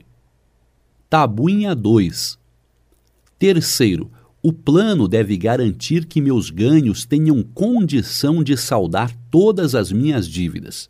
Por isso, na ocasião da lua cheia, dois décimos de tudo que eu tiver ganhado serão divididos honrada e razoavelmente entre aqueles que confiaram em mim e a quem pedi emprestado. Assim, em seu devido tempo, todas as minhas dívidas estarão certamente liquidadas. Como um lembrete, mandei gravar nesta argila o nome de todos os cidadãos a quem pedia emprestado e a honesta soma de meus débitos. Farru o tecelão, duas de prata, seis de cobre. Sinjar, o fazedor de assentos, uma de prata. Armar, meu amigo, três de prata, uma de cobre. Zancar, meu amigo, quatro de prata, sete de cobre. Ascamir, meu amigo, uma de prata, três de cobre. Harinzir, o ourives, seis de prata, duas de cobre. De Arbequer, o amigo de meu pai, quatro de prata, uma de cobre. Alcarrá de meu senhorio, quatorze de prata. Matom, o emprestador de dinheiro, nove de prata. Birejic, o fazendeiro, uma de prata, sete de cobre.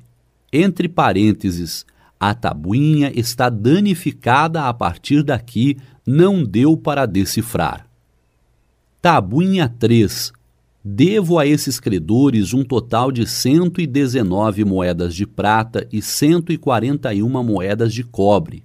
Preso a tais compromissos e não vendo como pagar, em minha loucura, permiti que minha esposa voltasse para o pai, enquanto eu mesmo deixava minha cidade natal, somente para encontrar desgraça e ver-me degradantemente vendido como escravo. Agora que Matom me mostra como posso saldar minhas dívidas a partir de pequenas somas tiradas de meus próprios ganhos, percebo com clareza a grande extensão de minha loucura ao fugir das consequências provocadas por minhas extravagâncias.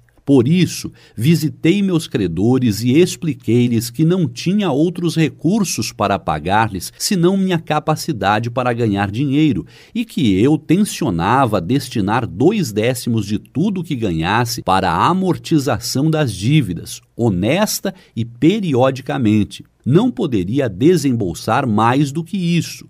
Se fossem pacientes, com o tempo todas as minhas obrigações estariam integralmente resolvidas.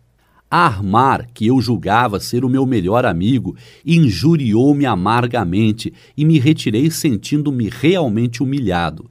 Birejic rogou que eu lhe pagasse primeiro, porque estava precisando de ajuda. Alcarrá de meu senhorio revelou-se um sujeito desagradável e garantiu que me poria em maus lençóis se eu não resolvesse logo a situação com ele. Os demais tiveram a boa vontade de aceitar minha proposta. Por isso, estava mais determinado como nunca a resolver tudo aquilo, convencido de que é mais fácil acertar as dívidas do que evitá-las. Ainda que não tivesse podido satisfazer integralmente as necessidades e os caprichos de alguns poucos credores, negociei imparcialmente com todos. Tabuinha 4 Outra lua cheia. Trabalhei arduamente, com a cabeça em paz, minha boa esposa tem me apoiado na intenção de pagar a meus credores. Devido à nossa sábia determinação, ganhei durante a última lua, comprando camelos de bom fôlego e boas pernas para Nebatur, a soma de 19 moedas de prata. Dividi-a de acordo com o meu plano, separei um décimo para guardar, dividi sete décimos com a esposa para o nosso sustento, dois décimos, uniformemente divididos em moedas de cobre, foram destinados a meus credores. Não estive com Armar, mas deixei a parte dele com sua esposa. Birejic ficou tão satisfeito que quis beijar minha mão. Só o velho Alcarrade continua rabugento e disse que eu devia pagar mais rápido. Repliquei-lhe que eu só teria condições de pagar mais rápido se deixasse de me preocupar com o sustento da casa e de minha esposa. Todos os demais me agradeceram e elogiaram meus esforços. Por isso, ao final de uma lua, meu endividamento foi reduzido a quase quatro moedas de prata e já tenho quase duas moedas de prata guardadas que ninguém pode reivindicar. Meu coração se acha mais leve, coisa que há muito não experimentava. De novo o plenilúnio. Trabalhei duro, mas com pouco sucesso. Vendi apenas alguns camelos. Meus ganhos não foram além de onze moedas de prata. Entretanto, minha boa esposa e eu continuamos fechados com o plano, ainda que não tenhamos comprado roupa alguma, limitando-nos inclusive a uma alimentação frugal. Ainda dessa vez, separei para guardar um décimo das onze moedas e sete décimos para as despesas. Fiquei surpreso quando Armar louvou meu pagamento, ainda que pequeno. Bijeric comportou-se do mesmo modo. Alcarrade encolerizou-se, mas quando viu que podia ficar sem sua parcela se não aceitasse, concordou comigo. Os demais, como sempre, não fizeram quaisquer restrições. Mais uma vez a lua cheia toma conta do céu e me sinto extremamente feliz. Topei com um magnífico rebanho de camelos e comprei alguns bem saudáveis, tendo conseguido ganhar 42 moedas de prata. Esta lua, minha esposa e eu compramos sandálias e roupas, de que estávamos bem necessitados. Além disso, fizemos boas ceias, acompanhadas inclusive de aves. Paguei aos credores mais de oito moedas de prata. Dessa vez, nem Alcarrade protestou. Grande é o plano, pois ele tem nos tirado do endividamento e propicia-nos a possibilidade de guardar o que nos pertence de direito. Já se passaram três luas cheias desde que fiz este último entalhe na argila. Em cada uma delas paguei a mim mesmo um décimo de tudo quanto consegui com o meu trabalho. E durante esse mesmo tempo, minha boa esposa e eu vivemos sempre com sete décimos adredes separados, ainda que às vezes isso se tivesse mostrado mais difícil. E paguei regularmente a meus credores os dois décimos a eles destinados. Minhas economias somam agora 21 moedas de prata isso faz com que eu sinta a cabeça no lugar e me deixa orgulhoso por poder caminhar entre meus amigos. Minha esposa cuida muito bem de nossa casa, se veste com decoro e elegância. Sentimos-nos felizes por estarmos juntos. O plano é de um valor indizível, além de ter feito de um ex-escravo um honrado cidadão. Tabuinha 5 Veio de novo a lua cheia e percebo que já faz um bom tempo que comecei a entalhar a argila. Na verdade, doze luas vieram e se foram, mas hoje especialmente não negligenciarei meu registro, pois acabo de pagar a última de minhas dívidas. Hoje é o dia em que minha boa esposa e meu agradecido ser comemoram com um grande banquete o fato de nossa determinação ter chegado a bom termo. Aconteceram tantas coisas em minha última visita aos credores que ainda me lembrarei disso por muito tempo. Armar rogou-me que lhe perdoasse por suas palavras duras e disse que eu era, entre todos os demais, a pessoa que mais desejava para seu amigo. O velho Alcarrade não é assim tão mal, apesar de tudo, pois disse-me: Antes você era um pedaço de argila mole que todo mundo podia apertar e modelar, mas agora é uma peça de bronze capaz de enfrentar uma espada. Se em algum momento precisar de ouro ou de prata, procure-me. E ele não é o único que me tem em alta conta. Muitos outros dirigem-se a mim com respeito. Minha boa esposa fita-me com o brilho nos olhos que me leva a ter confiança em mim mesmo. Esse é o plano que me propiciou sucesso. Ele me capacitou a pagar todas as minhas dívidas e conservar minha bolsa repleta de ouro e prata. Recomendo-o a todos que desejam o êxito, pois se fez com que um ex-escravo tivesse condição de pagar suas dívidas, não ajudaria qualquer outro ser humano que buscasse a independência? E ainda continuo a utilizá-lo, pois estou convencido de que poderei estar entre os homens mais ricos do mundo. St. Swithin's College Nottingham University, Newark-on-Trent, Nottingham, 7 de novembro de 1936. Professor Franklin Caldwell, responsável pela expedição científica britânica a Hilá, Mesopotâmia. Caro professor, se em suas futuras escavações nas ruínas da Babilônia encontrar o fantasma de um antigo habitante, um velho negociante de camelos chamado Dabazir, faça-me um favor. Diga-lhe que o que ele andou gravando nessas tabuinhas de argila há tanto tempo renderam-lhe os votos de gratidão de um casal de professores universitários aqui na Inglaterra.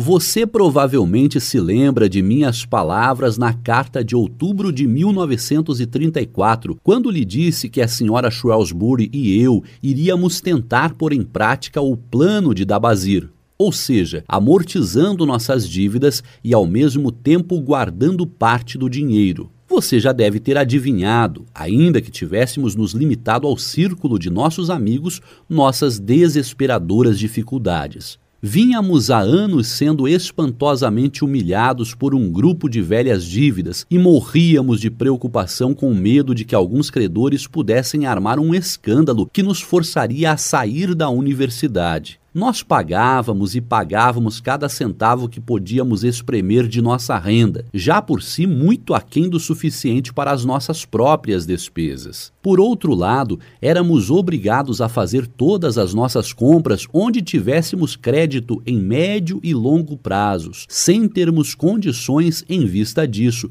de reclamar contra os preços. Isso evoluiu para um desses círculos viciosos em que as coisas, em vez de melhorar, pioram. Nossos esforços eram improfícuos. Não podíamos mudar para uma casa mais em conta porque devíamos ao senhorio. Não víamos luz alguma no fim do túnel. E de repente nos aparece esse seu conhecido, o velho negociante de camelos da Babilônia, com um plano inteiramente ajustado ao nosso caso, convidando-nos jovialmente a seguir o sistema que ele mesmo utilizou em seu próprio tempo. Fizemos uma lista de todos os nossos débitos, saí com ela e mostrei-a a cada um de nossos credores. Expliquei-lhes como era humanamente impossível pagar-lhes do jeito que as coisas iam.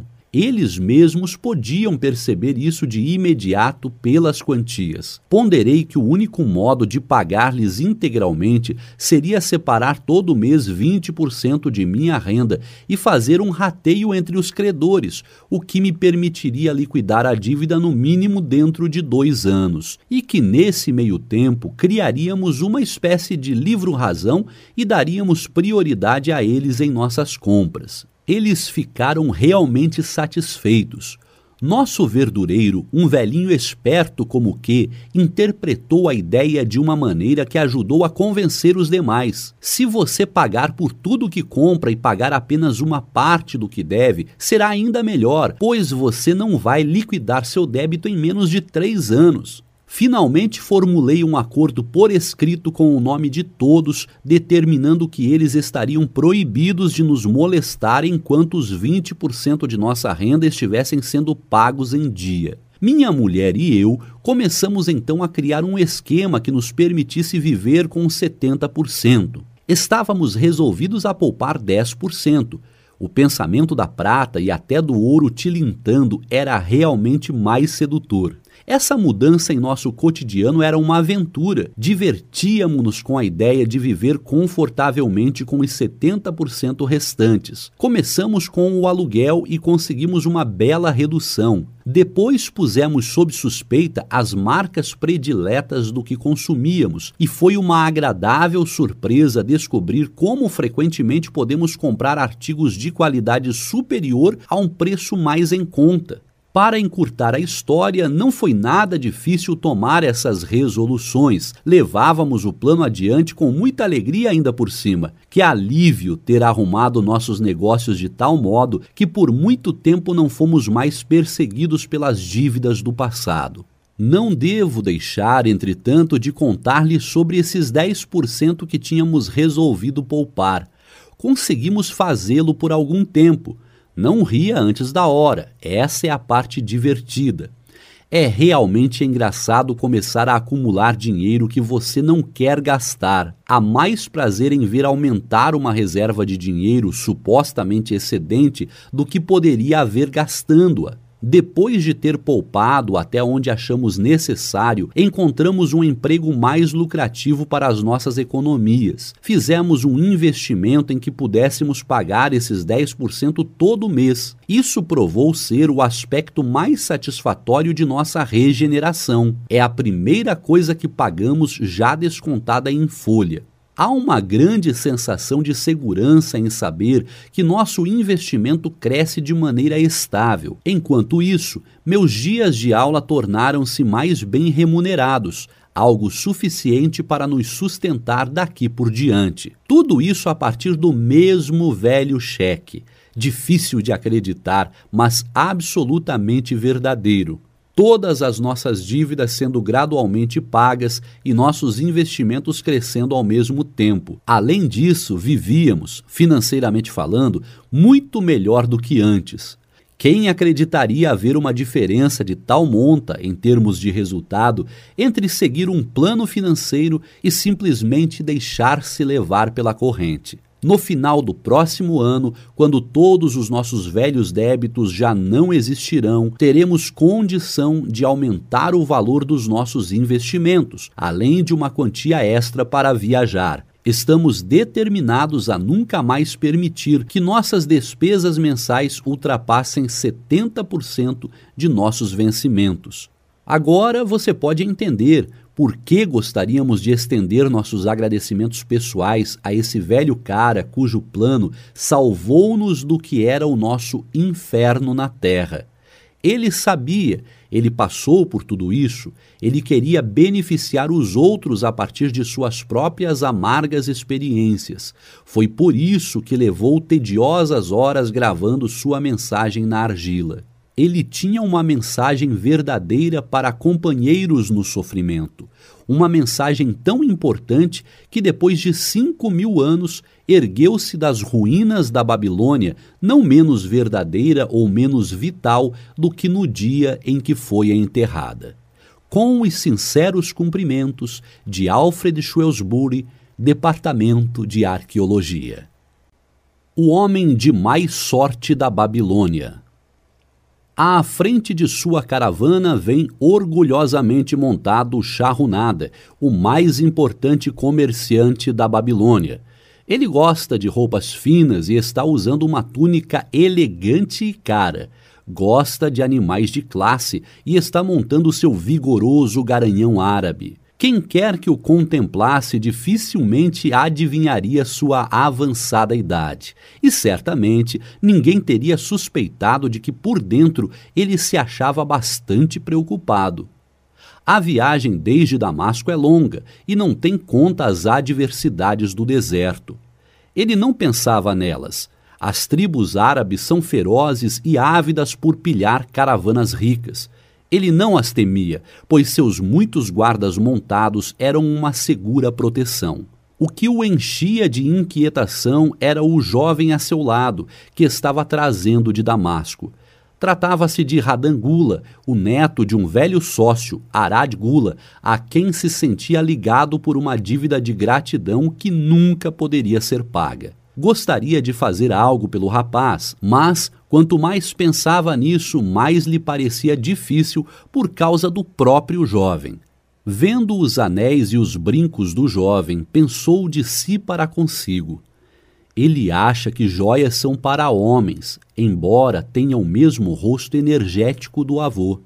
Mas este não usava túnicas tão berrantes. Procurei, porém, trazê-lo na esperança de ajudá-lo a começar por si mesmo e livrar da ruína o que seu pai tem feito da herança deles. Radan Gula tirou-o de seus pensamentos. Por que trabalha tão arduamente, acompanhando sempre sua caravana em longas viagens? Nunca arranja tempo para gozar a vida? Gozar a vida, repetiu Charrunada sorrindo. O que você faria para gozar a vida se estivesse em meu lugar? Se fosse tão rico quanto você, levaria a vida de um príncipe. Nunca montaria um animal para cruzar o torre do deserto. Gastaria os ciclos tão rapidamente quanto viessem para minha bolsa usaria as mais caras túnicas e as joias mais raras. Seria uma vida a meu gosto, algo que realmente valeria a pena. Os dois riram. Seu avô não usava joias, disse Charrunada pensativo. Depois continuou brincando. Não reservaria tempo algum para trabalhar? O trabalho foi feito para escravos, respondeu Radangula. Charrunada mordeu os lábios, mas não fez nenhuma réplica, seguindo em silêncio até que a trilha os tivesse levado ao declive. Ali freou a montaria e apontou ao longe o vale verdejante. Veja, aí se acha o vale. Procure levar mais adiante seus olhos e entreverá ainda indistintamente as muralhas da Babilônia. A torre é o templo de Bel.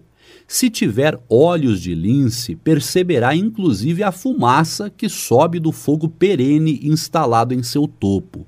A Babilônia é assim?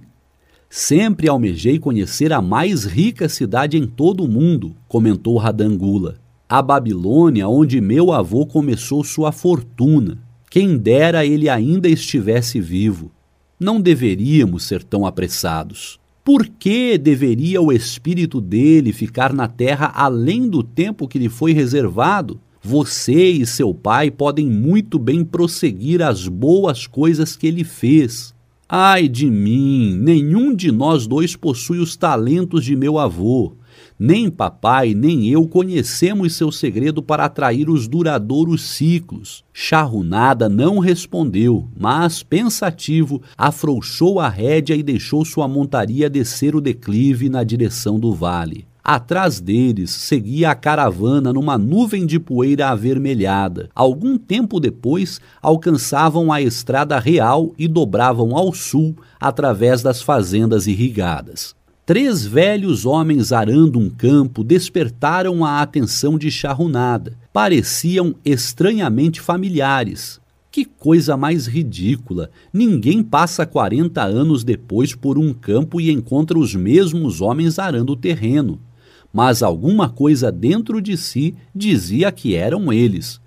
Um, com uma força incerta, manejava o arado os outros conduziam com grande dificuldade os bois, batendo-lhes inutilmente com seus cajados para obrigá-los a continuar puxando. Quarenta anos atrás tinha invejado esses homens.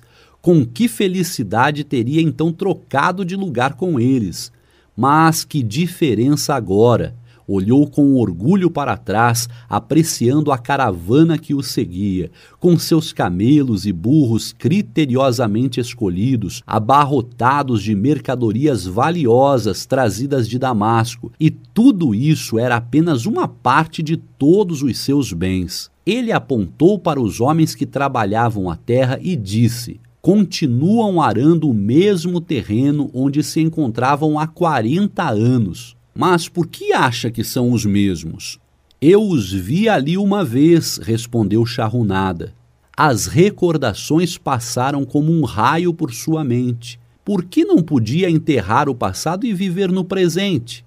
E então viu, como numa imagem, o rosto sorridente de Arad Gula. A barreira entre ele mesmo e o cínico jovem a seu lado dissolveu-se. Mas como podia ajudar um jovem enfatuado como este, com suas ideias de perdulário e as mãos cheias de joias? Podia oferecer trabalho à vontade para homens com boa disposição, mas não para aqueles que se presumiam superiores demais para exercerem um determinado ofício. Entretanto, devia a Aradigula a obrigação de fazer realmente alguma coisa, não uma tentativa sem entusiasmo. Ele e Arad Gula nunca teriam agido desse modo, não eram dessa espécie de homens. De repente veio-lhe à cabeça um plano. Havia objeções, tinha que levar em conta sua própria família e sua posição. Seria uma coisa cruel e agressiva.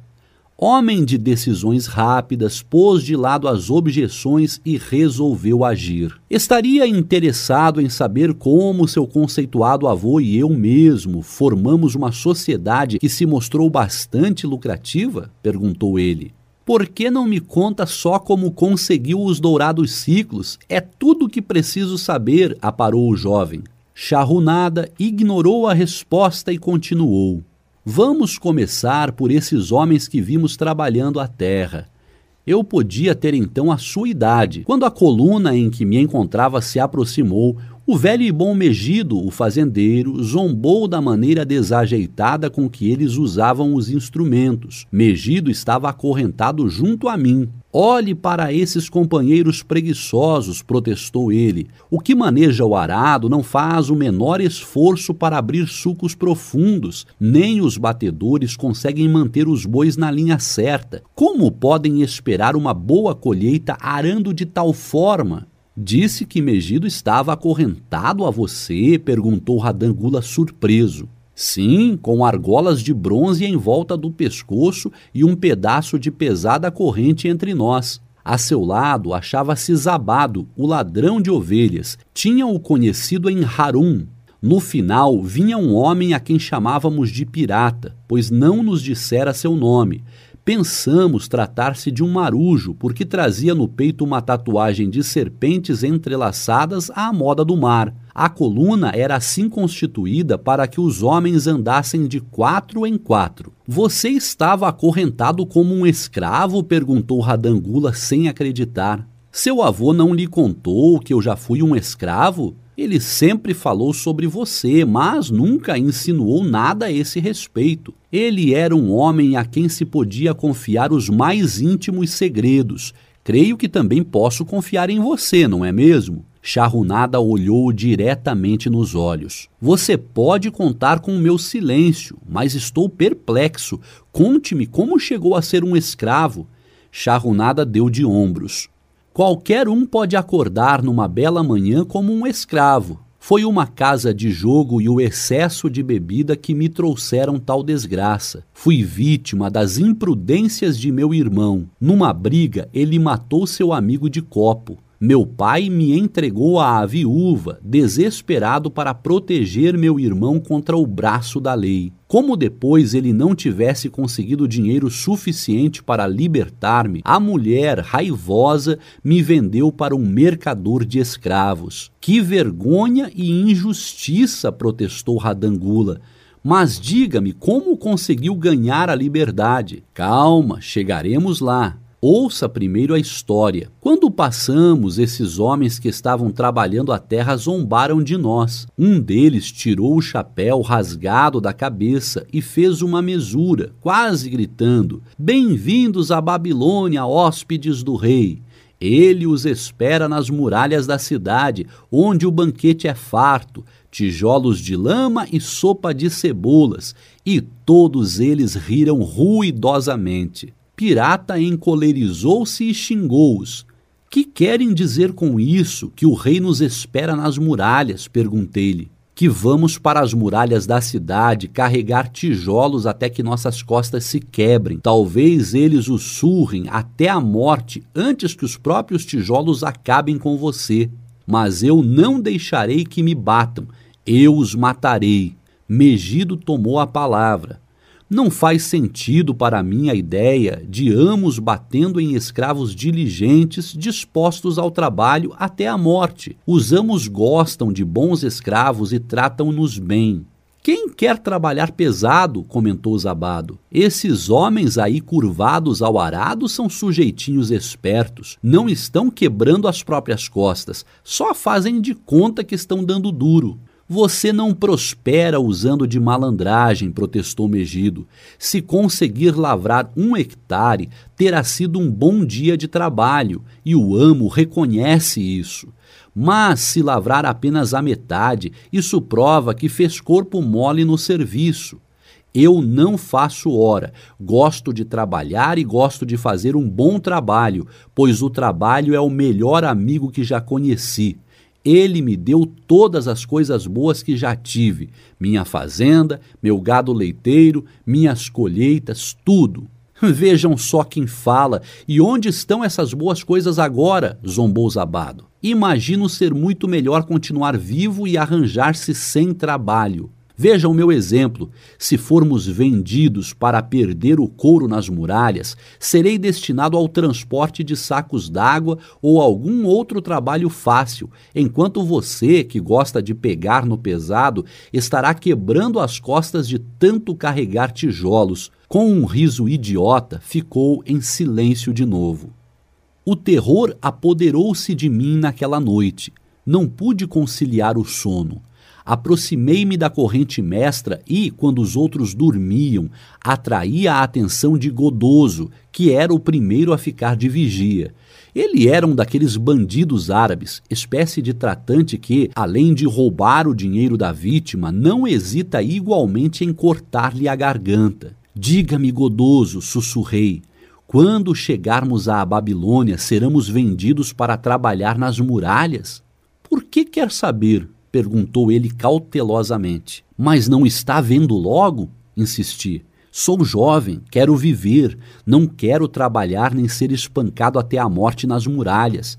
Tenho alguma chance de encontrar um bom amo? Ele sussurrou de volta.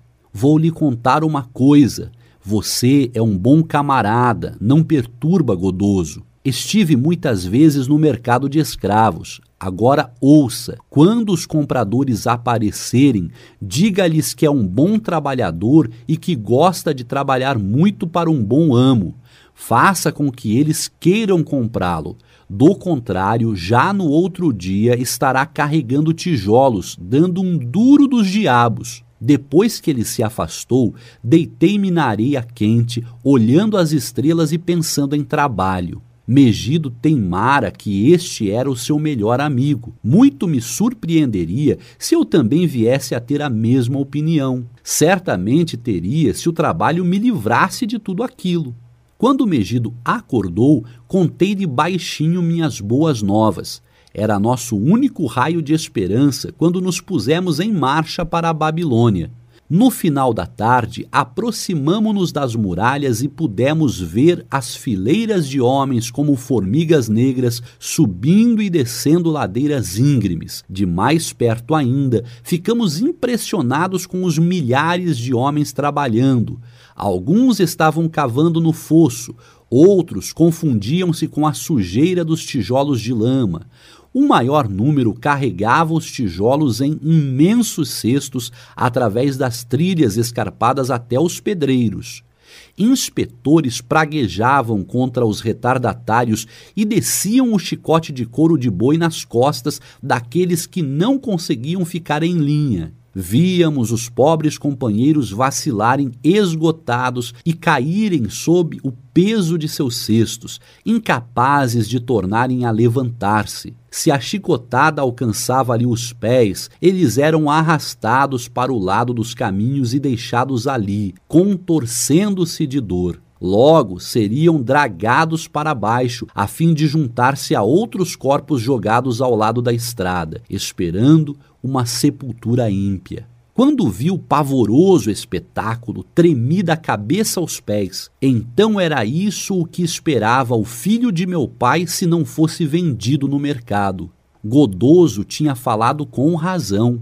Fomos conduzidos através dos portões da cidade até a prisão dos escravos e na manhã seguinte levados para a praça do mercado. Ali, o resto dos homens achava-se petrificado de medo, e só o chicote de nosso guarda pôde convencê-los a adiantar-se para serem examinados pelos compradores. Megido e eu mesmo falávamos avidamente com qualquer homem a quem se nos permitia dirigir-nos o negociante de escravos chamou soldados da guarda real que algemaram o pirata e brutalmente o açoitaram quando ele protestou. Assim que o carregaram dali, sentiu uma grande pena dele.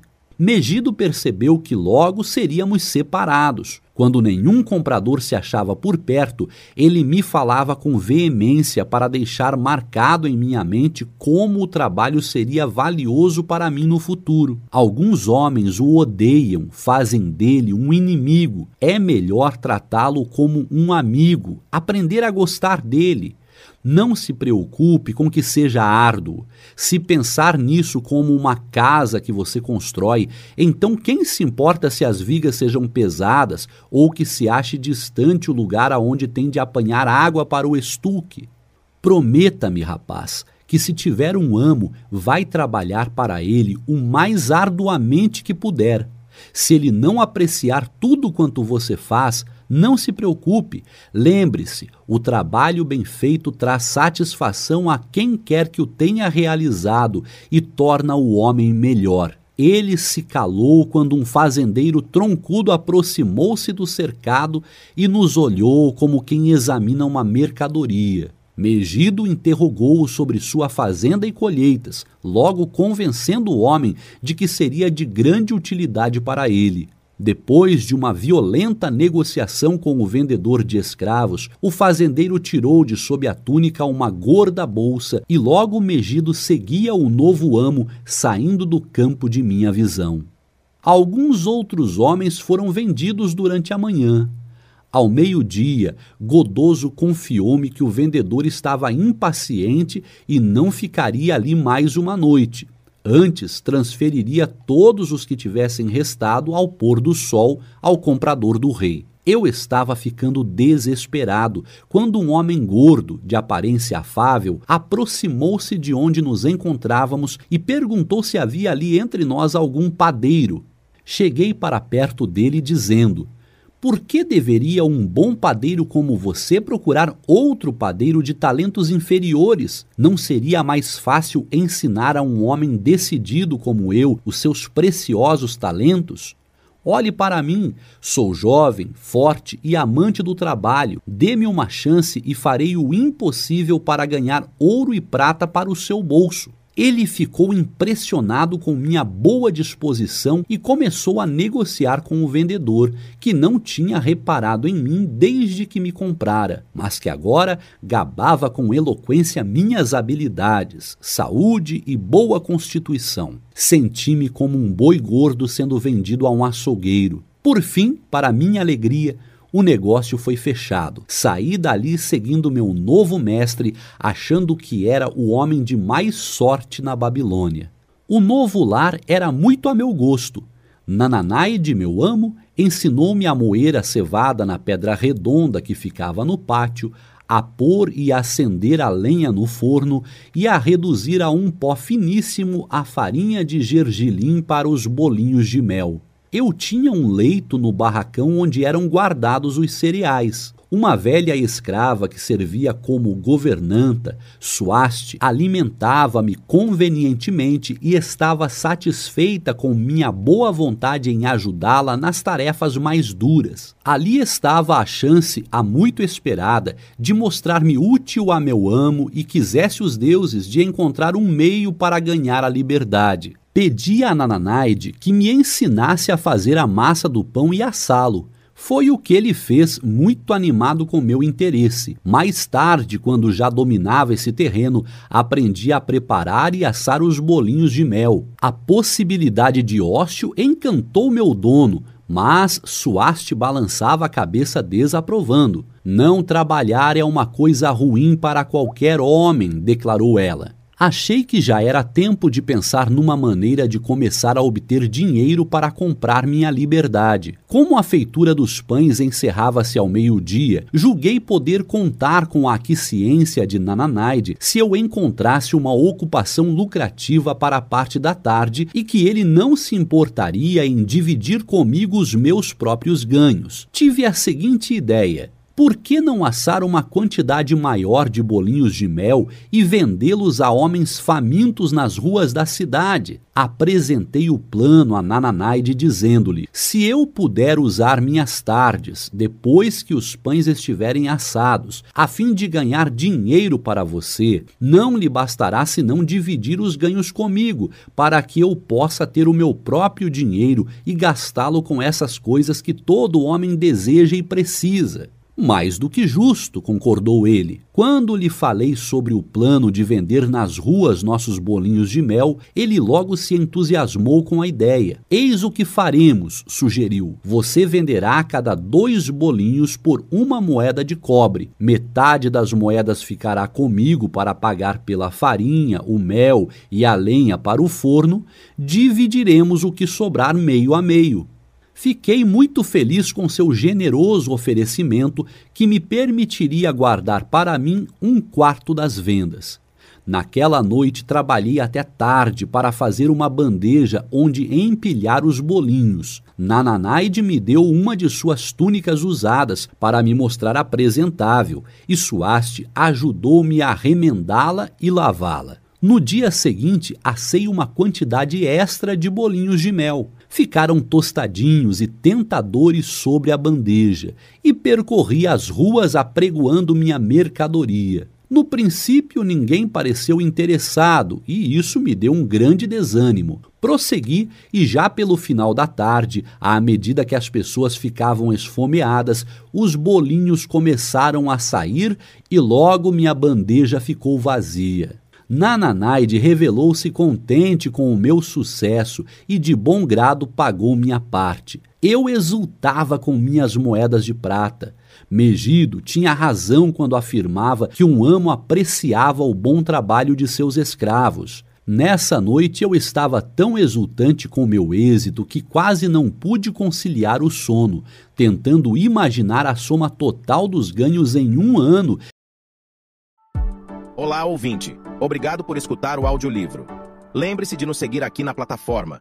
Prepare-se para dominar o livro em questão de minutos. Apresentamos o gráfico do livro, um conteúdo com todas as principais sacadas do autor à sua disposição, prontas para impulsionar seu conhecimento. Clique no link Gráfico do livro na descrição e tenha acesso a um material ilustrado com passos simples e fáceis para você saber tudo sobre o livro em questão de minutos e de quantos anos precisaria para comprar minha liberdade.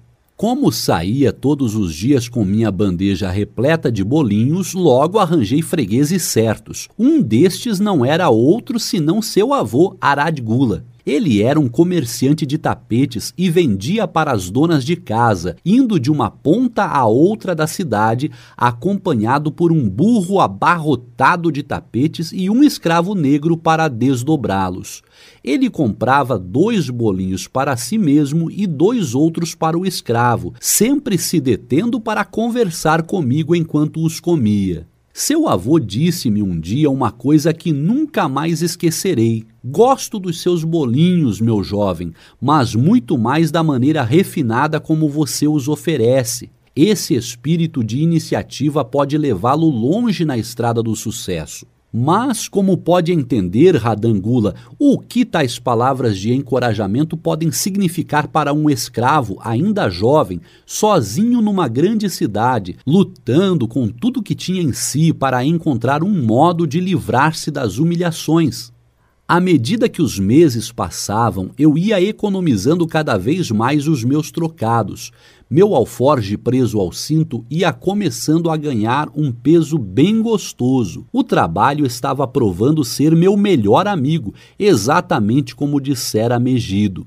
Eu estava feliz, mas Suaste mostrava-se preocupada. Temo que nosso amo esteja dissipando um tempo precioso nas mesas de jogo, disse ela. Não coube em mim de contente quando um dia cruzei com meu amigo Megido na rua.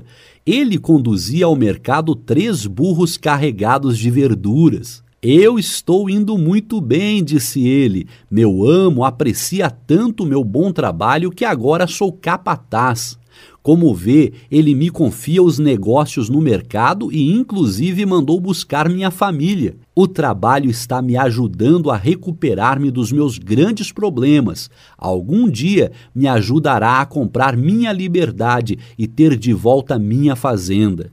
O tempo foi passando e Nananaide tornou-se cada vez mais ansioso pelo meu retorno após a venda dos bolinhos. Ele ficava me esperando e avidamente contava e dividia nosso dinheiro. Chegou a instar comigo para que visitasse praças mais distantes e aumentasse as vendas. Frequentemente eu ia além dos portões da cidade para atender os inspetores dos escravos que construíam as muralhas. Eu odiava aquelas desagradáveis visões, mas achei entre os inspetores fregueses liberais.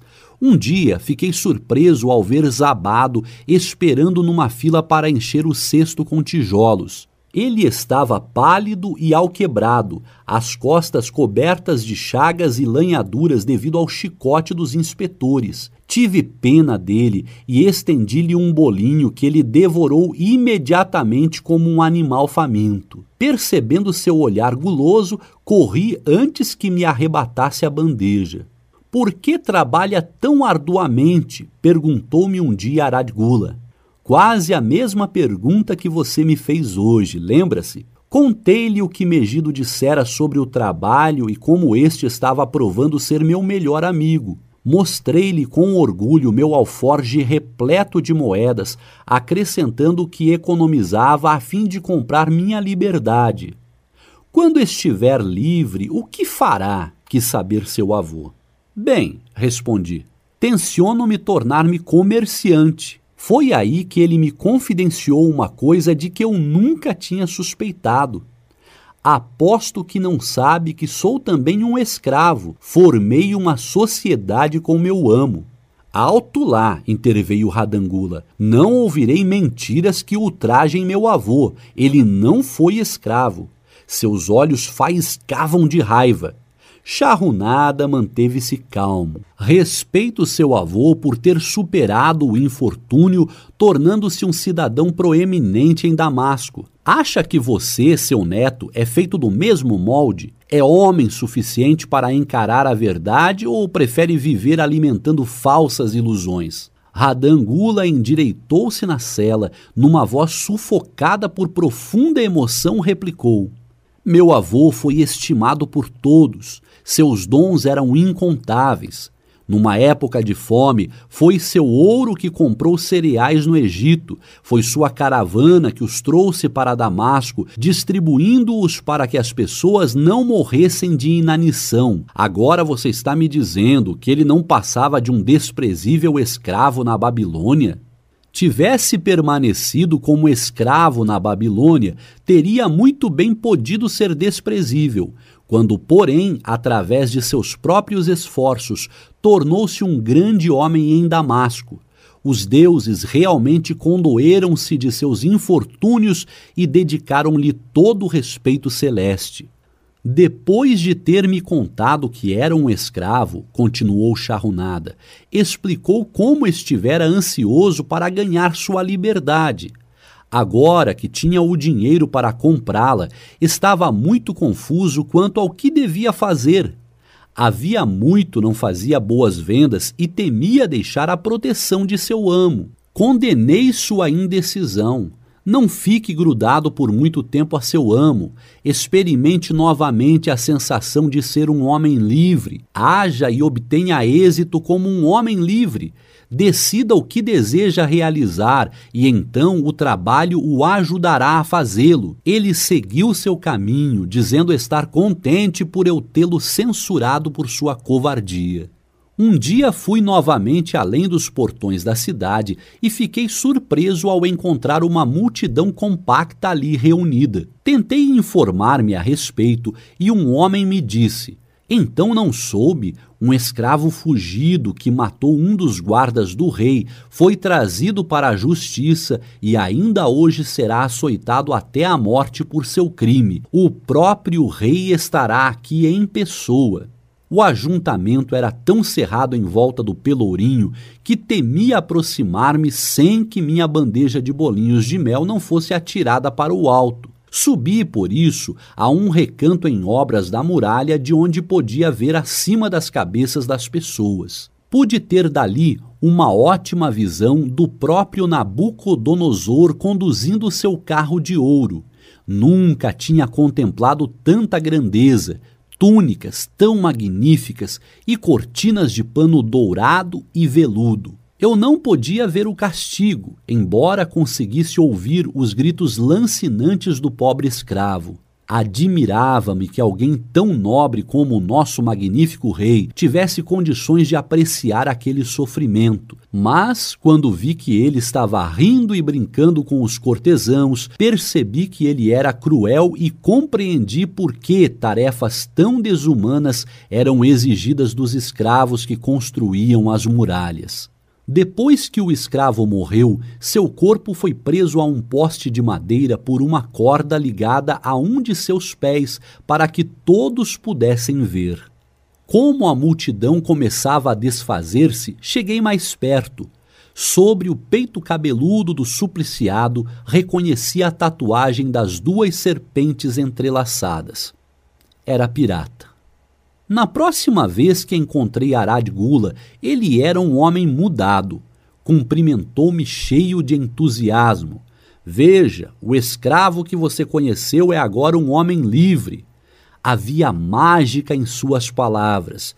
Minhas vendas e meus lucros cresceram. Minha esposa não cabe em si de contente.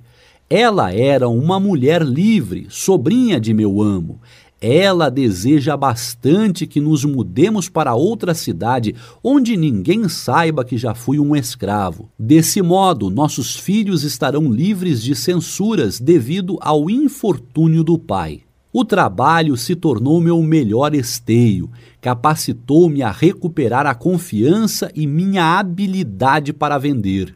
Fiquei satisfeito em ter podido pagar-lhe, ainda que de modo tão simples, o encorajamento que ele tinha me dado. Uma noite, Suaste me procurou profundamente abalada. Seu amo está com problemas, temo por ele. Há alguns meses vem perdendo grandes somas nas mesas de jogo. Não está pagando ao fazendeiro pelos cereais nem pelo mel. Não está pagando ao emprestador de dinheiro eles estão revoltados e ameaçam-no. Por que devemos nos preocupar com suas loucuras? Não somos os seus responsáveis, respondi sem pensar. Jovem desmiolado, não está entendendo? Ele deu ao emprestador de dinheiro seu título de propriedade para garantir o empréstimo. Segundo a lei, o homem pode reclamá-lo e vendê-lo. Não sei o que fazer. Ele é um bom amo. Por quê? Por que tais problemas vieram cair sobre ele? Os temores de Suaste não eram sem fundamento. Enquanto me achava assando o pão na manhã seguinte, o emprestador de dinheiro voltou com um homem chamado Sazi. Esse homem me examinou e disse que eu servia. O emprestador de dinheiro não quis esperar o retorno de meu amo, mas incumbiu Suaste de dizer-lhe que tinha me levado sem levar comigo senão a túnica que estava vestindo e o meu alforge com as moedas de cobre preso ao cinto, apressaram-me a deixar o local, os pães ainda assando no forno. Fora arrancado às minhas mais queridas esperanças, como o furacão desenraiza a árvore da floresta, atirando-a ao mar encapelado. Novamente, uma casa de jogo e bebidas alcoólicas causavam minha desgraça. Sazi era um homem rude e grosseiro. Quando cruzava comigo a cidade, falei-lhe sobre os bons serviços que tinha prestado a Nananaide e disse-lhe que ele poderia esperar o mesmo tratamento. Sua resposta foi totalmente desencorajadora.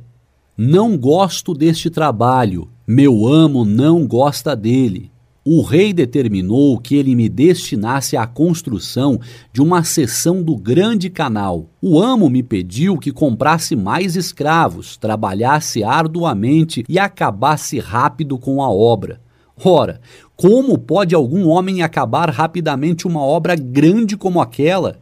Imagine um deserto sem árvore alguma, apenas pequenos arbustos e um sol queimando com tal fúria que a água em nossos barris já não prestava de tão quente para matar nossa sede. Imagine agora filas de homens descendo aos profundos buracos escavados e dali trazendo pesados cestos de areia fofa através de caminhos poeirentos, da manhã até a noite. Imagine a comida servida em gamelas onde todos comiam juntos, como porcos. Não tínhamos tendas nem palha para as camas. Foi essa a situação em que me achei.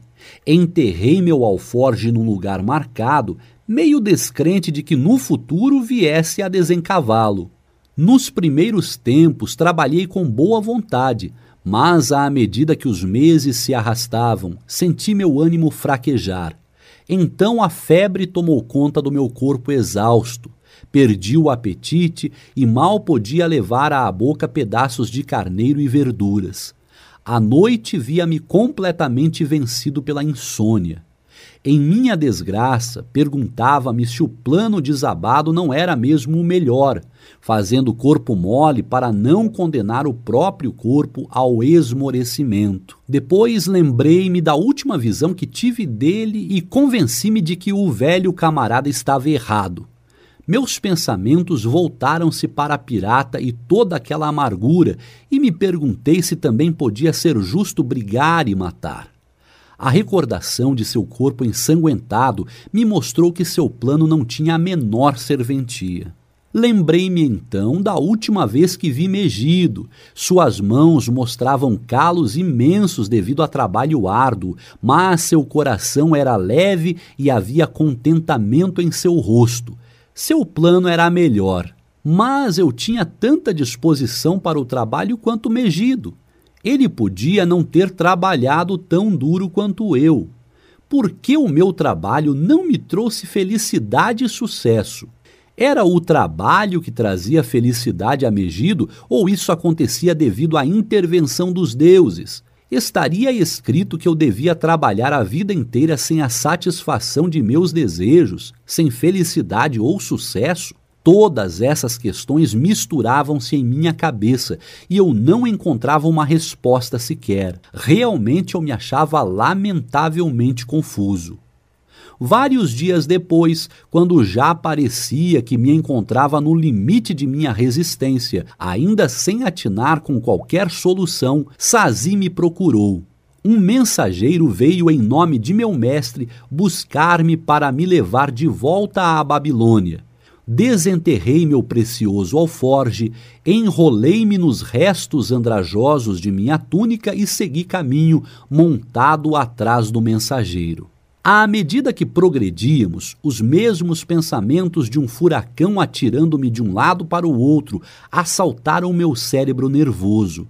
Eu parecia estar vivendo as misteriosas palavras de uma canção de Harum, minha cidade natal.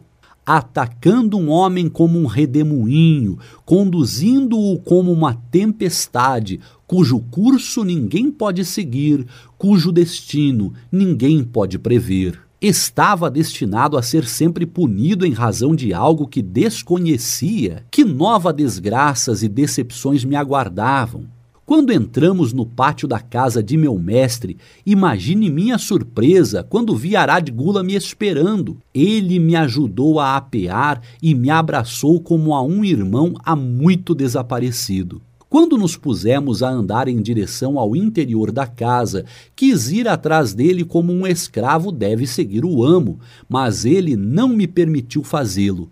Passou o braço pelo meu ombro, dizendo: Procurei-o por toda parte. Quando já me dava por vencido, encontrei Suaste, que me falou sobre o emprestador de dinheiro, que me conduziu até seu nobre dono. As negociações foram difíceis por causa dele, que ainda me fez pagar um preço exorbitante, mas você merecia todos os sacrifícios. Sua filosofia e iniciativa foram a minha inspiração para esse novo sucesso. A filosofia de Megido, não minha, atalhei a filosofia de Megido e sua. Graças a ambos, estamos indo a Damasco e eu preciso de você como meu sócio. Veja, exclamou ele, em um momento você será um homem livre.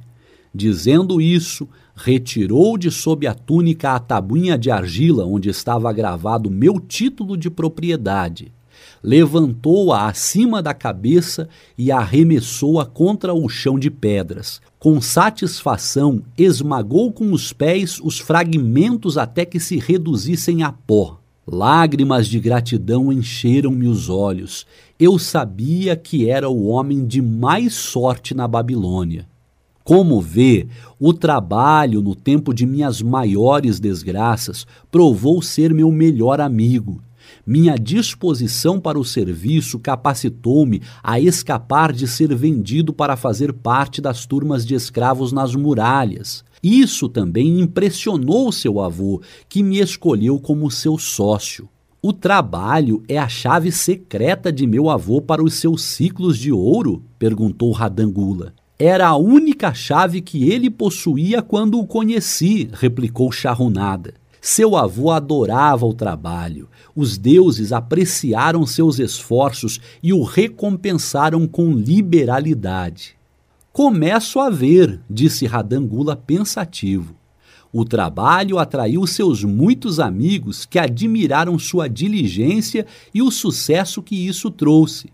O trabalho trouxe-lhe o respeito de que tanto gozou em Damasco.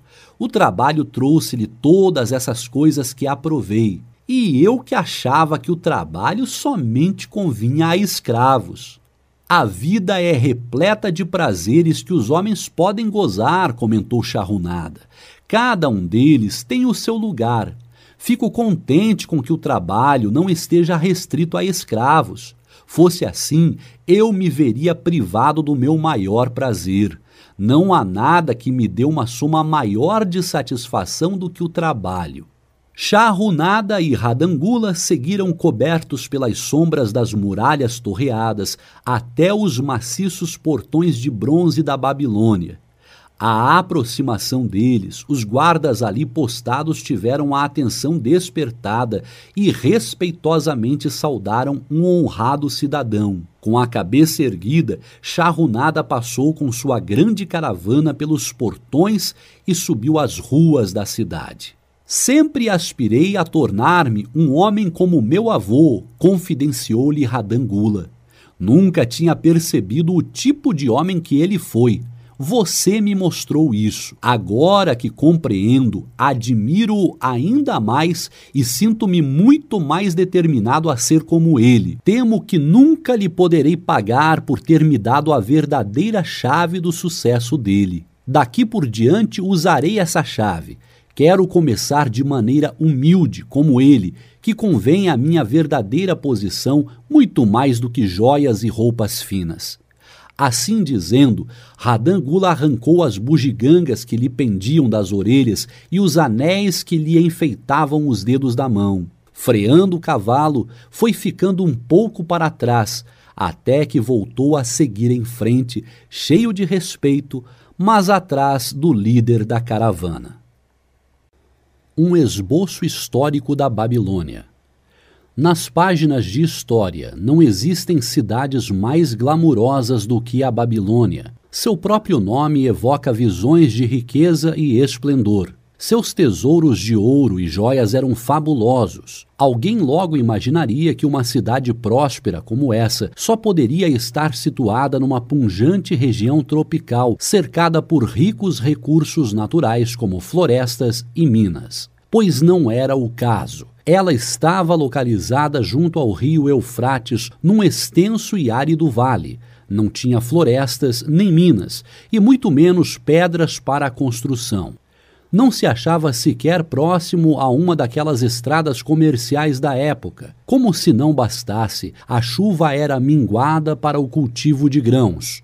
A Babilônia é um impressionante exemplo da capacidade do homem para alcançar grandes objetivos, utilizando o que quer que estivesse à disposição. Todos os recursos que sustentavam essa grande cidade foram desenvolvidos pelo homem. Todas as suas riquezas foram por ele produzidas. A Babilônia possuía apenas dois recursos naturais: um solo fértil e a água do rio. Numa das maiores realizações de todos os tempos, os engenheiros da Babilônia desviaram as águas do rio por meio de represas e imensos canais de irrigação. Cruzando grandes distâncias através do vale árido, esses canais despejavam suas águas revigorantes sobre o solo fértil. Isso se coloca entre as primeiras façanhas da engenharia conhecidas na história. Abundantes colheitas foram a recompensa por esse sistema de irrigação que o mundo nunca tinha visto antes.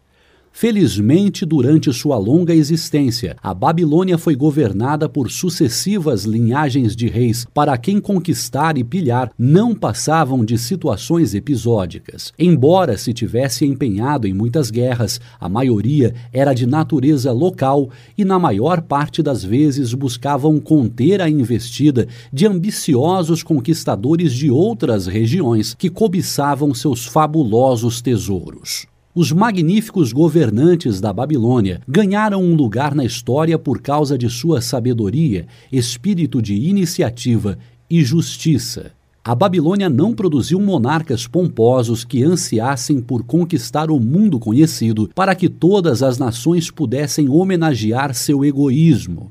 Como cidade, a Babilônia não existe mais. Quando essas estimulantes forças humanas que a construíram e mantiveram por milhares de anos se dissiparam, ela logo se tornou uma ruína desabitada.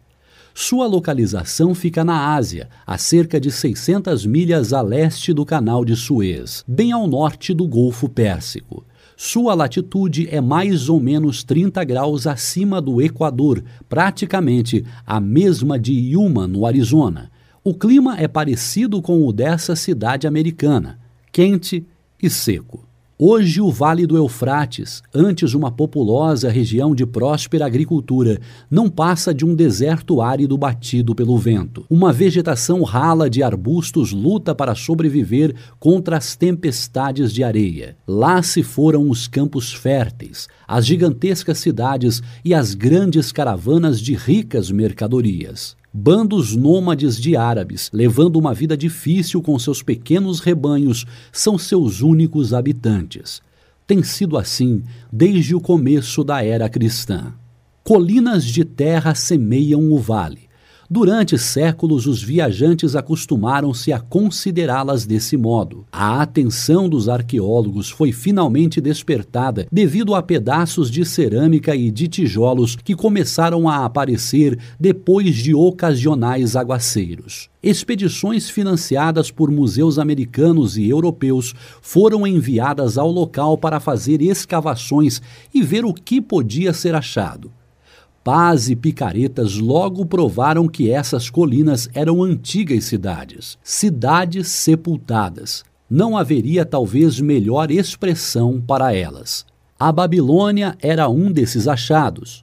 Durante algo em torno de 20 séculos, os ventos espalharam sobre ela a poeira do deserto. Construídas originalmente de tijolos, suas muralhas muito expostas tinham se desintegrado caindo mais uma vez por terra. Assim é a Babilônia, a faustosa cidade em nossos dias. Um amontoado de sujeira por tanto tempo abandonado que nenhuma pessoa viva chegou sequer a saber seu nome, até que foi descoberta através da cuidadosa remoção dos restos seculares de ruas e dos escombros de seus nobres templos e palácios. Muitos cientistas consideram a civilização babilônica e a de outras cidades no vale como as mais antigas entre aquelas que possuem um registro definido. Datas positivas assinalam um recuo de 8 mil anos. Um fato interessante nessa conexão é o meio usado para determinar essas datas. Soterradas nas ruínas da Babilônia, encontram-se descrições de um eclipse do Sol. Astrônomos modernos calcularam prontamente a época em que tal eclipse, visível na Babilônia, ocorreu e então estabeleceram uma conhecida relação entre o calendário deles e o nosso. Conseguimos, portanto, provar que há oito mil anos os sumerianos, que habitaram a Babilônia, viveram em cidades muradas. Mas só podemos conjecturar sobre quantos séculos antes essas cidades existiram. Seus habitantes não eram meros bárbaros vivendo dentro de suas muralhas protetoras. Eram um povo culto e educado até aonde pelo menos a história escrita pode chegar, eles foram os primeiros engenheiros, os primeiros astrônomos, os primeiros matemáticos, os primeiros financistas e o primeiro povo a ter uma linguagem escrita. Já fizemos menção aos sistemas de irrigação que transformaram o Vale Árido num paraíso agrícola. O que restou desses canais pode ainda ser acompanhado, embora quase todos estejam completamente cobertos pela areia acumulada. Alguns eram tão grandes que, quando sem água, uma dúzia de cavalos poderia correr lado a lado sobre o seu leito. Em tamanho, não ficam nada a dever aos maiores canais do Colorado e de Utah. Além de irrigarem as terras do vale, os engenheiros babilônicos realizaram um outro projeto de similar magnitude. Por meio de um sofisticado sistema de drenagem, recuperaram para o cultivo uma imensa área pantanosa na foz dos rios Tigre e Eufrates. Heródoto, viajante e historiador grego, visitou a Babilônia em pleno apogeu da cidade e deu-nos a única descrição que conhecemos feita por um estrangeiro. Seus escritos fornecem um panorama gráfico da cidade e mencionam alguns dos extraordinários costumes de seu povo, além dos comentários sobre a notável fertilidade do solo e as abundantes colheitas de trigo e cevada.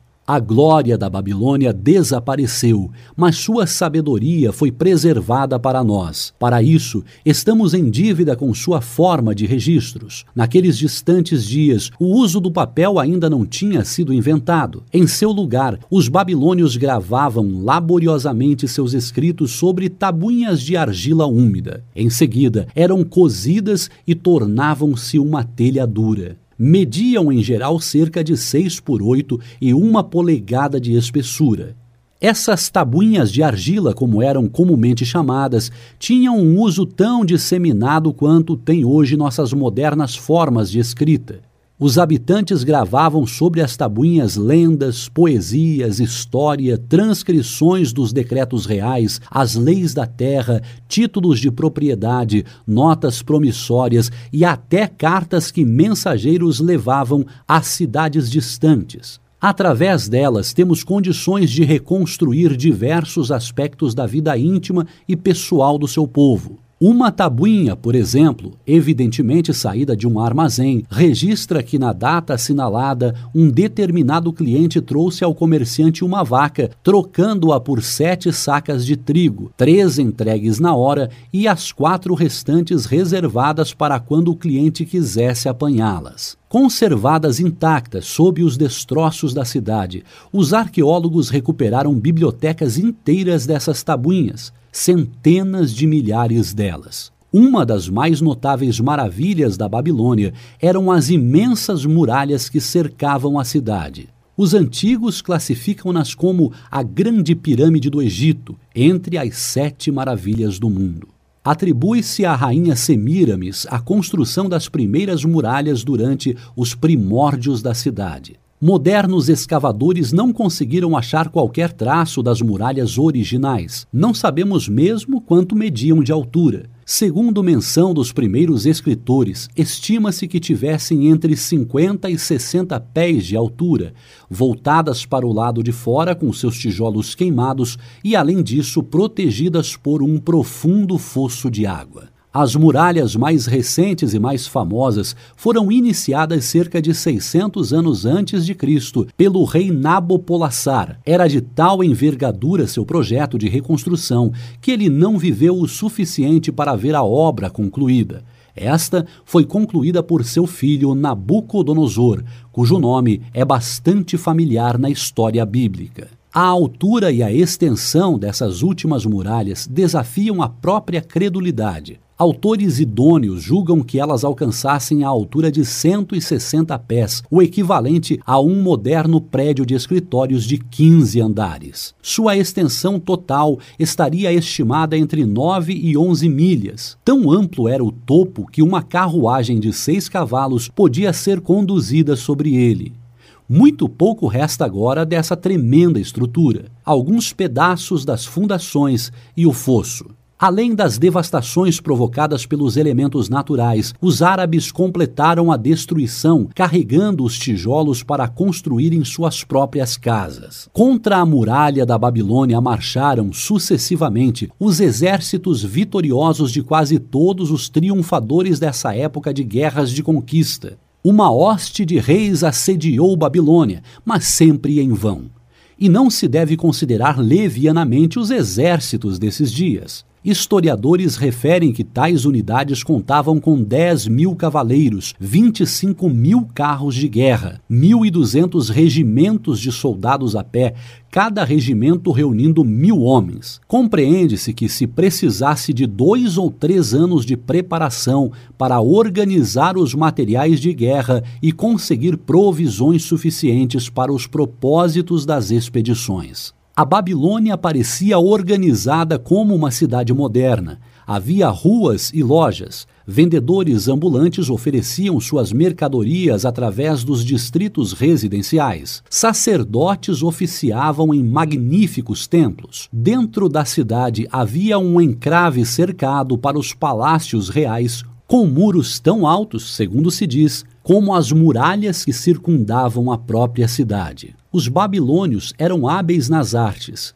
Estas incluíam a escultura, a pintura, a tecelagem, a ourivesaria, a manufatura de armas e os implementos agrícolas. Seus joalheiros criaram objetos belos e artísticos. Muitas amostras foram recuperadas das sepulturas de seus ricos cidadãos e podem agora ser vistas nos principais museus do mundo.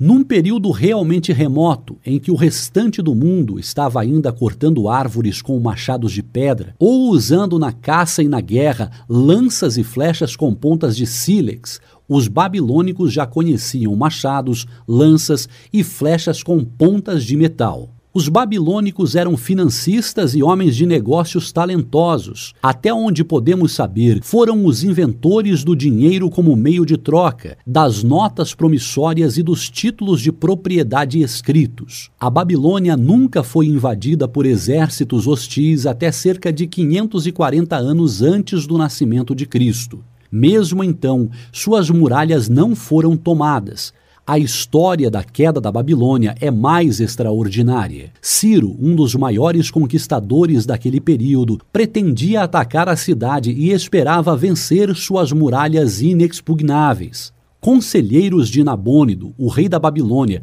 persuadiram-no a sair ao encontro de Ciro e dar-lhe combate sem esperar que a cidade fosse sitiada. Derrotado o exército babilônico, este abandonou a cidade. Consequentemente, Ciro encontrou os portões abertos e transpô-los sem qualquer resistência. A partir daí, o poder e o prestígio da cidade foram aos poucos minguando, até que, no curso de algumas centenas de anos, ela se viu finalmente abandonada, entregue à própria sorte, transformada mais uma vez pelos ventos e tempestades na terra deserta sobre a qual sua grandeza fora originalmente construída. A Babilônia caiu nunca mais se ergueu, mas nossa civilização tem grandes dívidas com ela. Os eões do tempo cobriram de areia os altivos muros de seus templos, mas a sabedoria da Babilônia permanece.